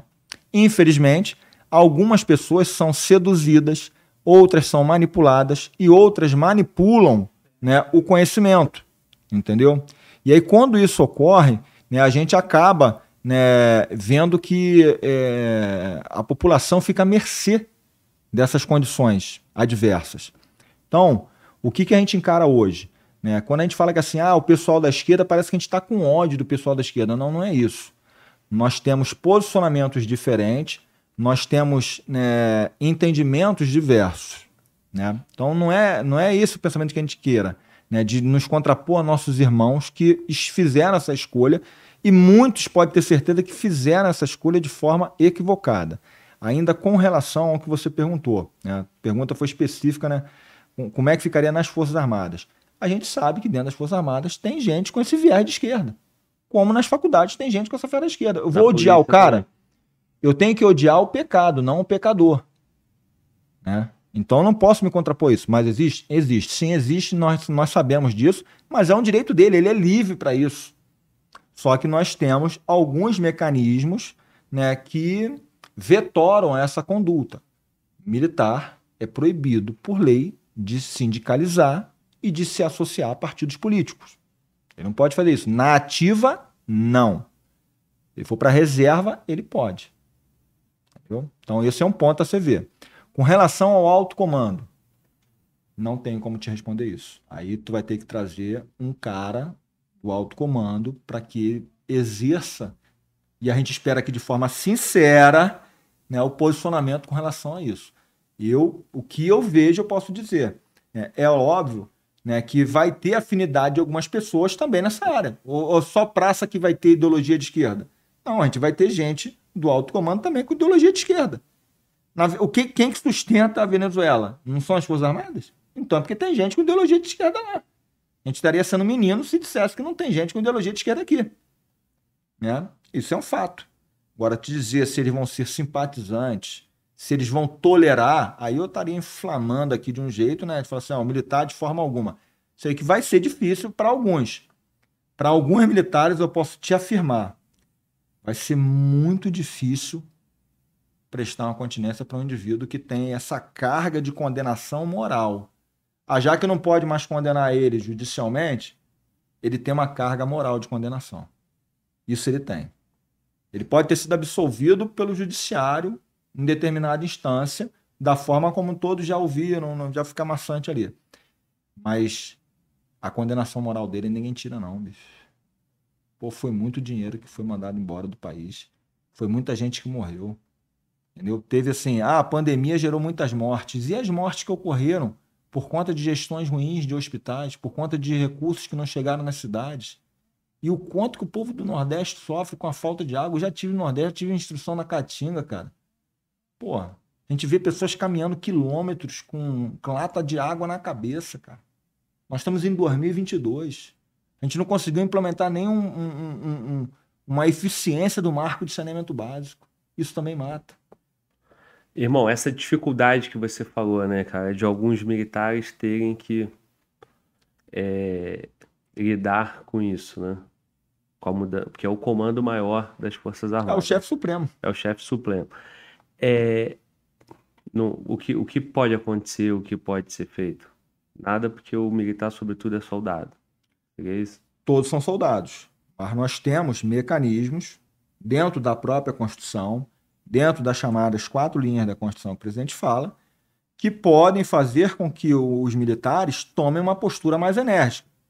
Para que isso ocorra, não é assim, né, da noite para o dia. Não são apenas manifestações de dois dias para fazer isso aí. Vamos, vamos, vamos contextualizar historicamente de forma política no mundo.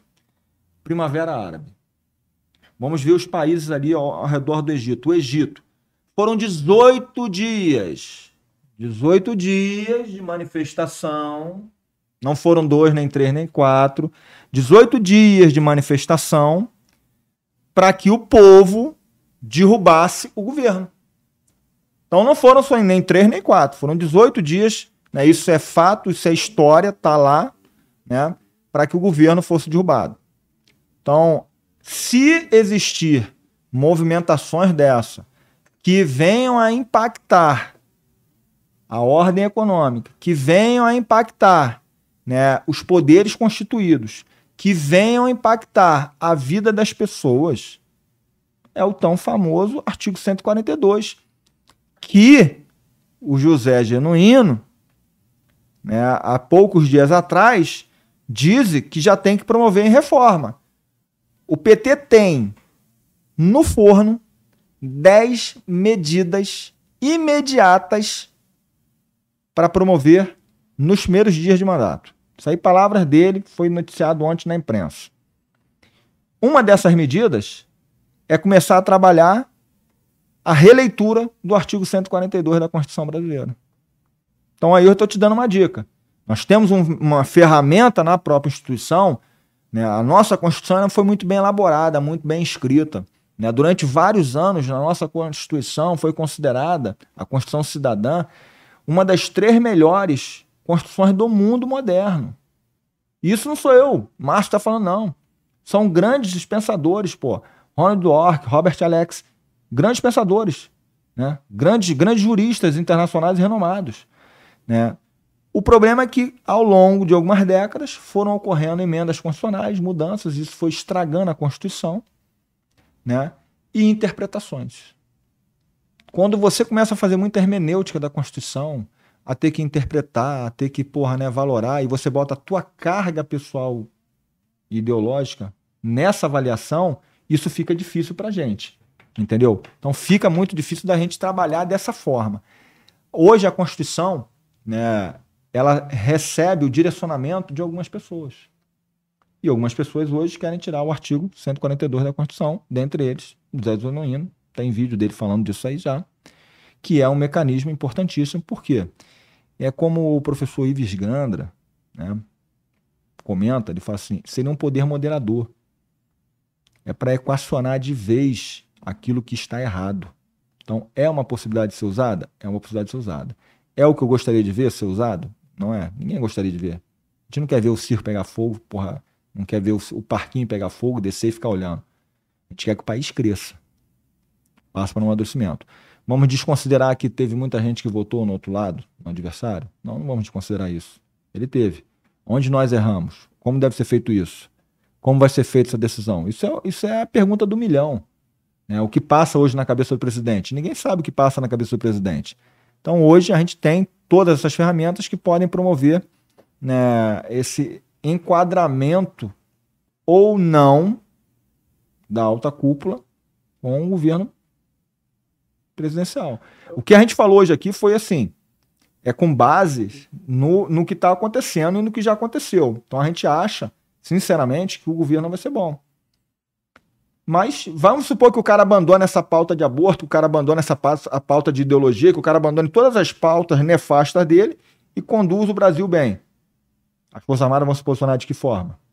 As Forças Armadas tem que ter um pouco de bom senso. Eles vão preservar isso. Né? Como está hoje, a gente vê que existe uma pauta muito forte em alguns assuntos. E eles não querem abrir mão dessa pauta. E quando essa pauta for colocada em ativação, a população vai reclamar. Pode ter certeza. Tu não vai querer, porra, né, tua filha de 6 anos de idade indo ao banheiro com um marmanjo de 30 anos usando o banheiro dela. Né? Não tem cabimento um negócio desse. Né? Você não vai, não vai ter como, não vai ter como, né, porra? Você imaginar que o sujeito, porra, hoje a gente tem uma diversidade, né, que o cara se identifica, porra, tem gêneros que eu nem conheço, nem sei o que é, cara. Estudo pra caramba e, porra, gênero pan, não sei nem o que é isso. Irmão, é, tem muita gente na rua, o povo tá na rua. Com toda certeza. E tá manifestando. Até você quer fazer aquele ponderamento, eu falei. Você falou protesto, protesto né? Eu falei assim, tá manifestando o pensamento dele. Porque quando Sim. fala esse que é protesto. de protesto para manifestação, por favor. Você vai fazer um protesto, você vai estar tá protestando contra algo. Né, que de repente não tem um fundamento válido nesse momento. A gente não tem um fundamento válido se houve ou não fraude nas urnas. O que a gente manifesta né, é uma discordância como foi o conduzido o processo. Perfeito, entendi. O processo foi conduzido de uma forma. Na nossa manifestação é isso. Nós queremos uma manifestação em cima disso aí. Nós queremos uma transparência do início ao fim. E com relação a isso, não houve. Nós queremos uma, uma, uma isenção e uma impessoalidade no trato da coisa. Isso não foi feito. Então, o povo está na rua manifestando e tá, é, tem uma crescente aí do que como que vai ser a postura das Forças Armadas e como vai ser a postura também do poder executivo, né? Sim. A gente pessoaliza muito, como eu te falei mais cedo, né? O Brasil, em suma, é, escolheu entre dois homens. Né? Muita gente não olhou o que está por trás daquele homem que é o candidato a presidente. Sim. Falar, ah, esse homem aqui é bom, esse aqui eu não gosto, aí voto nesse. É, quem está na rua está esperando e aí vai tendo vídeos, a rede social faz isso, a tal das 72 horas, que por sinal é hoje.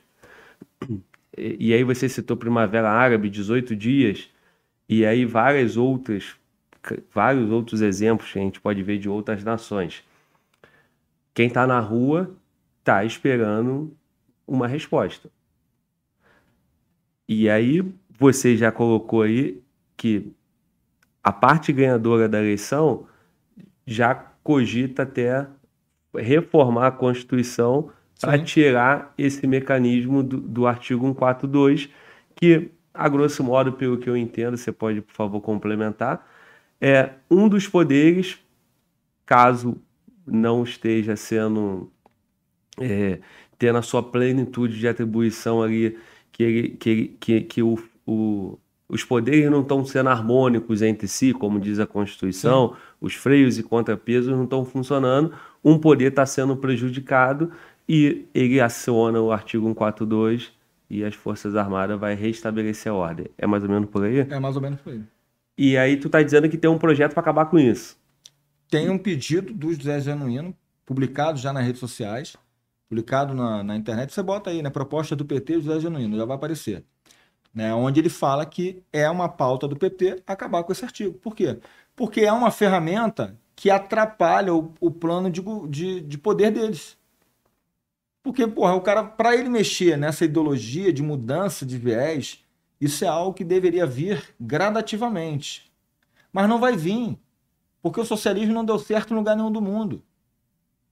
O socialismo ele deixa a máquina estatal obesa, pesada. O Estado não consegue, não consegue tomar para si todas as atividades. Hoje a gente tem dificuldade até do Estado de tomar para si o SUS, né? Então quando a gente vê interferências no SUS, o pessoal da esquerda reclama, fala assim, o SUS tem que ser inteiramente estatal, tem inteiramente por ser promovido por né, assistência social né, básica de saúde pelo Estado. Tudo bem, é, é, é isso. Eu também entendo que deve ser isso, porque a nossa população não consegue bancar. Mas existem outras alternativas. E quando a gente olha para a esquerda, ela só acredita nessa alternativa. E isso não consegue ser de uma hora para outra.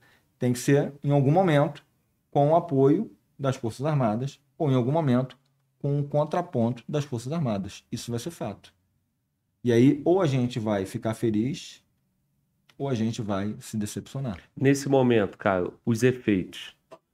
Que os movimentos na rua estão crescendo, tende a crescer mais, ou a ser desestimulado por uma falta de liderança ou uma falta de resposta estatal, talvez do Poder Executivo, do próprio presidente Bolsonaro e das Forças Armadas.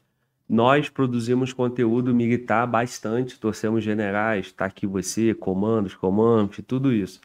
Eu já percebo vários comentários aqui no canal do povo ficando um pouco revoltado e é, acabar criticando as Forças Armadas. E o meu maior medo nesse processo é esse: é ver a polícia sendo usada pelo político para é, agir contra uma população que está ali se manifestando, porque é o que vai acontecer.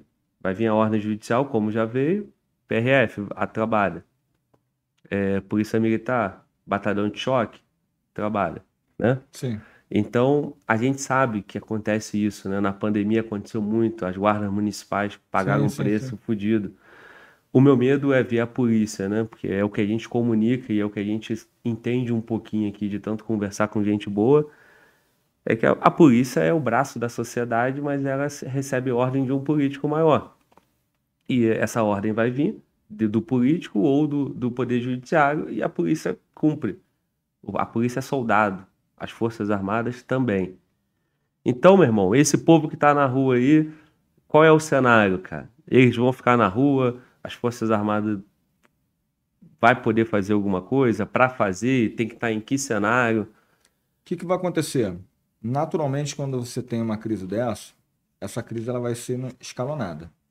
Então, hoje a gente está numa fase de escalonamento que é o quê? É uma manifestação pacífica. Os caras estão ali, sentadinhos nas cadeirinhas de praia, aquela coisa toda. A gente já encontra posicionamentos da esquerda dizendo que se, olha que ponto, que ponto que a gente pode chegar. Se as forças policiais não tomarem uma medida rápida, nós vamos mobilizar a militância da esquerda para ir desobstruir as vias. Você encontra posicionamento dessa natureza. consegue pô, uma inversão, né? A força né, ideológica quer se colocar como um aparelho estatal. É algo surreal. Mas já tem gente produzindo esse conhecimento, levando isso. E tem pessoas que querem que isso ocorra. Aí você vai ter um primeiro cenário: o conflito e o choque dessas duas massas. Isso é um primeiro cenário. Eu desestabilizo dessa forma? Desestabilizo. Entendeu? É um jogo de aproximações sucessivas. Você não consegue dizer, Né? O cara vai mexer uma peça. Se ele for mexer uma peça, eu vou mexer essa daqui. Se ele não mexer essa, eu não mexo a outra. Então a população, nenhum, nenhum convidado que você trouxer aqui, ele vai ter condições de chegar e falar para você com todas as letras, as Forças Armadas vão fazer isso. Não, nenhum vai fazer, nenhum. Porque seria assim, uma ingenuidade, uma precipitação, é, colocar lenha na fogueira de uma forma é, irresponsável, porque tu tá atingindo aqui, segundo o Mano, Mano Valber, né? Walter. Mano Walter, segundo o Mano Walter, desculpa, Mano Walter, vai ficar é. famoso, né? 50 milhões de pessoas te assistem. 50 milhões, pô. É quase um presidente. 50 milhões. É 50 milhões de visualizações, né? Mas mesmo assim. correção. Bota mas... aí uns 10 milhões de pessoas. Sim, mas o cara visualizou, o cara que assistiu, pô. Cada pessoa assiste mais uma vez, isso que eu dizer. Né? 10 milhões de pessoas, com toda certeza. Eu, eu vejo de novo. Pois é, né, pô? Então, pô, mas é muita gente. É Sim, muita gente. Eu, eu então, entendo. Então, Essa eu não consigo dizer. responsável. O que eu quero te dizer é o seguinte: é... o que que o que está por vir, né? Porque assim precisa ter é, uma quebra institucional. Uma quebra institucional, mas uma quebra institucional parte a partir de um, um dos poderes. Certo? Não, passa a ter os reflexos na sociedade. E, e também, Entendeu? aí é outro Porque você ponto. viu só, em Chapecó já tentaram invadir a van. Né? É, restaurante Coco, Coco Bambu, né? Já foi depedrado. E por isso você vai vendo. Mas aí é caso de polícia, não seria caso de polícia? Sim, mas quando você olha, né? Você fala que assim, em 2013, né? O batalhão de choque dispersou mais de um milhão de pessoas no Rio de Janeiro. Sim. O que, que tinha naquele movimento lá? O, os cabeças de preta lá, né? Os Black Bloc. Mas assim, ah, pô, os manifestantes. Não, não era manifestante. Aí fica um outro conhecimento aqui para o teu público que gosta de interagir contigo. Os black bloc não são pessoas, é uma tática. Então, é uma tática que é definida por um bloco preto. Esse bloco preto, ele se posiciona de forma anárquica contra o Estado. Já é antigo, vem desde a década de 80, de 1980. E em 2013 chegou ao Brasil essa tática. Por quê? Porque o pessoal da esquerda pegou esse conteúdo e apresentou para a militância de esquerda, de rua. E a militância de esquerda colocou isso. Então nós tivemos um repórter que foi morto no Rio de Janeiro. Pô, e aí você vê a imprensa suavizando a morte do cara. Que teoricamente foi morto por manifestantes Black Bloc. Não, não foi teoricamente não, bicho. Você tem a filmagem do cara apontando o, o rojão para ele. Isso não foi teoricamente não, mas a própria imprensa suavizou a morte do cinegrafista. Então essas narrativas vêm sendo criadas não é de hoje. Né? Então, quando você vê a situação, ela vai evoluir? Pode evoluir. Pode evoluir para que nível? Não sabemos. Não sabemos. No Egito teve pessoas, teve baixa, teve morte. Teve pessoas feridas, sim, teve pessoas feridas. Né? Não dá, todo mundo quer falar aqui, pô, a liberdade tem um preço. Não vou falar isso, porque senão daqui a pouco as pessoas vão dizer que eu estou insuflando, jogando mais linha na fogueira. Porque eu estou dizendo é o seguinte: eu defendo a liberdade. Eu defendo meu direito de expressão. Eu direito à livre manifestação. Está na Constituição. Você tem direito de manifestar, está no artigo 5 e 16, salvo engano. Desde que eu tenha prévia comunicação. Não é prévia autorização. Inclusive, até questão de prova. Outra questão de prova para concurseiro do canal. Prévia comunicação. Não é prévia autorização. Sim. Então, comunicou, vai fazer, vai fazer. Agora, isso vai gerar um impacto? Vai. Vai faltar combustível? Muito provavelmente vai faltar combustível em algum momento. Na minha cidade, o pessoal já estava. Te mandei foto lá, o pessoal já estava indo para os postos. Né? Não sei como é que está a situação hoje lá em Guarantã do Norte. Né? Vai faltar gêneros, é, produtos básicos de, de, de, alimentação, de higiene? Provavelmente, porque a gente tem um modal rodoviário, pô. Nós não temos um modal de transporte ferroviário. A malha aérea fica muito cara, então com certeza vai faltar em algum momento. Como é que vai ser feito isso? Vai ser dosado? Não sei. Ah, a Polícia Federal vai para a estrada, pô, a Rodoviária Federal vai para a estrada para poder multar. Assim como eles vão evoluindo, nós também vamos evoluindo também. Né? Hoje a gente não tá mais, não existe mais manifestação ingênua de bloquear a estrada com, com carro para tomar multa. O pessoal tá, tá bloqueando com areia, com cascalho, pô. Irmão, pelo que eu entendi, para resumir, caos social, mas é caos, caos pesado. Caos pesado. Ou um dos poderes acionando o Exatamente. artigo 142. Exatamente. Um dos poderes. Um dos poderes, Veja não necessariamente o poder executivo. executivo. Não, não Sim, um perfeito. dos poderes. Entendeu? Porque fica todo mundo esperançoso de que não, vai ser o presidente. Não, não necessariamente ele. Mas aí, acionando, é, é, vamos dizer assim, é compulsório, vamos dizer, o Poder Judiciário, pelo, pelo, pelo STF, aciona o artigo 142. A Força Armada é obrigada a intervir? Tem uma sequência lógica, né? tem, um, tem um, uma lei complementar, né? salvo engano, a lei complementar 97. Ela vai te dizer mais ou menos como funciona isso. É, o que está esse, esse, esse mandado constitucional ele foi colocado em lei também, através dessa lei, salvo engano, né, me permitam-me aqui colocar essa expressão, né, que é a Lei Complementar 97. E essa lei complementar, ela diz como deve ser o passo a passo. Existem outras né, que a gente já utilizou, que é a garantia da lei da ordem. A garantia da lei da ordem ela é com base nessa incapacidade de um determinado poder em manter a ordem. Você já teve garantia da lei da ordem em Roraima, você já teve garantia da lei da ordem no Rio de Janeiro, você já teve garantia da lei da ordem em diversos locais. O 142 é garantia da lei e da ordem. Só isso. Tem pessoas que estão com medo, talvez porque não estejam seguindo a lei e a ordem. Então, para vocês que não estão seguindo a lei e a ordem, existe um artigo que é 142. Só isso. Mas não é para tomar poder, não. É para restabelecer a lei e a ordem. Perfeito. E o risco que é tirar esse, esse mecanismo da Constituição, né? Eu passo a deixar de ter um mecanismo que restabeleça a, a lei, lei, e, a, e ordem. a, ordem. E aí isso vai ficar através de quê? Toma lá da cá. E segundo essa notícia que você colocou, se tem esse, esse, esse interesse, né? Sim. Se vai ter essa Sim. tratativa legislativa aí, vai passar por um novo Congresso, né? Vai para renovado. Um Congresso renovado que, com... que acreditamos que vai ser um Congresso conservador mais para centro-direita, né? direita, né? Centro-direita. A gente não pode esquecer dessa palavrinha que vem antes. Centro. Aí aí que está o problema. Né? Aí é que está o problema. Sim. Entendeu? Bom, meu irmão, vamos deixar esse assunto já avançamos. É, né? Ainda tem. Temos... Hoje, hoje, é podcast duplo, né? Hoje, hoje tem outro podcast, então você que tá aí, cara, a partir das 19 horas, nós vamos sair aqui, fazer a pausa e voltamos com o Caveira lá do Bop Snipe, o cara por, formado lá nos Estados Unidos, o cara Excelente. tem experiência sensacional, experiência de guerra, mais de 22 anos de combate no Rio de Janeiro, em favelas lá. Então, tem um Caveira agora e tem um Caveira daqui a pouco também. Meu irmão. No dia de quê? no dia de finados. Exatamente, 2 de novembro. É isso aí, meu irmão. Meu parceiro, vamos lá que temos tempo ainda. Temos tempo. Temos aí mais 40 minutos Bom. De, de papo contigo. Nesses 40 minutos eu quero dedicar aí ao Paraçá aquela formação completa que nós não falamos ainda. Quero que você me passe. E nesse meio do caminho aí você vai acabar passando na, pela tua formação e vamos chegar no curso de comando na tua caveira. Beleza. Então, meu irmão, por favor, Vamos, vamos voltar aí para a temática do Paraçá e como é que o cara entra no Paraçá? Como é que o cara se forma lá, o pastor? No Paraçá, a gente trabalha com voluntários. A gente não quer o cara transferido para Paraçá obrigatório. Então, falar assim, não existe no Paraçá o bico. É, talvez tenha de dentro para fora, né?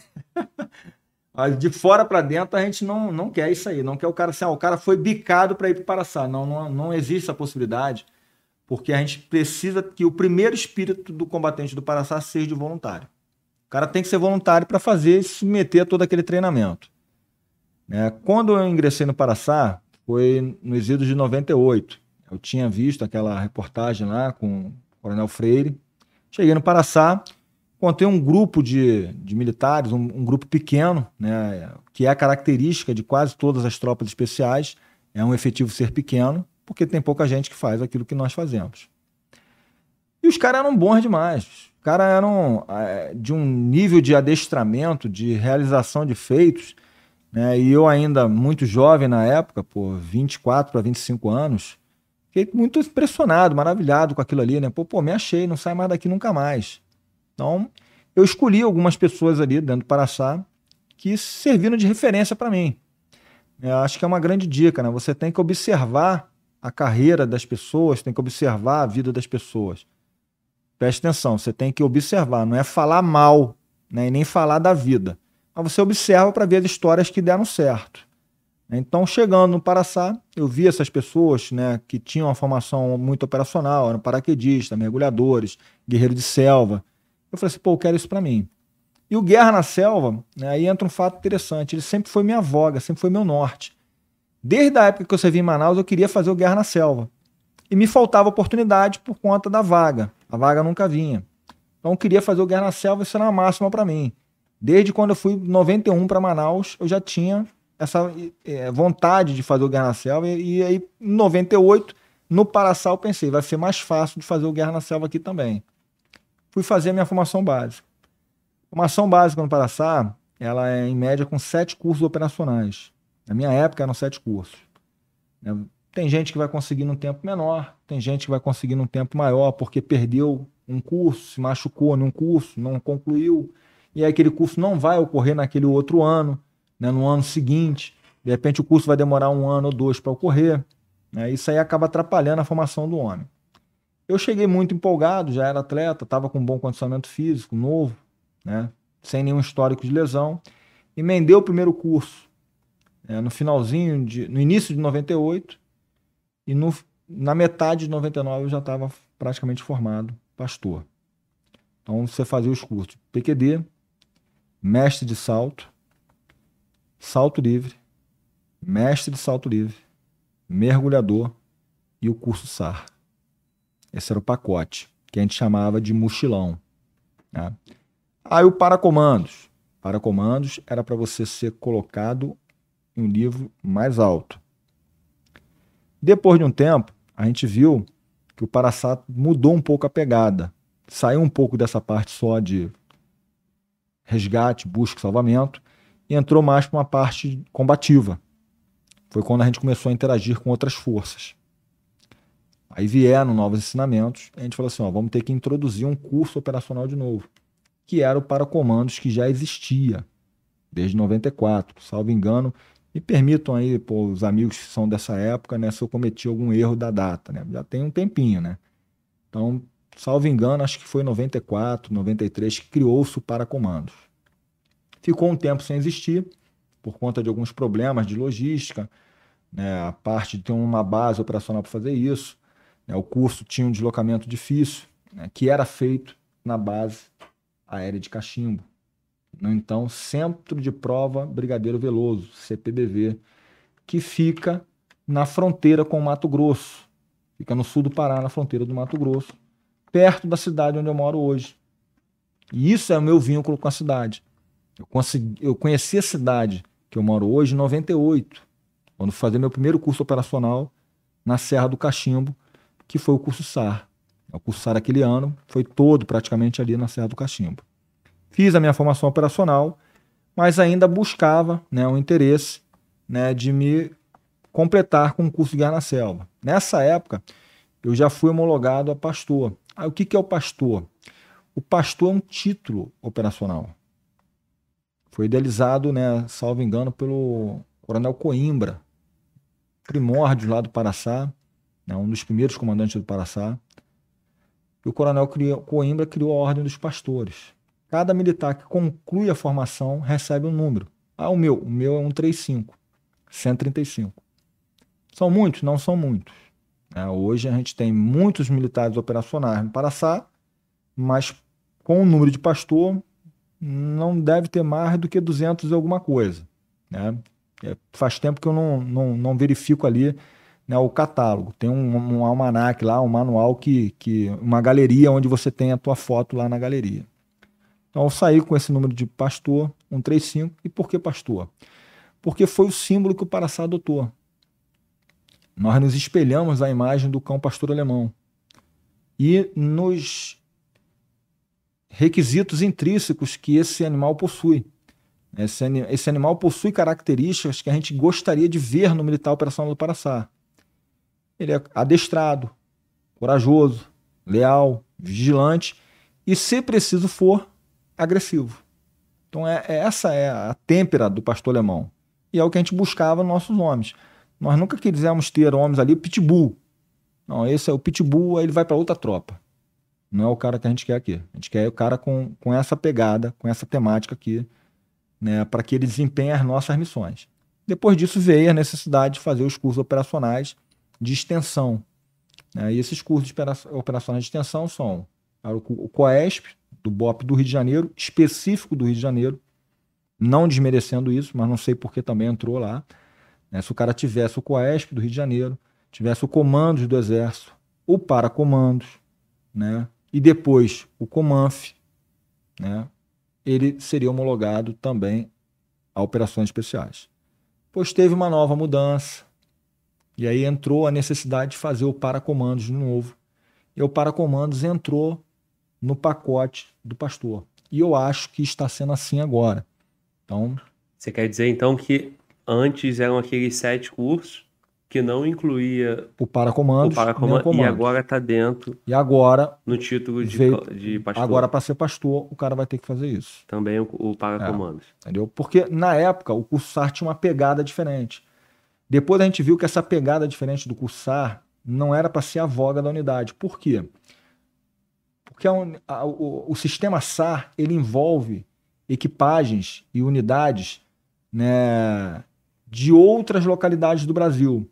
Então eu tenho, por exemplo, uma, uma unidade como o quinto do oitavo grupo de aviação, que é a busca e salvamento, fica lá na parte sul do país. Eu não tenho necessidade de ter naquele local um paracomandos. Então não preciso ter um curso SAR com todas as especializações, com todas as instruções do paracomandos. Basta ter um curso SAR que prepare aquele indivíduo para a atividade SAR. Então tem um, uma redução da carga de instruções. Né?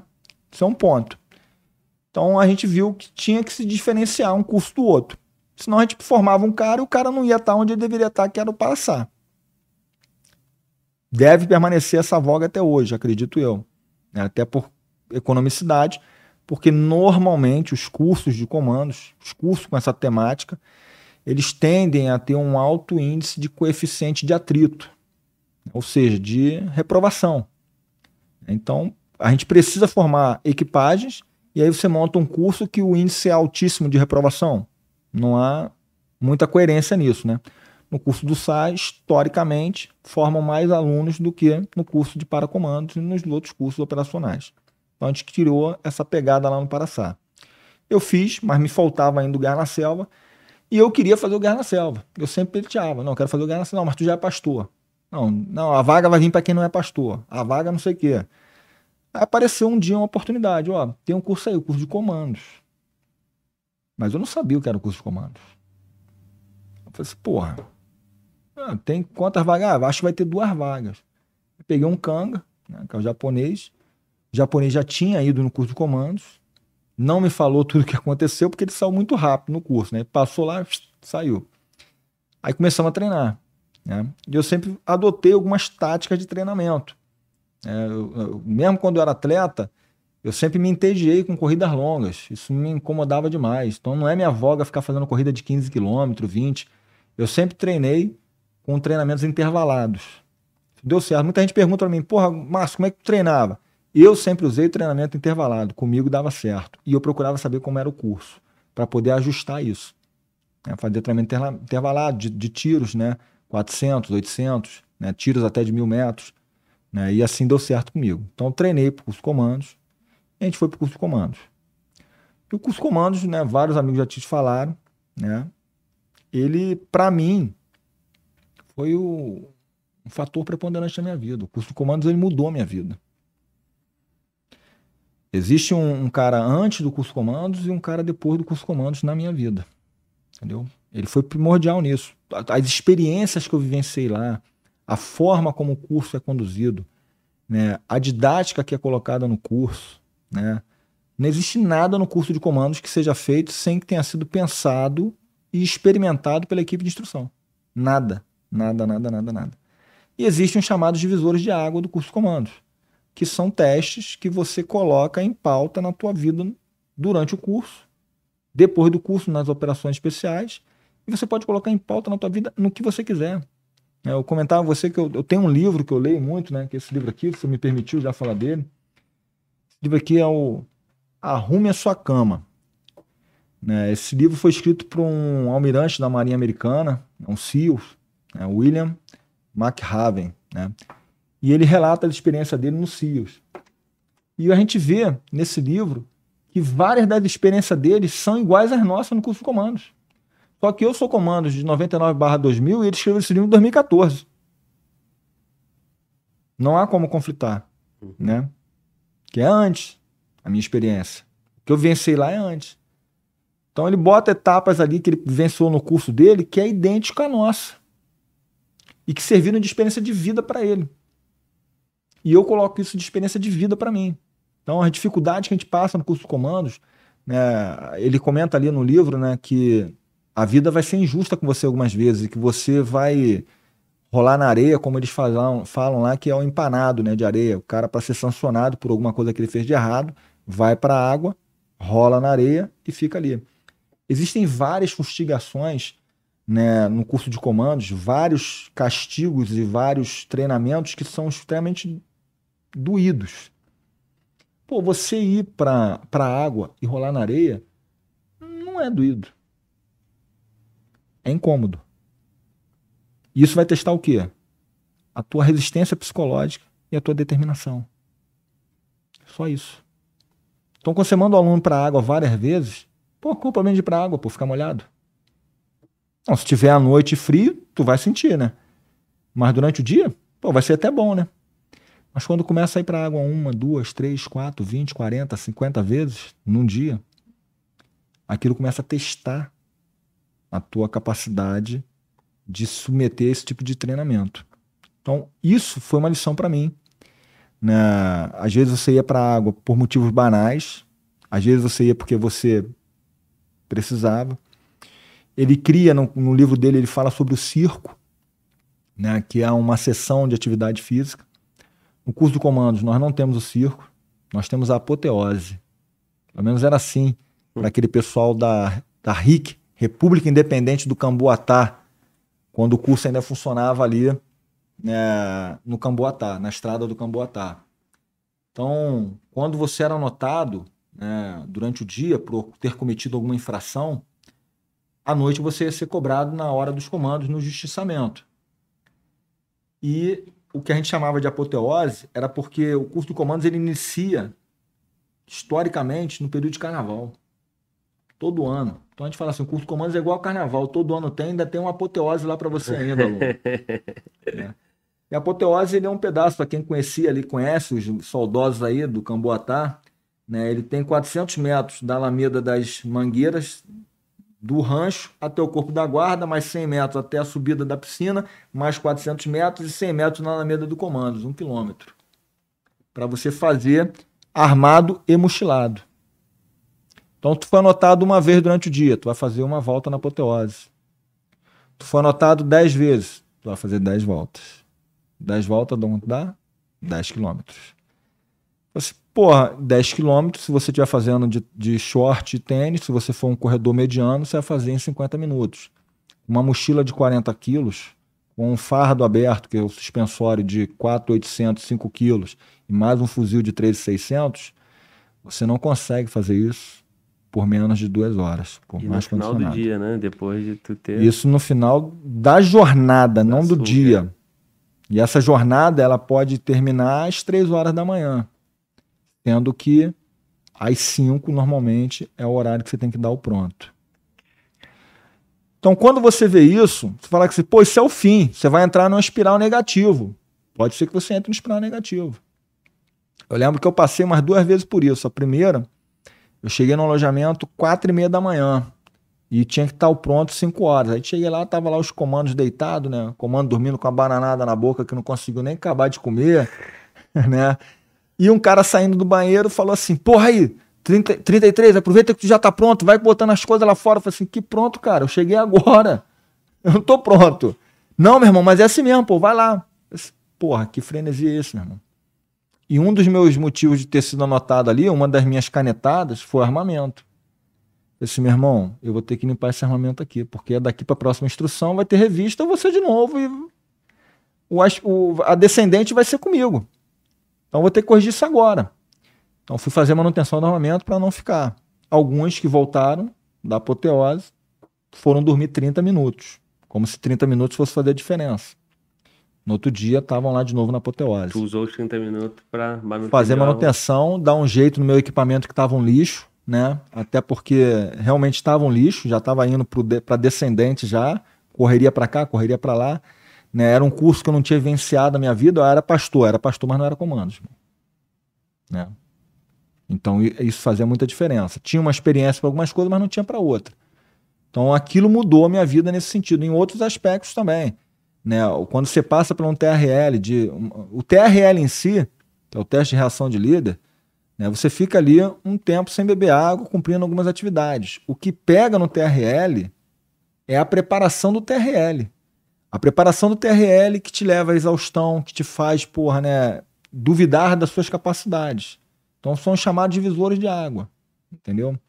No curso de comandos, a gente fala que tem, existem três divisores de água, né? É o TRL, a semana d'água e o teste de lutas. Ah, e o, é, a instrução de prisioneiro de guerra. A instrução de prisioneiro de guerra é no final.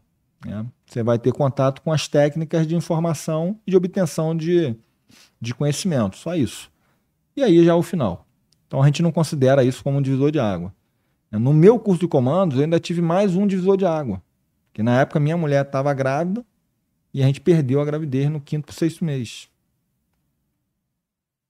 E aí eu ganhei né, um, um tempo, né, de, acho que foram 16 horas, que o, são três liberações no curso, às vezes tem três liberações, às vezes não tem, de acordo com o planejamento. E o comandante, na época, ele infiltrou. Eu estava lá na, no Jericinó, fazendo a instrução com um canhão de, de artilharia, que é o Carl Gustav, canhão suíço. E eles me chamaram, eu falei assim, porra, isso não foi legal não. E quando o comandante entra para pedir para falar com o aluno, né? Tu já sabe que. Alguma coisa ruim aconteceu. E eu já tinha vencido por isso, porque no curso de educação física do Exército, eu já tinha visto um, um cenário desse que foi a morte do meu pai. Estava no curso de educação física, foi a mesma coisa. Eu falei assim, pô, aconteceu alguma coisa, não é bom não. Ou os caras vão me desligar, sei lá, o que que eu fiz, né? Aí veio aquela história, não, parece que não está muito bem a tua esposa, a gente vai te dar um tempo aí, o curso você vai ser liberado hoje, o curso vai ser liberado também. É, mas você não pode falar isso para os alunos e por você não poder falar isso para os alunos, você vai tomar a tua decisão aqui agora.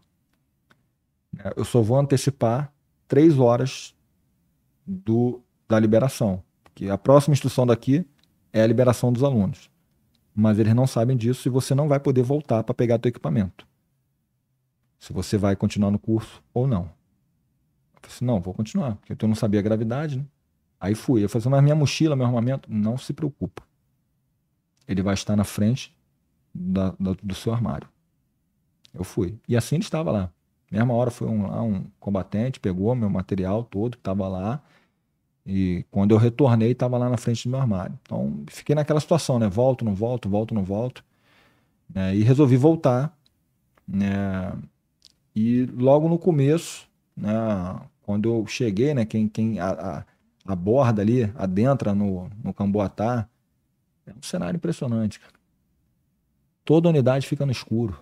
Parece assim, é uma coisa espartana, né? A cidade de Esparta ela não tinha muros. Era uma das poucas polis da Grécia que não tinha muros de defesa. Esparta convidada.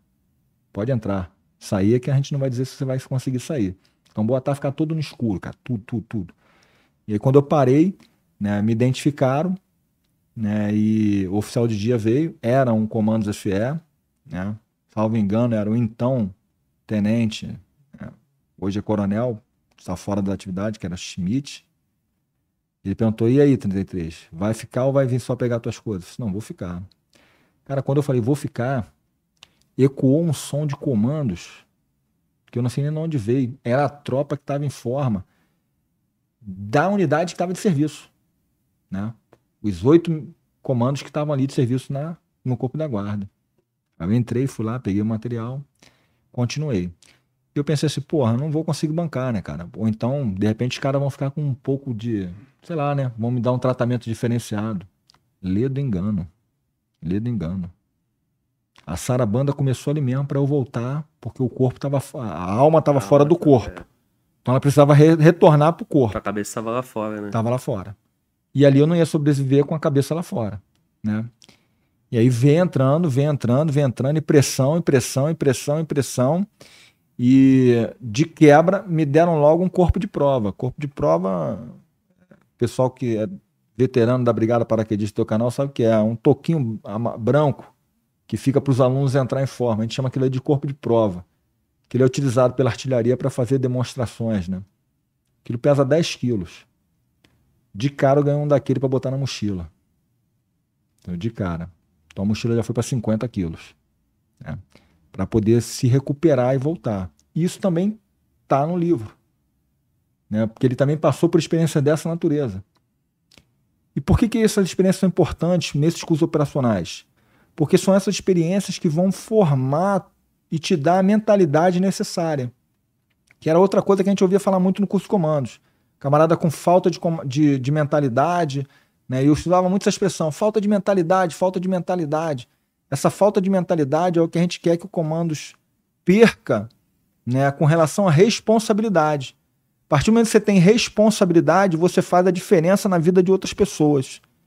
É a diferença entre é, diferenciar o sujeito que teve um dia ruim e tomou a decisão errada, para o sujeito que teve um dia ruim e com responsabilidade tomou a decisão correta, a decisão certa. Então, isso também foi muito marcante na minha vida. Né? Graças a Deus eu tive essa oportunidade, esse privilégio. Alguns anos depois, né, eu tive a oportunidade de fazer o Guerra na Selva. Foi depois de 16 anos. Né, eu tentei fazer o Guerra na Selva ainda na década de 90. E em 2005 eu fui contemplado com a vaga no Guerra na Selva e fui para o Guerra na Selva né, completando assim aquilo que eu almejava para minha carreira, que era o curso de comando, o curso de guerra na selva. E muita gente me pergunta, né, pô, por que tu fez tanto curso na vida, aquela coisa toda? Eu falei assim, Glauber, sinceramente, cara, eu me sentia bem naquele ambiente. O ambiente de curso operacional era muito bom para mim, era uma irmandade que eu construía. Né. Tempos depois, já com mais de 40 anos, eu fui fazer o curso de operações de polícia de choque. Né, também foi muito bom para mim. Né? Foi uma experiência muito boa. A gente interagiu bem com o pessoal da polícia, construí grandes amigos ali. A gente mantém um grupo de WhatsApp lá, que às vezes eles me sacaneiam, né? Porra, vem sempre aquelas brincadeiras lá do curso.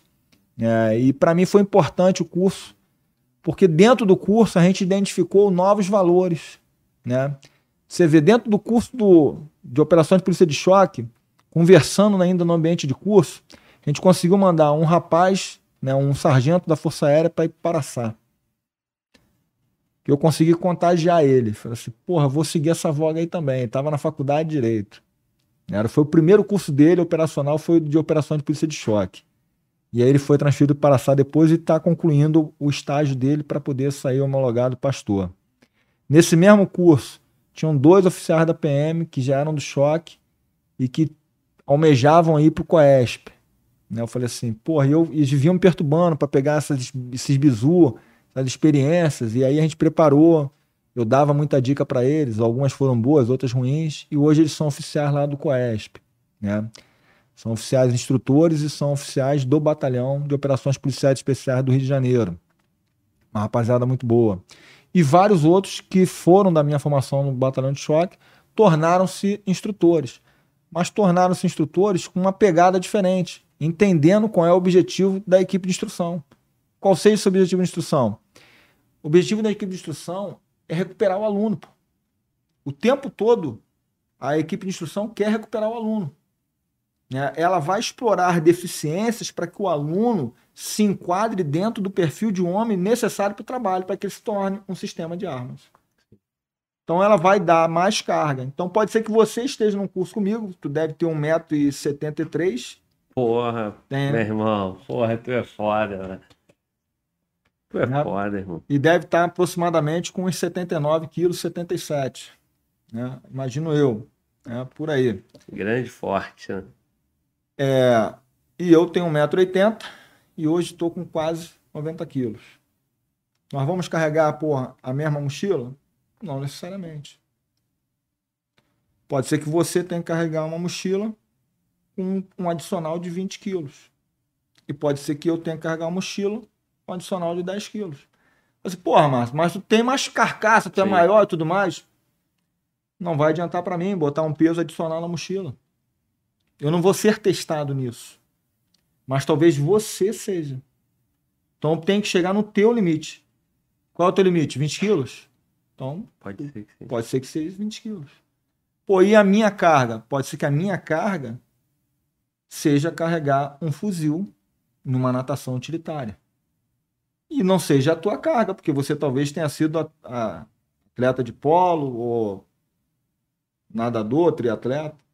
Vai Onde explorar é ali cada, cada um individualmente. Eu quero que você ultrapasse Seu o limite. seu limite, não o limite do companheiro. E nada pré-estabelecido. Nada pré-estabelecido. A equipe vai sentir isso no dia a dia. Sim. Aonde é que ela vai sentir isso? No contato. Porque a nossa equipe é fixa. É um outro contraponto que eu vejo muita dificuldade nos cursos da polícia, né? Que o, o, o- o policial ele trabalha com ala. Então o cara trabalha com a escala, mexer na folga do policial é uma coisa complicada, né? Pô, o cara já tem toda uma organização na vida dele, já tem outras atividades paralelas ao, ao serviço que ele tem que manter, a etapa dele de dono de casa também, né? Com a família. Então fica difícil. Então, normalmente, o cara fica um dia na instrução e acaba se afastando da, daquele convívio com o aluno. No curso do comandos, o cara está o tempo todo contigo ali, filhão. Ele conhece na palma da mão o aluno e ele sabe o que explorar do aluno. Isso talvez seja um diferencial para gente. Não sei como a polícia vai resolver isso, porque fica difícil, porque o cara que dá a instrução no BOP, ele é o mesmo polícia que cumpre a atividade operacional. Então, ele deu aquela instrução hoje aqui para você, amanhã ele está na rua trocando tiro. Sim. Então fica difícil, porra, eu tirar um cara do combate porque eu perco uma ferramenta e tem que botar o cara só na equipe de instrução. Não vai rolar. Entendeu? Eles ainda têm essa limitação. E o centro de treinamento que as unidades de forças especiais normalmente possuem. Né? O Paraçá ainda está no desenvolvimento disso. Tem esse centro de treinamento lá perto.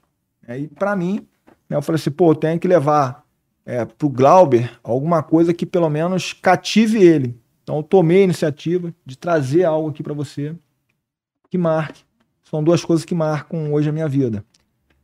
A, a pegada que eu estou conseguindo desenvolver na minha cidade, cidade que me acolheu, né? Eu sou oriundo do Rio de Janeiro, mas eu adoro a cidade de Guarantã do Norte. Montei meu escritório de advocacia lá, trabalho dando aula na cidade, estou construindo minha casinha lá, né? Então eu sou apaixonado pela cidade porque são pessoas que quando foram para a cidade né, o projeto que levou esses habitantes para Guarantã do Norte, as pessoas foram para lá, Glauber, quando a única coisa que existia na cidade era a esperança. Não tinha nada. Pô, tu consegue idealizar isso, cara? O cara chegar com a família numa cidade que não é cidade, que não tem nada, que só vai ter um pedaço de chão para ele botar o barraco de lona dele. Né? E isso foi há quanto tempo atrás? Há 40 anos atrás, praticamente. Pô, há 40 anos atrás tu tava pegando onda lá no Rio de Janeiro, pelo que tu falou, se tu não for tão velho, tu tava lá indo no recreio, pô.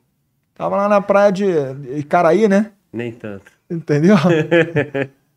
Mas essas pessoas estavam ali, acreditando no sonho, Sim, sim. entendeu? E eu sempre fui um sonhador. Eu sempre fui um cara otimista nessas, nessa, nesse aspecto, né? De buscar novos desafios. Então fui buscar esse desafio, trouxe aqui essa lembrança singela para você, para que você não esqueça. Pô, tu já começou me elogiando, falando que eu tinha 1,73m. Que que É, é, né? é o tênis, porra, é o tênis. Cara, todo mundo me zoa, fala que eu sou pequeno, meu irmão. Você diga para eles que Ah, você porra, não é Globo- pequeno, que o você é Globo- compacto. O Globo é menor que todos os convidados, cara. Você fala para eles assim, você é compacto, você tem o máximo irmão. de homem no mínimo de espaço. Olha aí, mano, Walter. Sensacional, Então, parceiro. aí tem dois símbolos na minha vida. As- é, essa madeira, ela tem um nome, Glauber. Ah, Essa madeira é o nome da madeira de Guarantã. Isso é uma Guarantã. Entendeu? É uma Guarantã madeira do Norte. única. Guarantã do Norte, porque é no Norte, que a gente tem uma Guarantã em São Paulo também. Então essa madeira, ela é única. Ela é desse jeito aí. Ela tem essas nesse aletas. formato? Nesse formato. Ela cresce nesse formato. Ela tem aletas e essas aletas, elas são quase que uma impressão digital da árvore né? Cada árvore de Guarantã vai ter um desenho diferente. Ela não é como um pinheiro que, re- que cresce retilíneo. sim, sim. Então, essa tem essa toada com uma, duas, três, quatro, cinco aletas. Parece Então, tu um, pode ter. Parece um corpo. Você pode ter uma que tenha Duas quatro. pernas, dois braços e a cabeça. Pode ter uma com três, pode ter outra com cinco, pode ter outra com seis. Quanto mais aletas ela tiver, à medida que ela vai crescendo, ela vai se tornando mais importante, entendeu? Então essa madeira, ela, ela é um símbolo da cidade. Então eu trouxe o símbolo da minha cidade e trouxe o símbolo da minha vida operacional, que é o curso de comandos para você, Sensacional. para você colocar as chaves da tua vida e que essas chaves Boa. possam abrir portas na tua vida. Obrigado, entendeu? irmão. É o que eu te desejo aqui no dia de hoje. Estou antecipando um pouco, né? Porque senão depois eu acabo esquecendo. Né? Então fica aqui a lembrança. O Marco é minha cidade. Um beijo para a cidade de Guarantã do Norte, no Mato Grosso. Sei que existem vários moradores aí contando com a minha presença nas manifestações. Eu vou estar presente. Significa dizer então que eu espero que vocês não abram mão da liberdade de vocês. Né? Mas eu tinha que estar aqui hoje, é um compromisso. Né? O Glauber moveu fundos imundos né, para poder conseguir chegar aqui a tempo. Infelizmente, o mau tempo no Rio de Janeiro impediu que ele chegasse na data de ontem, quando era. Estou dando essa explicação, Glauber, porque muita gente contou com esse evento ontem. Né? Então ele teve esse intempério. Eu saí da cidade, porra, né, de carro, sozinho. né, e ainda encontrei alguns guarantaenses no meio do caminho, arrebanhei eles, levei até o aeroporto de Sinop, e eles cumpriram a missão dele e eu estou cumprindo a minha aqui entendeu? E espero que realmente o público tenha gostado de tudo isso aqui que a gente está conversando na data de hoje, dessas experiências, né? O dia era hoje, irmão. Era pra ser hoje. Não era pra ser ontem, É. era pra ser hoje. Acreditamos nisso. Foi um podcast bem maneiro, mas pode concluir, irmão. Pode concluir, por favor. Então, essa é a experiência que eu tive no curso Comandos, que para mim mudou minha vida, né? E, e nessa parte do curso Comandos, a gente já se aproxima aqui, né? Acho que para o horário decisivo, se você me permitir, né, eu não vou conseguir mandar aqui um abraço a todo mundo, vai alguns abraços aqui pro Christian, né, pro Rafael, que falou que se eu não mandasse um abraço, ele não ia assistir mais minhas aulas na faculdade. Um abraço, Rafael. Tô que nem aqui, porra, né? Programa infantil. Né, um abraço para todos os meus alunos aí da faculdade, né, onde a gente está lá transmitindo um pouco de experiência e conhecimentos. Fica tranquilo, irmão, que eu vou te dar a oportunidade pra tu fazer isso, tá? No final, né? Nós temos superchat ali que o Mano Walter vai ler. Nós realmente estamos caminhando pro final, porque já tá dentro do- da nossa forma de fazer. Entendi. Um tempo reservado pro superchat para tu fazer suas considerações finais. Beleza, né? Beleza? Me permite aqui, cara, continuar, porque Continua. faltou eu pegar uma parte do conhecimento que eu quero sobre a formação do pastor. Porque você colocou pra gente os sete cursos, Sim. e depois, quando você fala que para ser operações especiais, tinha ali cursos naque- até então, naquela época, tu citou comandos, que foi o que você fez. Sim. O BOP do Rio de Janeiro. Sim. Já já chega o nosso convidado aí do BOP, você tem, tem proximidade lá com os, com os camaradas do Rio. E o curso, o próprio curso para comandos e também os comandos, né? Sim. Então, as caveiras, né? Sim. Tem que buscar a caveira. Tu fez uma explanação excelente aí é, do, do teu curso de comandos. E aí eu que- quero pegar contigo o seguinte, irmão.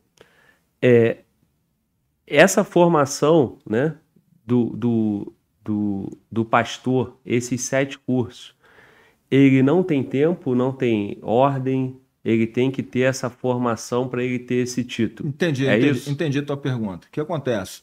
Existe um calendário de cursos na Força Aérea. Entendeu? Então, quando o voluntário vai para a SAI, ele deve primeiro olhar esse calendário de curso. Normalmente, a porta de entrada é o curso PQD, porque você já calcula mais ou menos quando, quando, quando ele vai ocorrer. Então, o curso PQD tem, em média, 45 dias. Depois, ele tem, em média, né, o curso de mestre salto, 30 a 45 dias. Em média, o curso de salto livre, 30 a 45 dias. Por que a gente fala 30 a 45 dias, Márcio? Porque envolve aeronave. A aeronave pode ter um, um- um contratempo, né? pode ter um mau tempo que impeça o salto naquele dia. né? Isso tudo são fatores que acabam é, aumentando um pouco a duração do curso. Curso de mergulho também nessa pegada de 30 a 45 dias, porque tem deslocamento para locais onde vão ser realizadas as provas de mergulho. né? A primeira fase, o cara fica ali na parte técnica, né? aprendendo planejamento de mergulho, tabela, descompressão, efeitos, barotraumas, tudo isso. Aí depois a gente leva o candidato para que ele vivencie isso na prática, com orientação subaquática, com reflutuação, busca subaquática, que é a nossa pegada. Então a gente dá muita ênfase à navegação subaquática. O que é navegação subaquática, Márcio? Navegar com bússola. É bússola mesmo. cara vai navegar com a bússola né, e com equipamento de mergulho. Por quê? Porque a gente precisa recuperar equipamentos. De repente, acessar um destroço. A área vai estar ali, a gente está vendo manchas de óleo, mas a gente não sabe onde a nave caiu. Então vai entrar a equipe de mergulho e essa equipe de mergulho vai fazer essa busca. Então tem todo um planejamento né, de como vai ser feita, né? Vai ter uma corda de vida, tudo isso aí. Né? Então a gente dá uma ênfase muito grande, tanto para essa navegação diurna quanto noturna. Até porque em alguns locais de mergulho, for mergulhar na Baía do Guanabara, para ele tanto faz vai ser dia ou noite, né? A água sempre é turva, ele não vai enxergar quase um metro na frente, ele já não enxerga mais. Então, esses são os cursos. Né? O curso SAR tem uma pegada um pouco maior, de aproximadamente 90, 94 dias. O curso de paracomandos também, porque são cursos mais vocacionados para atividade fim. O curso SAR né? é específico na questão. O curso do... SAR ele é um curso que é voltado para o salvamento e resgate com a formação das equipes que compõem os elos de salvamento, os elos da cadeia né, que estruturam todo esse planejamento, né, que são agrupamentos. A gente chama de é, é, sétimo do oitavo, quinto do oitavo, é, segundo décimo, né, tudo grupo de aviação, que é o GAV, entendeu? Então a gente, a gente trabalha dessa forma, essas são as pegadas que a gente tem. Né? É, esses são os cursos que normalmente fazem parte do pacote né, da operacionalidade para SAR. Quanto tempo o cara vai demorar? Tem cara que demora dois anos, tem cara que demora três, tem cara que pode demorar quatro anos. Por quê? Suponhamos que o cara se machuque no cursar. Ele perdeu o cursar aquele ano. Se ele não tiver o cursar, ele não vai fazer o paracomandos. Pô, só que o paracomando só vai ocorrer no outro ano. Sim. Então, no outro ano, ele vai ter que fazer o curso. Pô, atrasou a vida dele quase quatro anos, irmão. Sim. Então, aí... ele vai fazer as missões? Vai fazer as missões. Ele é operacional. Ele só ainda não detém o título de pastor. Não, não desmerece o, o companheiro em nada. É uma né? outra participar. Minha. Entendeu? O, o, cara que completou toda essa, essa grade aí e tem um título de pastor na prática ali muda, vai mudar o que? O emprego? Vai mudar? Vai mudar o emprego, né? E vai mudar assim, vamos colocar de uma forma bem lúdica, né? bem didática, né? É, quando eu cheguei no, no Paraçá, eu cheguei com uma maldição, porra. Eu cheguei o que a gente chama de pé preto. Porra, eu cheguei pé preto, ou seja, não paraquedista, nenhuma unidade paraquedista. Isso para mim era qualquer coisa como uma maldição. No domingo, eu que era morador de Santa Cruz, já ouviu falar nesse bairro no Rio de Janeiro, cara? Santa Cruz. Sim, claro. É o último bairro né, que faz a ligação dos trens. Do trem. É a última parada. Eu saía de Santa Cruz para ir para o Campo dos Afonso, 36 km, né? Não tinha método de ir rápido. Ou se fosse pela Avenida Brasil, você, porra, né, pegava engarrafamento. Fosse por dentro, né, você pegava, porra, trânsito por um monte de favela. Então era complicado, cara. Porra, a gente escolhia o jeito de ir, cada dia ia de um jeito. Acordava muito cedo, mas no domingo à noite eu já ficava com ansiedade, né? Porra, porque, pô, chegar lá os caras vão me escrotizar. Na época eu não entendia. Por quê? Porque a gente entrava em forma diferente. O pessoal entrava em forma para chamada, os operacionais e o pessoal que já não era mais pé preto entrava em forma no grupamento da unidade. O voluntário, que é como a gente dá o nome do, do, do integrante do Paraçá que está na formação básica, entrava em forma no grupinho dele ali, filhão. e aí no grupinho dele, depois ele se reunia com os operacionais para poder né, receber instruções didáticas. Serviu os caras. Entendeu? Então tinha aquela suga ali, tinha um quadrado uhum. mágico. Mas isso é proposital para quê? Para que o cara treine. E busque. Porque formação. o cara tem que ir pegando condicionamento. Porque ele não vai ficar tendo tempo para condicionar. Então ele já fazia ali o canguru, a gente já dava um, né, uma explicação técnica de como era, para ele chegar na brigada paraquedista sabendo fazer o que ele tinha que fazer. Então, mas a gente sempre fazia essa brincadeira lúdica aí, né? Essa interação. Então, assim era a vida no Paraçá, entendeu? Tinha uns efeitos marcantes, né? No Campo dos Afonso, né? O prédio do Paraçá, né? Você tinha uma escadinha para ir naquele prédio, né? É, para chegar ao andar administrativo, né? Vamos colocar dessa forma. Operacional ia pela escada. Voluntário e preto não. Ia pela corda. Tinha uma corda lá. Quem é do lendário Campo dos Afonso, né? O cara tinha uma corda, né? Uma corda de sisal lá, aquelas cordas da marinha, né? De, de náutica, né? E o cara tinha que subir aqueles 5 metros e entrar né, na aeronave pela corda. É, só os operacionais iam pela escada. Voluntária pela corda. É, e isso aí é muito bom, era muito didático pra gente. Né? Isso aí fez parte da minha formação. Eu guardo grandes alegrias, né? grandes recordações, algumas tristezas, porque faz parte da vida. Guardo assim no coração determinadas pessoas que foram referências para mim, né? militares operacionais que eu vi quando chegou ali que me recepcionaram. Né? Quando eu cheguei ali na unidade para prestar meu teste físico, você tinha que fazer um teste físico, né? Você se apresentava para uma unidade externa, né, com o sétimo uniforme, né, que é aquela roupa do né, trocador de ônibus lá do Rio de Janeiro, aquela camisa azulzinha, é a roupa da Força Aérea, né? A gente brinca dizendo que isso aqui com todo respeito à Força Aérea, tem orgulho dessa farda. Mas a gente fala assim, né, ah, para poder a população entender. Então, nessa brincadeira, né, eu cheguei lá de cap, sapatinho invernizado, aquela coisa toda. Não quer subir, vai subir pela corda, voluntário, vai subir pela corda. Né? E na época apareceu um pombo, né? E os caras me fizeram subir com um pombo, cara. Tive que subir no pombo, mano. Tive que conduzir o pombinho para botar de novo lá no, no telhado que o pombinho tinha caído, cara. Falei assim, pô, mas eu tava bem nessa época, graças a Deus, estava novo. Né? Foi muita satisfação. O cara que fez isso comigo é um grande irmão, que é o Denizar. Um cara em quem praticamente eu inspirei a minha formação básica. Um cara que passou ali, passa uns caras na unidade, né, cara? Que tu vê assim, porra, meu irmão, esse cara é completo, né? Tudo que o cara faz, o cara faz bem feito, né? Pô, o cara mergulha bem, o cara atira bem, o cara nada bem, o cara, porra, salta bem, o cara é escalador, escala bem. Então ele foi para mim uma grande uma grande motivação, sempre me inspirei nele, guerreiro de selva também, é um cara humilde, é um cara que consegue ter a empatia de agregar todo mundo, todo mundo guarda aquele cara, bicho, impressionante. Nem todo mundo gosta de mim, isso é uma realidade. Mas do Denizar, todo mundo gosta dele. Ele consegue ter essa mágica, né? esse carisma, né? né? Tive outros caras ali, né? Porra, né? O Pedreira, que é lendário no Paraçá também. Eu tive o privilégio de pegar o armário do terceiro sargento Pedreira. O Pedreira ficou 30 anos no Paraçá. Tem noção do que o cara ficar 30 anos numa unidade? Chegar 3S recém-formado e ir para reserva suboficial antigo. Então eu peguei o armário dele, né? Eu fiz questão de pegar o armário dele e falei assim, vou construir uma história aqui. E saí da unidade Responsa, já. Né, bem, irmão? Né? Pra mim foi muito bom. Pegar o armário do cara. Pegar o armário dele. Antigão de 30 anos. 30 anos, entendeu? Peguei lá, tinha bom. lá 3S pedreira, 2S pedreira, 1S pedreira, suboficial pedreira. Pedreira nem deve saber disso. Mas eu peguei o teu armário, E eu botei lá 3S Gonçalves, 2S Gonçalves, 1S Gonçalves. Infelizmente, quando eu fui a sub, eu já não estava mais no Paraçá. Não teria colocado também. Bom. Entendeu?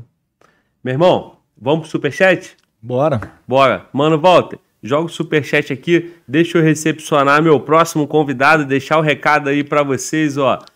Como é, que Vamos... funciona, como é que funciona o Superchat? Que eu... Superchat só é pergunta, interação da rapaziada. Com certeza, então, tá irmão. Bom. Você é a Você estrela. Aí aqui pra... Tu é estrela até eu falar assim, ó, tamo junto e fala, Globota. Tem que ver o podcast completo, tá irmão. Bom. Tá vendo só os cortes, né, sem vergonha. Tem que ver tudo, porra. 16 horas de trabalho, lembra? Porra, e tu acha que eu tenho quanto? Umas 10, né? Ah, 10, 10 de podcast que eu faço aqui, guerreiro. Tá eu bom, sei que tu é foda, mas de podcast aqui a gente trabalha pra caralho, irmão.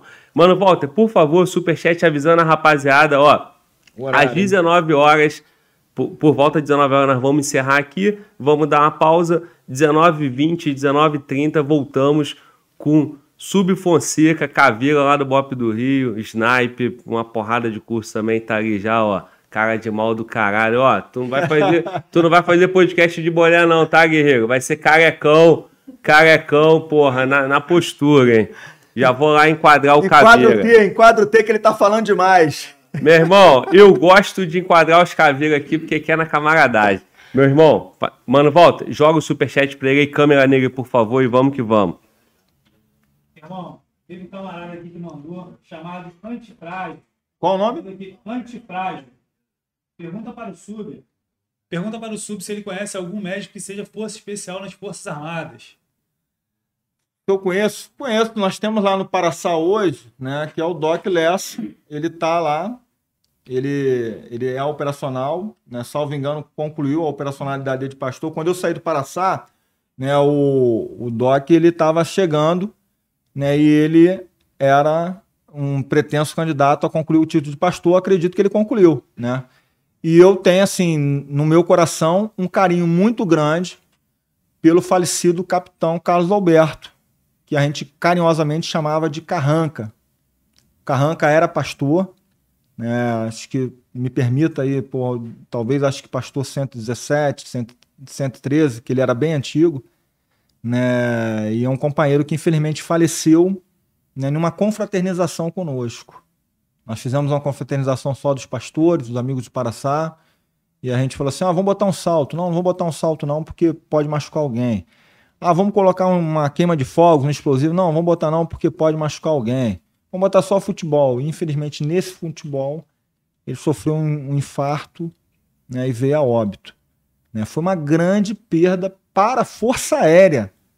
Né? Para o nosso amigo que está perguntando, o Carranca ele era cirurgião, paraquedista, pastor, operacional né? e com uma carreira maravilhosa. Né? Aqueles, aqueles indivíduos que faziam diferencial.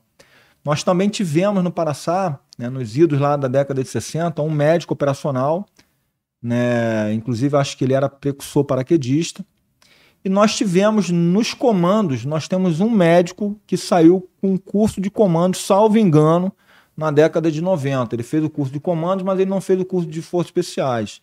Também acho que ele era médico, pessoal do exército vai poder dizer. Esses são os caras que eu conheço. Agora, tem muito embusteiro aí que se diz operações especiais não é porra nenhuma. Também temos. E eu acho que era com relação a isso que ele queria saber. Né? Esses três aí eu conheço. Os outros tem uns caras que bota brevet. Porra, tem um que usa boot marrom que o nome dele não tá nem no almanac, né? Mas foda. O cara, o cara falou assim: não, que eu sou comando. Eu falei assim, pô, tu é comando, Zé, cara? Eu falei, pô, qual é o teu número de comandos? Porra. Aí, não, meu número de comandos? Como assim meu número de comandos? Todo comando tem um número, meu amigo. Qual é o teu número de comandos? Aí ele, não, porra, é que eu fiz um comando diferenciado, entendeu? Com o meu curso. Eu falei, tá bom, entendi, chefe. É. Fazer o quê? É, oficial, eu praça. Espero ter respondido aí, companheiro. Irmão, tu falou do, do embuste, né? E do que o cara diz que é operações especiais, não é. Como é que é lá a definição de uma operação especiais? Acho que tu tem isso de cabeça aí, não tem? Não entendi, como assim? Não tem lá o. Dentro do, tem um decreto, alguma coisa? Não, tem um não. texto lá que fala, ó, operações especiais faz isso. Tem um decreto. A definição. Não, tem lá, né? Assim, os manuais trazem né, o que são tropas de comandos. São tropas com valores né, é, variáveis, né, que vão atuar pô, na retaguarda profunda do inimigo, né, com um caráter de sigilo, como promovendo operações de choque. Tem lá uma especificação para definição de operações né, de comandos e operações especiais. Né? Na verdade, o pessoal confunde um pouco, Mano Globo. Eu senti essa falta aqui, essa ausência dessa informação aqui em alguns podcasts. Né? O FE, né? Ele é um nome assim simbólico quando o cara conclui o curso. Mas na verdade ele conclui o curso, salvo o melhor juízo, né? O cara que vai falar é o cara que conclui o curso e talvez nunca tenha sido perguntado para ele. Ele é operador de forças especiais. Entendeu? Né? Quando a gente fala, porra, operações especiais, né, ele está em uma categoria né, que a gente coloca num pacote de ações. Mas o operador de forças especiais ele tem uma outra natureza, ele tem uma outra, uma outra tarefa. Né? O Forças Especiais para a gente é aquela parcela da população que vai estar engajando dentro de um cenário de guerra irregular. E o operador de forças especiais é o cara que vai estar levando esse conhecimento. Vai levar suporte, logística, material, armamento, aquela coisa toda. Que é o cara que vai chegar infiltrado, aquele cara que vai chegar ali, que nem o Mano, Mano Glauber aqui, né, porra, né? É, o Mano Glauber, não sei se ele é infiltrado. Posso fazer uma brincadeira, mano? Vou é. ficar o dono do podcast, né? Manda aí, irmão. Metrosexual, né, pô? Né? Tem é. cara... Eu conheço uns caras nas forças, forças especiais ali que tem uns caras que são metro, é, é, metrosexual. Tem uns caras que são quilômetro, né, porra? Não é porra, metro, é quilômetro. Quilômetro sexual, né, meu irmão? Porra, então, tu, tu, tu, eu, sou, eu, eu, sou metro, mano, volta quilômetro. Quilômetro né? sexual, né, porra, né? É. Porra, mano, volta. Essa sobrancelha aí tá feita, não, né? Tá. Não, não. Tem Olha aí. risquinha aqui, porra, na sobrancelha. O que, que tu acha? Já, cadê, já. cadê o caveiro ali? Já tá parecendo até um ganso, né, porra? Depois tu explica pra eles o que, que é um ganso. É o ganso, é o ganso. Mano, volta sabe, mano, volta do Rio, pô. Tá bom, a galera vai querer saber o que é o ganso. Mas fala aí, irmão. Tu tava falando do. Aí eu expliquei isso aí. Aí agora vem outro chat, né? Outro, outra pergunta aí, tem? Sim. Tem, tem sim. Esse mesmo camarada, e engraçado, o nome dele é Antifrágil. Antifrágil? Aí Isso. fica falando essas merdas Pô, eu não conheço É. não. Olha O lá. hein? camarada mandou duas perguntas. Ele mandou aqui o Para Rescue Jumper americano são equivalentes ao nosso Paraçar? E mandou também se você já- perguntou se você já participou de algum treinamento com Shaudag, é isso? Não Paraçar de Israel. Não. Com o pessoal de Israel nunca participei, não.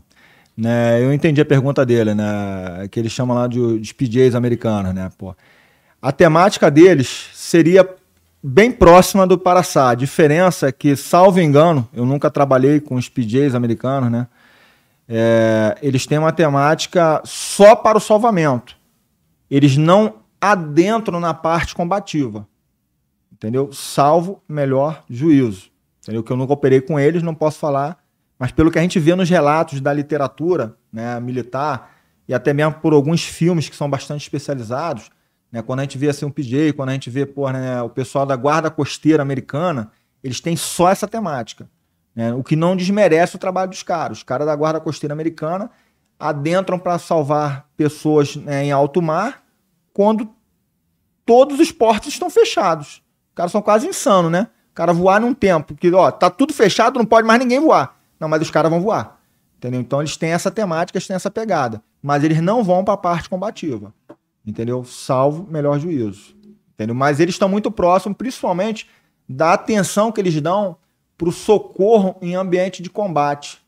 Né? Pô, o Paraçá ele busca muito essa excelência. Por quê? Porque a gente vai resgatar o cara que, em tese, teve uma missão que não foi bem sucedida. Né? Então, se essa missão não foi bem sucedida, esse cara provavelmente está ferido, esse cara está machucado, né? esse cara vai ter alguma outra dificuldade que ele apresentou na missão. Então, a gente tem que saber estabilizar, né? tem que saber promover uma ação imediata para a recuperação desse indivíduo para poder levá-lo até um ponto de filtração dentro daquilo que a gente falou de RAF-LAF. Entendeu? Manda, manda, volta. Camarada chamado Darren Boy mandou: Fala, Glauber, minha, conti minha continência suboficial. Excelente programa. Aí a pergunta dele é a seguinte: os médicos de carreira da FAB têm papel dentro do Paraçar? É, chegam a poder fazer cursos operacionais para tornar pastores? Obrigado pelas vidas salvas. Então, nós temos hoje no Paraçá um médico de carreira, né? Ele, ele, esse jovem, né? Pô, eu chamo jovem porque o Doc é bem mais novo do que eu. Né? Mas a gente chegou a conviver um tempo lá, não sei a idade dele, né? Ele é ortopedista, né? Ele chegou no Paraçá oficial temporário, né? Então ele tinha feito aquele MFDV lá, né? Dos oficiais temporários. E ele sempre foi vocacionado a querer fazer isso, atividade SAR. Atividade SAR. Eu falei assim, porra, até difícil, né? Você botar um médico de carreira fazendo atividade SAR, por quê? Porque é um abismo, né? A diferença financeira do cara, né? O cara vai ter só um salário de tenente barra capitão, enquanto que aqui fora ele pode conciliar, se ele estiver no hospital né, convencional, ele pode ser médico durante 20 horas né, e conciliar um outro cargo ou um emprego público, porque a Constituição permite, e ainda porra, pode fazer o consultório dele e as cirurgias dele. Então, o lucro é discrepante. Mas a gente encontra esses caras, né? Como a gente falou, o falecido capitão Carlos Alberto, saudoso, né? Eterno capitão da Aeromédica do Paraçá. Né? E agora nós temos o, o Doc, que é o Doc Lessa. Né? Me desculpe aí, Doc, se estiver assistindo, não sei se já é capitão, né? Que talvez já seja capitão. Né? E aí ele, ele é operacional e desenvolve atividade lá. Mas é raro a gente ter um médico de carreira querer essa atividade. Com relação a termos médicos dentro das unidades operacionais, nós já tivemos médicos dentro da nossa atividade operacional que não era vocacionado. Nós tínhamos, inclusive, uma médica. Ela ficou um tempo na aeromédica porque nós precisávamos ter médicos dentro da atividade. Mas eu confesso que não é muito a praia deles, não, né? Porque eles vão embora por conta da carreira médica. Eles priorizam a carreira médica. Não vou dizer se estão certos, estão errados. Né? Vou dizer que são poucos os que ficam. Né? Na Brigada Paraquedista, a gente tem né, o pessoal do corpo médico que faz o PQD, mas não evolui também para outros cursos, não, porque volta essa temática financeira que é importante, né? com exceção do, do pessoal do Paraçá, que realmente sempre abraçou a atividade, é aquilo que eu te falei. O cara que vai para Paraçá, ele vai como voluntário. Né? Não vai dar certo botar um médico obrigatório no Paraçá. Sim. O cara tem que estar lá por querência, por vontade, por se identificar com a atividade, né? por amor à atividade. E a gente vê isso num rapaz, que é o, que é o capitão, acho que é capitão agora, Lessa. Como a gente via também no Carranca, o Carlos Alberto. Beleza, é isso aí. Eu acho que é capitão sim, o Essa, já falei com ele, já convidei ele pro podcast. Questão de agenda dele, do podcast também. Um dia o Essa chega aqui para poder responder melhor essas questões aí. Sim, sobre, com certeza. Sobre a carreira médica e a operacionalidade do médico ali. Mano, Walter, próximo superchat para concluir. Tem mais superchat. Pra concluir, mano, Walter, eu já sei. Manda, parceiro. Não assusta, não, guerreiro. 20 anos de podcast, mano. Michael Lê- Douglas mandou aqui. Lê um, lê outro e pum. Perfeito. Foi tudo. Michael Douglas, boa tarde. A população está na rua pedindo intervenção federal. Qual a probabili- probabilidade das Forças Armadas atenderem e convocar os reservistas? Sou oficial da reserva formado pelo NPOR. NPOR. NPOR. O que acontece, né? Já teve um outro podcast aqui, né? Até de um general FE, esqueci o nome dele, tô ficando velho, tô esquecendo o nome todo Veio mundo. mais de um aí. É, é, general FE? É. Pois é, então dei mole aqui. Veio o desculpa. Ridalto, veio, Ridalto. veio Não, foi o Ridalto, o- foi o Ridalto, o- foi o Ridalto. Já tá respondido. O, o general Ridalto, e ele falava isso aqui. Nós temos um exército profissionalizado. O que isso quer dizer? O Brasil está entre as cinco maiores é, forças terrestres do mundo. Você, ah, não tá não, porque só tem 340 milhões. Não, você tem que entender o seguinte: como é que a gente trabalha? Os cinco últimos anos de reservista. Então, se os cinco últimos anos de reservista forem necessários, a gente chega, ou necessário usar, a mais de um milhão de combatentes. E Isso nos torna um dos maiores exércitos do mundo, que o nosso exército é profissionalizado, que é uma da pauta também do PT. Desprofissionalizar as Forças Armadas, porque eles sabem disso. Entendeu? Então eles nos tornam vulneráveis. Então, com relação a isso, se ocorre uma situação dessa, as tropas da ativa, elas vão para a primeira resposta. O quartel vai ficar sozinho? Não vai ficar sozinho. Chama os reservistas e esses reservistas ficam no quartel e fazem um adestramento. Suponhamos que fosse uma ameaça estrangeira. Pô, a gente tem que mandar sempre com a superioridade de 3 para 1. Tombou, a gente tem que repor. Quem vai? Primeiro ano de reservista que já treinou no quartel. Chama o segundo ano de reservista. Esse segundo ano de reservista vai continuar treinando. E assim a gente vai para repor os homens para não ocorrer o que aconteceu com a Ucrânia e com a Rússia. Chamou, foi um samba do crioulo doido, ninguém sabia nada, o cara já não sabia mais o que, que era um alça-massa, já não sabia mais pegar no fuzil, já tava, porra, né, completamente desadestrado, sem rusticidade, porra, tava levando, querendo levar pantufa. Não, aqui não. Então a gente tem que fazer isso. É tudo um planejamento estratégico. Sim, é possível, mas a gente não quer que chegue nesse, nesse estágio, né? A gente não quer isso. Mas se tiver que chegar, tem mecanismos, a gente falou aqui ao longo do podcast, que podem permitir isso. Sim. Inclusive, nós falamos bastante sobre isso Ah. no início do podcast. Tá aí, só voltar lá e vai ter mais detalhes. Fala, mano, volta. Alex Calmo mandou aqui, ó. Estão falando que vão trocar todos os generais e colocar aliados do governo nos comandos das Forças Armadas. Quais são os poderes dos ministros da Defesa e presidente nesse caso? É possível os militares mudar de lado e ir contra o povo? Que acontece? Né? Trocar todos os ministros, né? todos os comandantes de força. É, isso é uma escolha do presidente. Entendeu? Então, a partir de 1 de janeiro do ano que vem, o presidente que infelizmente vai sentar na cadeira, né? ou não, não sei, né? Pode ser que aconteça alguma coisa, o futuro a Deus pertence. né? Vai que o cara leva um tropeço aí, de, bebe demais, escorrega. Né? Então, é a escolha dele, né? Como pode acontecer comigo também. Voltar agora, porra, posso, posso acontecer alguma coisa, voltando para minha cidade. Pô, vou andar 700 quilômetros ali. Então, é livre escolha dele escolher né, o oficial que ele quiser. Se ele quiser, inclusive, porra, né, escolher um oficial bem moderno para poder mandar aquele pessoal mais antigo para casa, ele vai fazer. Entendeu essa colocação não? Sim. tu é uma turma de oficial antigão lá, né?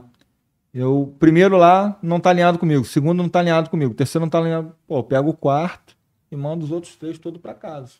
Pode ser uma estratégia. Mas essa estrutura aí começa pelo cargo político, que é o ministro da Defesa. Sim. E depois pelos. Só pelos- que a gente tem que lembrar que nos governo petista, Os ministros da defesa eram o quê? Eram civis. Civis. E aí, meu camarada, né, com todo o apreço que o cara, que um civil possa ter de conhecimento, não dá para imaginar isso. A primeira oportunidade que eu tive de falar né, no Congresso Nacional, fui para um simpósio de operações especiais, da bancada né, de operações especiais parlamentar. Foi até o deputado Vitor Hugo que fez esse simpósio, ele que organizou. E eu levei um artigo, né, escuta essa, Caveira, vai infartar aí o teu próximo convidado, né, de emprego das operações especiais. Porra, quem foi o autor do artigo? Uma engenheira de produção. Uma engenheira de produção. Porra, falando, assinando uma autoria de um artigo falando sobre operações especiais e o emprego do homem de operações especiais. Falei, porra, é surreal, bicho. Então, o que a gente tem que ter é, é nosso pessoal produzindo nosso conhecimento. Entendeu? Até porque até uma máxima de, de Clausewitz, né, porra, no grande arquiteto da literatura bélica, né, que só entende a complexidade do combate quem participa do combate. Pô, só posso falar de fuzil, eu não vou falar de, de fuzil aqui de, de precisão, só o cara que pratica com ele, pô. Ele que vai dizer se a Barrett é boa, se um Hamilton... Pô, eu sou da época ali, né, antigão ali também. Eu sou da época, irmão, do Hamilton 700. Na época, para mim, ele era o melhor. Porra. Não tinha luneta Leopoldo, não, pô. A gente dava o jeito do jeito que tinha lá, como o Saraiva falou aqui. Hoje a gente vê, mas eu não me especializei. Eu não atuo mais com isso. Então, quem tá atuando com isso é que tem que dizer. Hoje, nossa, o melhor não é mais isso aí, não, irmão. Isso era um bom fuzil. Ele pode até cumprir a mesma missão mas vai depender muito da ferramenta que vai estar tá acionando o mecanismo. Né? Os outros vai depender também, mas ajuda bastante, né? diminui os impactos colaterais. Mas é o cara que vai dizer, não eu. Entendeu? Agora vou botar um civil porra, para ser ministro da defesa. Esperem que vai acontecer isso. Não tenham dúvidas disso. Mas isso já aconteceu durante anos e anos. Vai acontecer de novo. Por quê? Porque eles vão olhar pelo retrovisor. É aquela comparação que eu te falei. A esquerda olha para trás. Entendeu? E ele sabe do artigo 142. No artigo 142, quem é que dá o assessoramento direto? O ministro da Defesa. Entendeu? Não pode ser subestimado nenhum adversário na sua vida, nenhum oponente. Você vai fazer uma competição de judô? Estuda seu adversário. Você vai fazer uma competição na política? Estuda seu adversário. Você vai fazer uma incursão no terreno? Estuda seu adversário. E olha que eu estou falando adversário. A gente não trata com inimigos aqui. Isso aqui é um, um podcast que traz conhecimento. Né? E dentro dessa pegada de conhecimento, a gente preserva certas atuações. Pode mandar, mano, Glauber. Fechou? Cara, falaria muita coisa sobre é. esse tema ainda. Deixa eu mandar só então um abraço aqui, finalizando aqui. Não vou ler o livro, não. Só Calma aí, eu já te falei, porra. Porra, caraca, eu sou eu, eu mandar a parada Quem pro cara aqui. Nessa cara, porra o cara é piloto, hein, porra. Calma, Guerreiro. Caveira, relaxa. Tô me estressando já, hein, Caveira. Ô, ô. Relaxa. Pega o acelerômetro, acelerômetro aí. Calma, guerreiro. Sabe qual foi o mal, Caveira? Eles falaram pra tirar o boné, né? Porra, essa porra não pode, não pode sair da cabeça do cara, não. Bicho. Ó, ó. se tu não deixar eu coordenar a parada Ô, aqui, vai dar errado, hein? Ó. Vai dar errado, tô avisando. Porra. Ô, capitão, vai dar merda, hein? Meu irmão. Vamos lá, então. Relaxa, mano. Volta. Próximo superchat.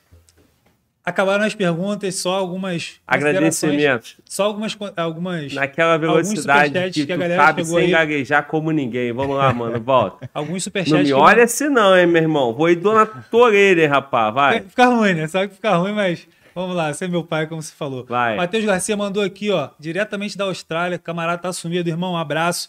Minha filha não namora bandido, meu filho não tem amigo bandido. Eu não voto em bandido. Brasil livre. Lembrando que ele está lá na Austrália, então, irmão, um abração aí.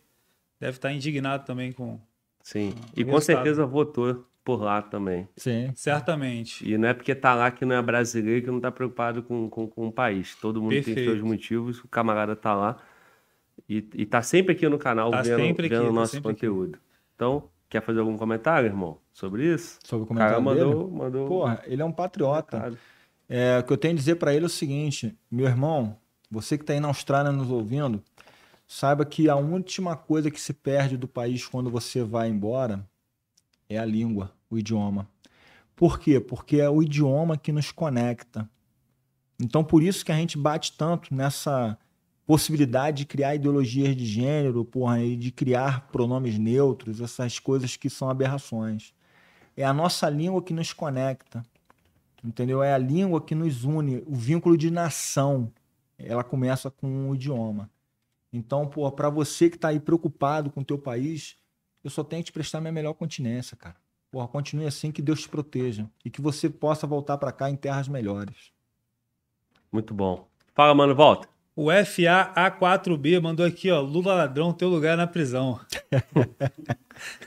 é, manifestação popular aí aqui no Liberdade de expressão. Tem o um camarada que fica aqui no chat também falando a favor do Lula. Irmão, quer que leia aí? Manda seu superchat, gasta um dinheiro também, né, guerreiro? Tu vê aí? camarada gastou um dinheiro para provocar. Vocês ficam provocando só no superchat? Não é não? Muito bom. Fala, mano. E o Matheus Garcia novamente mandou aqui: não vai existir oposição. Reclamou o STF, prende. Não existe mais lei no Brasil, né? Que ele, ele mandou aqui. Não existe mais lei no Brasil. É, irmão, vamos, vamos continuar comunicando aqui, vamos continuar atento, trazendo conhecimento. Conhecimento de quem, de quem porra, tem autoridade para passar. Generais, pô, camarada, 30 anos de carreira, mas toda uma preparação acadêmica. Então, é isso, meu irmão. Não entende quem não quer, pô, né? Ou quem tá muito focado nas ideias. Tu, tu fez explanações aqui, tá aí, o conhecimento tá aí, a informação tá aí, né? E é isso. E vamos embora, vamos para dentro, seguindo firme, Sim. fazendo o que a gente sabe fazer, que a gente gosta de fazer. E é isso. Caveira, sorria, Caveira. Fala do livro aí, ó. Te, te dizer, e o público do canal já sabe, a rede social do, do convidado sempre está na descrição. Então, do início ao fim, em todos os cortes, vai estar tá lá a rede, que no teu caso, né? Tu tá aí, ó com esse paletó bonito pra caramba, que eu ia brincar no início, mas eu esqueci. Ó, mandaram acertar ó, o paletó, hein? Já pegou ali, ó, uma lista de, de, de porra, meia hora de agradecimento. Ó, é professor ponto Márcio Gonçalves. O... Teu Instagram, eu sei mais do que tu, né, Guerreiro? Tu nem sabe, né? Sei não. Porra, me ajuda, Capila, te ajudar, cara. Me ajuda a me ajudar, pera aí. Porra. Calma aí, calma Botou aí. o óculos, velho é foda, né? Botou o óculos aqui, meu irmão. Cláudio. Fala, irmão. Falar aqui no nosso patrocinador, né? Estratégia de concursos. Pois é, meu irmão. Ó, como é que é aquela promoção que acontece sempre em novembro lá, meu Black irmão? Black Friday. Porra, Black quê? Friday. Caraca. Fala aí agora. Mano, ô, mano, ó, tu sabe que o Estratégia, como sempre, arrebenta aí e promoções.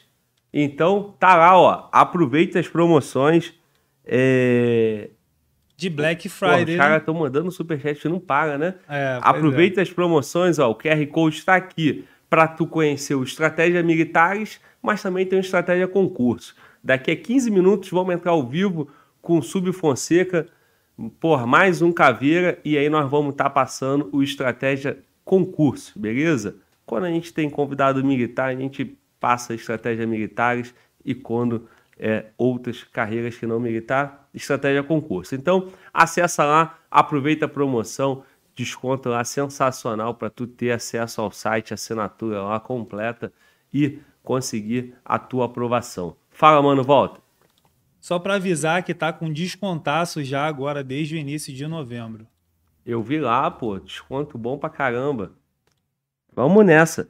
Só vamos que vamos. Reforçando aqui a rede social que falou assim, prof, abreviatura de professor, ponto, Márcio Goncalves, né? Sem o é, cedilha, fica com C ali. Esse é meu Instagram. Ali você tem como conectar comigo, trocar algumas ideias e acompanhar nas outras redes sociais. Tá bom? Agradeço aí quem puder contribuir com a página com pedidos de conteúdo. A gente agradece muito, que é o conteúdo que nos motiva a produzir, né? Isso aí. Essas né? interações. E aí, tu, tu quer fazer aquela parada lá que tu falou? Qual? Falar no teu Instagram. Tu quer. Vou fazer lá no Instagram. Lá. Aqui, ó. Mostra aí. Ó. ó. O, o, o Gonçalves vai. Eu, eu leio. Eu, vai eu fazer um. aqui, faço algumas palestras com eles. Não é um livro meu, não é um livro de autor brasileiro. Esse aqui é um livro. É... Quebrei o câmera lá, né? Que ele foi voltou. É pra né? cá. Isso. É aqui. Aí. Pronto. Fechou? Então, esse livro aqui é de um almirante da Marinha Americana, né, que participou da operação... Bota aqui, mano. Chega pra cá. Isso, Aí... Isso. Isso, que pode falar normal. participou da operação que pegou o Osama Bin Laden. Um livro muito bom, tem grandes ensinamentos aqui. A ideia era eu fazer um sorteio desse livro, fazer aqui um quiz, né, ou alguma pergunta, vocês responderiam, e a gente ia sortear esse livro e também uma, uma camisa do atirador colecionador. Mas não deu tempo. Essa... Te dá a dica, irmão. Te dá a dica. Ah. Bota isso nos stories. A rapaziada que tá aqui vai pra lá, né? Tu não vai fazer isso hoje que não vai dar tempo. Não, não vai dar. Marca aí hoje que dia quarta-feira. Sexta-feira, todo mundo lá para dar tempo de o pessoal ver. No arroba prof.márcio Gonçalves, Goncalves, a geração aí já tá ligada. Acessa lá, beleza? A gente vai fazer E uma pergunta, Tu faz a interação, todo mundo vai bombar teu story, vai seguir. Porra, vem na minha, meu irmão. Aí, tu acha que o canal é assim, nasceu assim, pá. A gente, Nunca, tem, né, porra? a gente tem as manhas, não mexe sem a ajuda do profissional, né, irmão? É, comigo, não vai- sabe, não faz sem um profissional. Porra, vai dar certo, guerreiro, vai dar certo. Ó, rapaziada, excelente livro. Vai lá na página lá no Instagram, arroba prof.marcio Goncalves, beleza? Se Deus quiser, tiver E- uma outra oportunidade, ano que vem eu devo estar lançando o meu, aí eu venho aqui. Isso que eu ia te falar, presentear. irmão. Com toda certeza, cabe um parte 2. Faltou falar um monte de Sim, coisa, sim, sim. entendeu? Como tu vem com esses. Eu fico puto com esses caras. Chega aqui, demora o quê? Uma hora e pouca, duas horas. Eu falo, ah, qual foi, guerreiro? Pô, me respeita, rapaz. Eu te seguro aqui durante cinco horas, você sorrindo no final e ainda vai faltar pro próximo dia. Com toda Meu certeza. irmão, obrigado aí, meu irmão. Deus te Só abençoe. falar duas coisas pra... não, vou, junto. não vou te agradecer, porque os agradecimentos a gente cresce. né? Eu vou te dizer que para mim é motivo de gratidão estar aqui, porque a gratidão a gente Obrigado, leva pro coração. Não vou te desejar boa sorte, porque os comandos não desejam boa sorte. Boa sorte a gente deseja para os aventureiros. Para você eu vou desejar sucesso. Obrigado, meu parceiro. Você honra. Foi uma honra.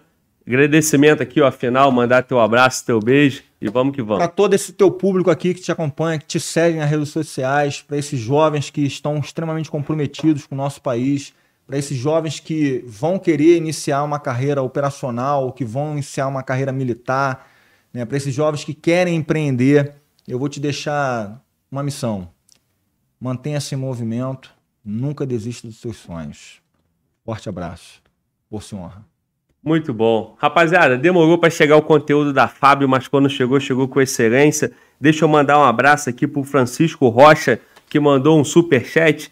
Não deixou pergunta, não deixou comentário, mas botou um, um coraçãozinho, né? Mandou Uma- a figurinha. Ele uma mandou figurinha. cinco para mandar a Porra, figurinha. obrigado, irmão. Mandar um abraço aqui também pro ML Poker, que mandou um superchat. Eu tô acompanhando o chat, rapaziada. Esse superchat aí, o, o, o Poker, com todo respeito, obrigado pelo carinho, mas esse tipo de conteúdo a gente não estimula aqui, tá bom? Então, é, manda uma outra pergunta aí no próximo podcast que vai começar agora às 19h30 para eu poder te responder. Manda no chat mesmo, mano, volta Isso, que nós vamos perfeito. ler, independente de superchat ou qualquer outra coisa, beleza? Para quem tá aí, meu irmão, aproveite o conteúdo, meu irmão, eleva a moral da nossa Força Aérea Brasileira e do nosso convidado, da nossa nação. Vamos continuar avançando, conteúdo de qualidade. Fala, mano, volta. Teve um camarada chamado Nuno Peixoto também que mandou um superchat aqui. O Fábio Alves mandou um superchat, se tornou membro e mandou aqui, ó.